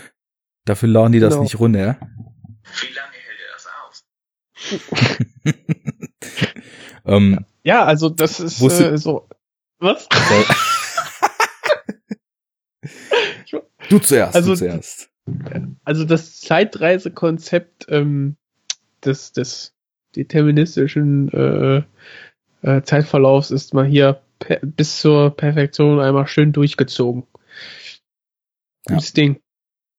Absolut. Ähm, wusstet ihr, dass die Rolle des Cole ursprünglich mal mit Jeff Bridges besetzt werden sollte? Uh, Nee. Mit dem hatte I Gilliam, not know. Gilliam ja bei Fisher King zusammengearbeitet. Mhm. Auch Mhm. ein ziemlich cooler Film mit jo. Robin Williams, glaube ich, noch, ne? Ja. Mhm. Und dann hat er das aber irgendwie terminlich nicht gepasst und Bruce Willis hat es gemacht. Man muss auch wirklich nochmal hervorheben, also ich, ich muss ja sagen, der Mann hat halt extrem abgebaut, keine Frage. Der ist heutzutage in ziemlich vielem schlechten B- oder C-Scheiß komplett auf Autopilot unterwegs. Der Ich Willis fand, Bruce. der Willis Bruce. Ich fand ihn ja tatsächlich in Looper auch echt noch äh, deutlich motivierter, als er Ich das sonst heutzutage ist. Ansonsten gehe ich damit, dass wirklich gute Auftritte von ihm in den Nullern und Zehnern sehr rar bis nicht vorhanden geworden sind. Aber hier, äh, also eins der ersten kleinen Notizen, damit ich es nicht vergesse, die ich mir zum Film aufgeschrieben hatte, war goldene Zeiten, als Willis noch Bock hatte auf das, was er da tut. Und ja, auf jeden das merkt man eben auch. Also er, die, die Bandbreite von dieser Verstörtheit ähm, durch die Zeitreisen und durch die Angst auch wahnsinnig zu werden, bis hin zu diesem abgeklärten, desillusionierten, zynischen, bis hin zu dem Wandel, dass er dann auch, als die Ergebnisse, äh, Ereignisse sich immer mehr zuspitzen, dann wirklich aber auch noch den Willen entwickelt, das zu ändern, als sie rausfinden, dass es doch nicht die 12 Monkeys sind, diese Überraschung und diese, diese Erkenntnis, dass es gar nicht so ist, wie er die ganze Zeit gedacht hat. Also da merkt man dann tatsächlich schon, dass er ja eigentlich irgendwie den Ruf so von John McClane Actionstar, ja, ja, gut, ist hier der Action-Typ so hatte, aber dass er doch eine ganz schöne Bandbreite drauf hatte und vom apathischen, verdruckten, sabbernden Typen bis irgendwie zum irre aufspielenden, bekloppten, der irgendwie um sich schlägt, um sich selbst zu retten, hier wirklich einiges abliefert. Und Mhm. alles immer total überzeugend. Amputiert sich zwischendurch mal einen Zahn. Oh Genau, ja, das ist auch richtig, drüber. richtig gemein. Ja. Mhm. Das ist auch äh, so Zähne ziehen ist eh so eine Sache. Wenn ich sowas sehe, bin ich immer sehr. Ah, nee, muss nicht sein. es gibt auch Schöneres, da hast du tatsächlich recht. Mhm. Nee, ich meine nur, das ist halt sowas, was ich auch das. Äh, ja, das, das trifft mich auf jeden Fall mehr als jetzt irgendwie diese Amputation bei Looper zum Beispiel da. Aber ähm, ja. Ich sag nur, Und weg damit. zack, zack, zack. Ach ja, Ja. eine Goldgrube, diese Praxis Dr. Hasenbein. Mhm. Nur nur Schneider. Ja, was gibt's zu sagen noch zum Film? Also natürlich könnte man jede einzelne Szene irgendwie wundervoll analysieren, aber ich äh, finde so, gerade unter dem Deckmantel, den wir uns hier heute übergestülpt haben, sollte das doch erstmal einiges abdecken, was man zu 12 Monkeys sagen konnte. Ja, ja. ja, Ich denke auch. Etwas Also hart im halt- Ansatz, aber er ragt weit in den Hals. Das kann man so stehen lassen, ja, über 12 Monkeys. Finde ich auch. Gut, dann war das unser erster Ausflug in die Zukunft, um aus Jena in die Vergangenheit zu sehen und dort über die Gegenwart zu sprechen, die in diesem Zeitpunkt jetzt auch schon wieder Vergangenheit ist. Wir haben es letztes Mal schon festgestellt. War das so schön? Jetzt habt ihr ordentlich was zu hören, aber wenn ich, wenn ihr das hört, habt ihr es ja schon gehört. Habt ihr das Also- schon gehört? ja, ich hoffe, ihr habt, äh, ihr Hörer habt es ja. jetzt auch hier bis drei Stunden 20 oder was ausgehalten, aber drei Filme, drei Stunden, das ist ja quasi wie gemacht dafür. Zwei Meter, zwei Mark, ne? Ja, Ja, drei Filme, drei Stunden, haben zwei uns Meter, echt- zwei Mark. Wir haben uns rangehalten. Scheiß Kassenpatienten. Lasst uns mal hören, ähm, ob unsere Zeitreisetheorien und äh, Analysen und Clusterungen von verschiedenen Filmgattungen und so weiter für euch Sinn machen oder nicht, wie ihr zu Paradoxien steht, ob wir das mit der deterministischen Geschichte und der Zeit, die nicht linear verläuft, sondern mehrdimensional und deswegen de- aus, aus rein definierten Momenten besteht, ob das auch alles so nachvollziehbar ist oder wir das nochmal in einem 28-seitigen wissenschaftlichen Essay auf enoughtalk.de erörtern müssen. Peer Reviews. Ja. Genau. Das geht ins Und- Peer Review. Und welche Filme ihr vielleicht dazu nochmal besprochen haben wollt, ne? Also, da gibt's ja dann ja doch ein paar, wie wir gerade festgestellt haben, ne? Und ich habe auch echt Lust, äh, da relativ stark einzusteigen. Also, weil das einfach auch ist ja jetzt mehr oder weniger bei uns allen so total durchgekommen, dass es Ja. auch ein Thema ist, was uns fasziniert. Ich würde jetzt nicht äh, jede Folge oder jede zweite Folge irgendwie gleich die Zeitreise-Serie weitermachen, aber immer mal so wieder sich drei Filme greifen, vielleicht beim nächsten Mal ein bisschen mehr so aus dieser Par Paralleluniversumsrichtung und äh, mal schauen, was man da so rausholen kann. Und sei es nur wie bei Bill und Ted, dass sie sehr unterhaltsam waren. ja, also Filmwünsche, Kritik, Kommentare ähm, auf enoughtalk.de oder an Twittern. Ansonsten fleißig Jo. weiterhören. Geht durchs Archiv, da haben wir schon den Terminator, da ging es auch um Zeitreise. Und Genüses. Genau, Terminator Gemüse oh, auch. Gemüse. Machen wir den nochmal? Den gab's doch schon. Okay. Ja, ich habe dir auch nichts hinzuzufügen. Wunderbar. Aber den die ersten zwei, die sind so gut, die kann man nochmal machen. Unter dem Gesichtspunkt. Vielleicht. Ja, also ich meine, nach ein paar Jahren kann man ja auch anfangen, sich zu wiederholen. Das ist ja so wie bei alten Männern, die aus dem Krieg erzählen, das sind auch immer dieselben Geschichten, ne? Was? Sind alte Männer. Damals, mein Junge, lass dir gesagt sein, als wir... Und damit sind wir raus. Auf Wiedersehen. Ja, stimmt. Tschüss. Genau. War ein langer Tag wieder, ne? Hm. Ein Tag voller Arbeit. Prost. Prost. Köschken. Prost, Herr Kommissar. Lieutenant. So, Prost. ciao Leute. Prost. Enough talk. Jawohl. Gut. Jetzt klatschen wir wieder. Komm, wir klatschen alle. Ich klatsch zuerst. Jetzt Jens. Und ich muss mich nicht mit mir selbst synchronisieren, aber klatsche trotzdem.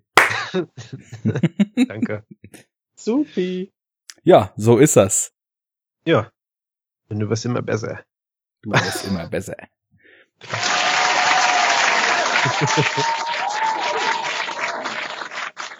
Ja, meine lieben Kneipenterroristen. Jetzt seid ihr da. Jetzt will ich euch haben. Jetzt mische ich mit. Jetzt machen wir Podcast. Was ist denn das hier? Mein, meine Lautstärke verändert sich automatisch. Ja, was ist denn das? Was ist denn das? Was ist denn das? Was ist denn das? Helge, was ist das? Da habe ich nicht drum Äh. gebeten.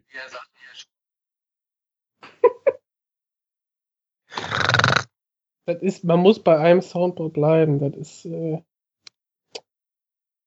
ist das denn? Ich lasse das auch, glaube ich, dieses Mal hier. Das ist aber schon etwas. Das ist Das aber ist schon etwas. Ja, ja, Das ist etwas. Oh, Das ist aber schon etwas, ja. Am besten ist die Lache dazwischen. Haha. Ähm, ja, ich lasse das hier mit meinem so, das vors Mikro halten ist auch eher anstrengend. Von daher, ich mache das beim nächsten Mal dann auch äh, intern Ja. verschwurbelt und dann ist das leichter. Das passt doch. Ja, das passt doch. Haha. Aber das passt doch hier. Das passt doch wirklich. Ja, ja, das passt doch. Aufnahmetechnisch ist das schon etwas. Das ist etwas. Ja, das ist etwas. Ja, Helge, ist das etwas? Das ist aber schon etwas. Das ist aber schon etwas. Das ist etwas. Das ist aber schon etwas, ja. Ja. Ja, guten Tag, sage ich bei Enough Talk. Hallo, willkommen. Schön, dass ihr da seid. Sowohl die Hörer als auch ihr zwei. Hallo. Hallo. Die Begrüßung, die Begrüßung flown derzeit, ne, wenn wir zu dritt sind. Ja. Das geht richtig Das rund. ist, ich weiß Butter. immer nicht, ob ich zuerst Hallo sagen soll oder nicht. Und dann wartet man, dann wird es irgendwann Ja. awkward und dann will man was sagen und dann sagt der andere was. Ich habe das bis jetzt Ja. einfach immer streng alphabetisch gesehen. Äh, warte, das wird eng hier. Vor- oder Nachname? ja, Der mittlere Name. AFJ dann, ne? Mhm. das wird mir wirklich zu kompliziert. Ja. Naja, tut ja nichts zur Sache. Bin ich kaputt. Wir einigen uns jetzt einfach auf Arne Fabiens. Oder? Und äh, wenn René kommt, dann irgendwann, dann wird's kritisch. Nee, der kommt hinten dran. Der So, Ist, ein ja. kleiner Test. Wem gehören meine Socken? Wem gehören meine Socken? Gut. Dann, dann Ja, wie soll ich schlimm. sagen? Sie haben Krebs. Überrascht? Äh, ja, Weiß nicht. weiß nicht. Raus hier. Scheiß Kassenpatienten. genau. Ja, ist, also wir machen das natürlich jetzt, das ist ja jetzt schon alles hier on air und so weiter. Die Ah. Rufe werden ja schon oder wurden schon immer lauter bezüglich der großen Helge-Sendung. Wir bewegen uns bald tatsächlich in ein Terrain, wo wir da liefern müssten. Enough Talk. Auch Schuhverkauf.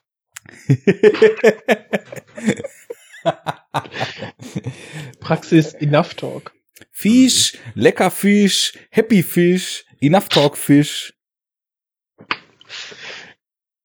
Zwei Minuten, zwei Mark. Upsa, das war laut. Entschuldigung. Zwei Minuten, zwei Mark. Ja, das ist ein Motto.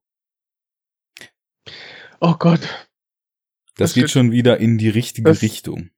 Das wird schlimm heute, ja. Worauf ihr euch da eingelassen habt. Tja. Echt. So, Nee, wollen wir anfangen?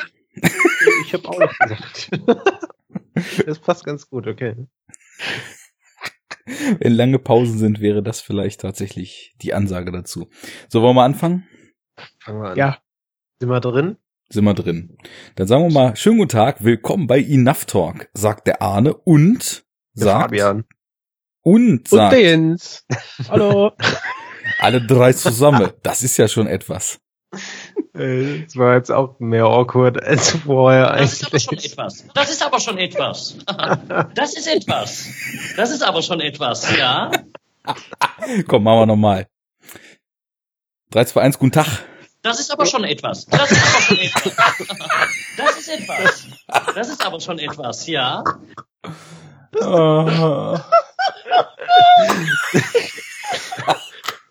Eine halbe Stunde Vorstellung. Dann merken, oh scheiße, Aufnahme nicht gedrückt. Oh. Fuck, ey. So, wir starten vielleicht die Sendung einfach mal mit einem mit einer Weisheit fürs Leben. Jens, was hast du da parat? Warte. Solange man lebt, soll man rauchen. Oh, Nur eine Zigarette. Göttchen.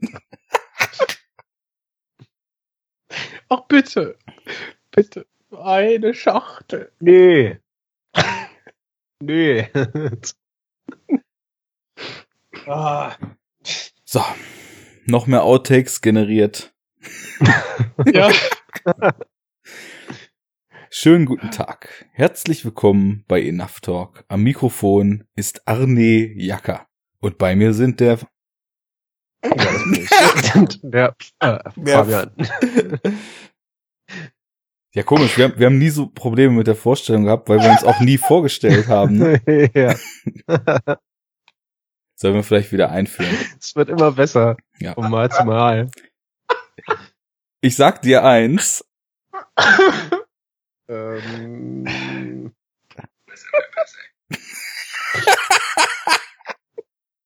oh Mann. Warte mal, wenn ich jetzt hier,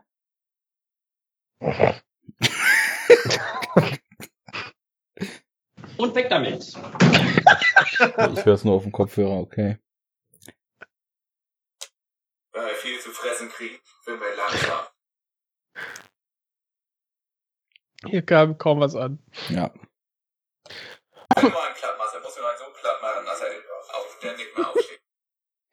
Ich würde sagen, also der, der Einzige, der Samples einspielt, sollte tatsächlich Jens sein. Ja. Gut, ich mach zu hier. So.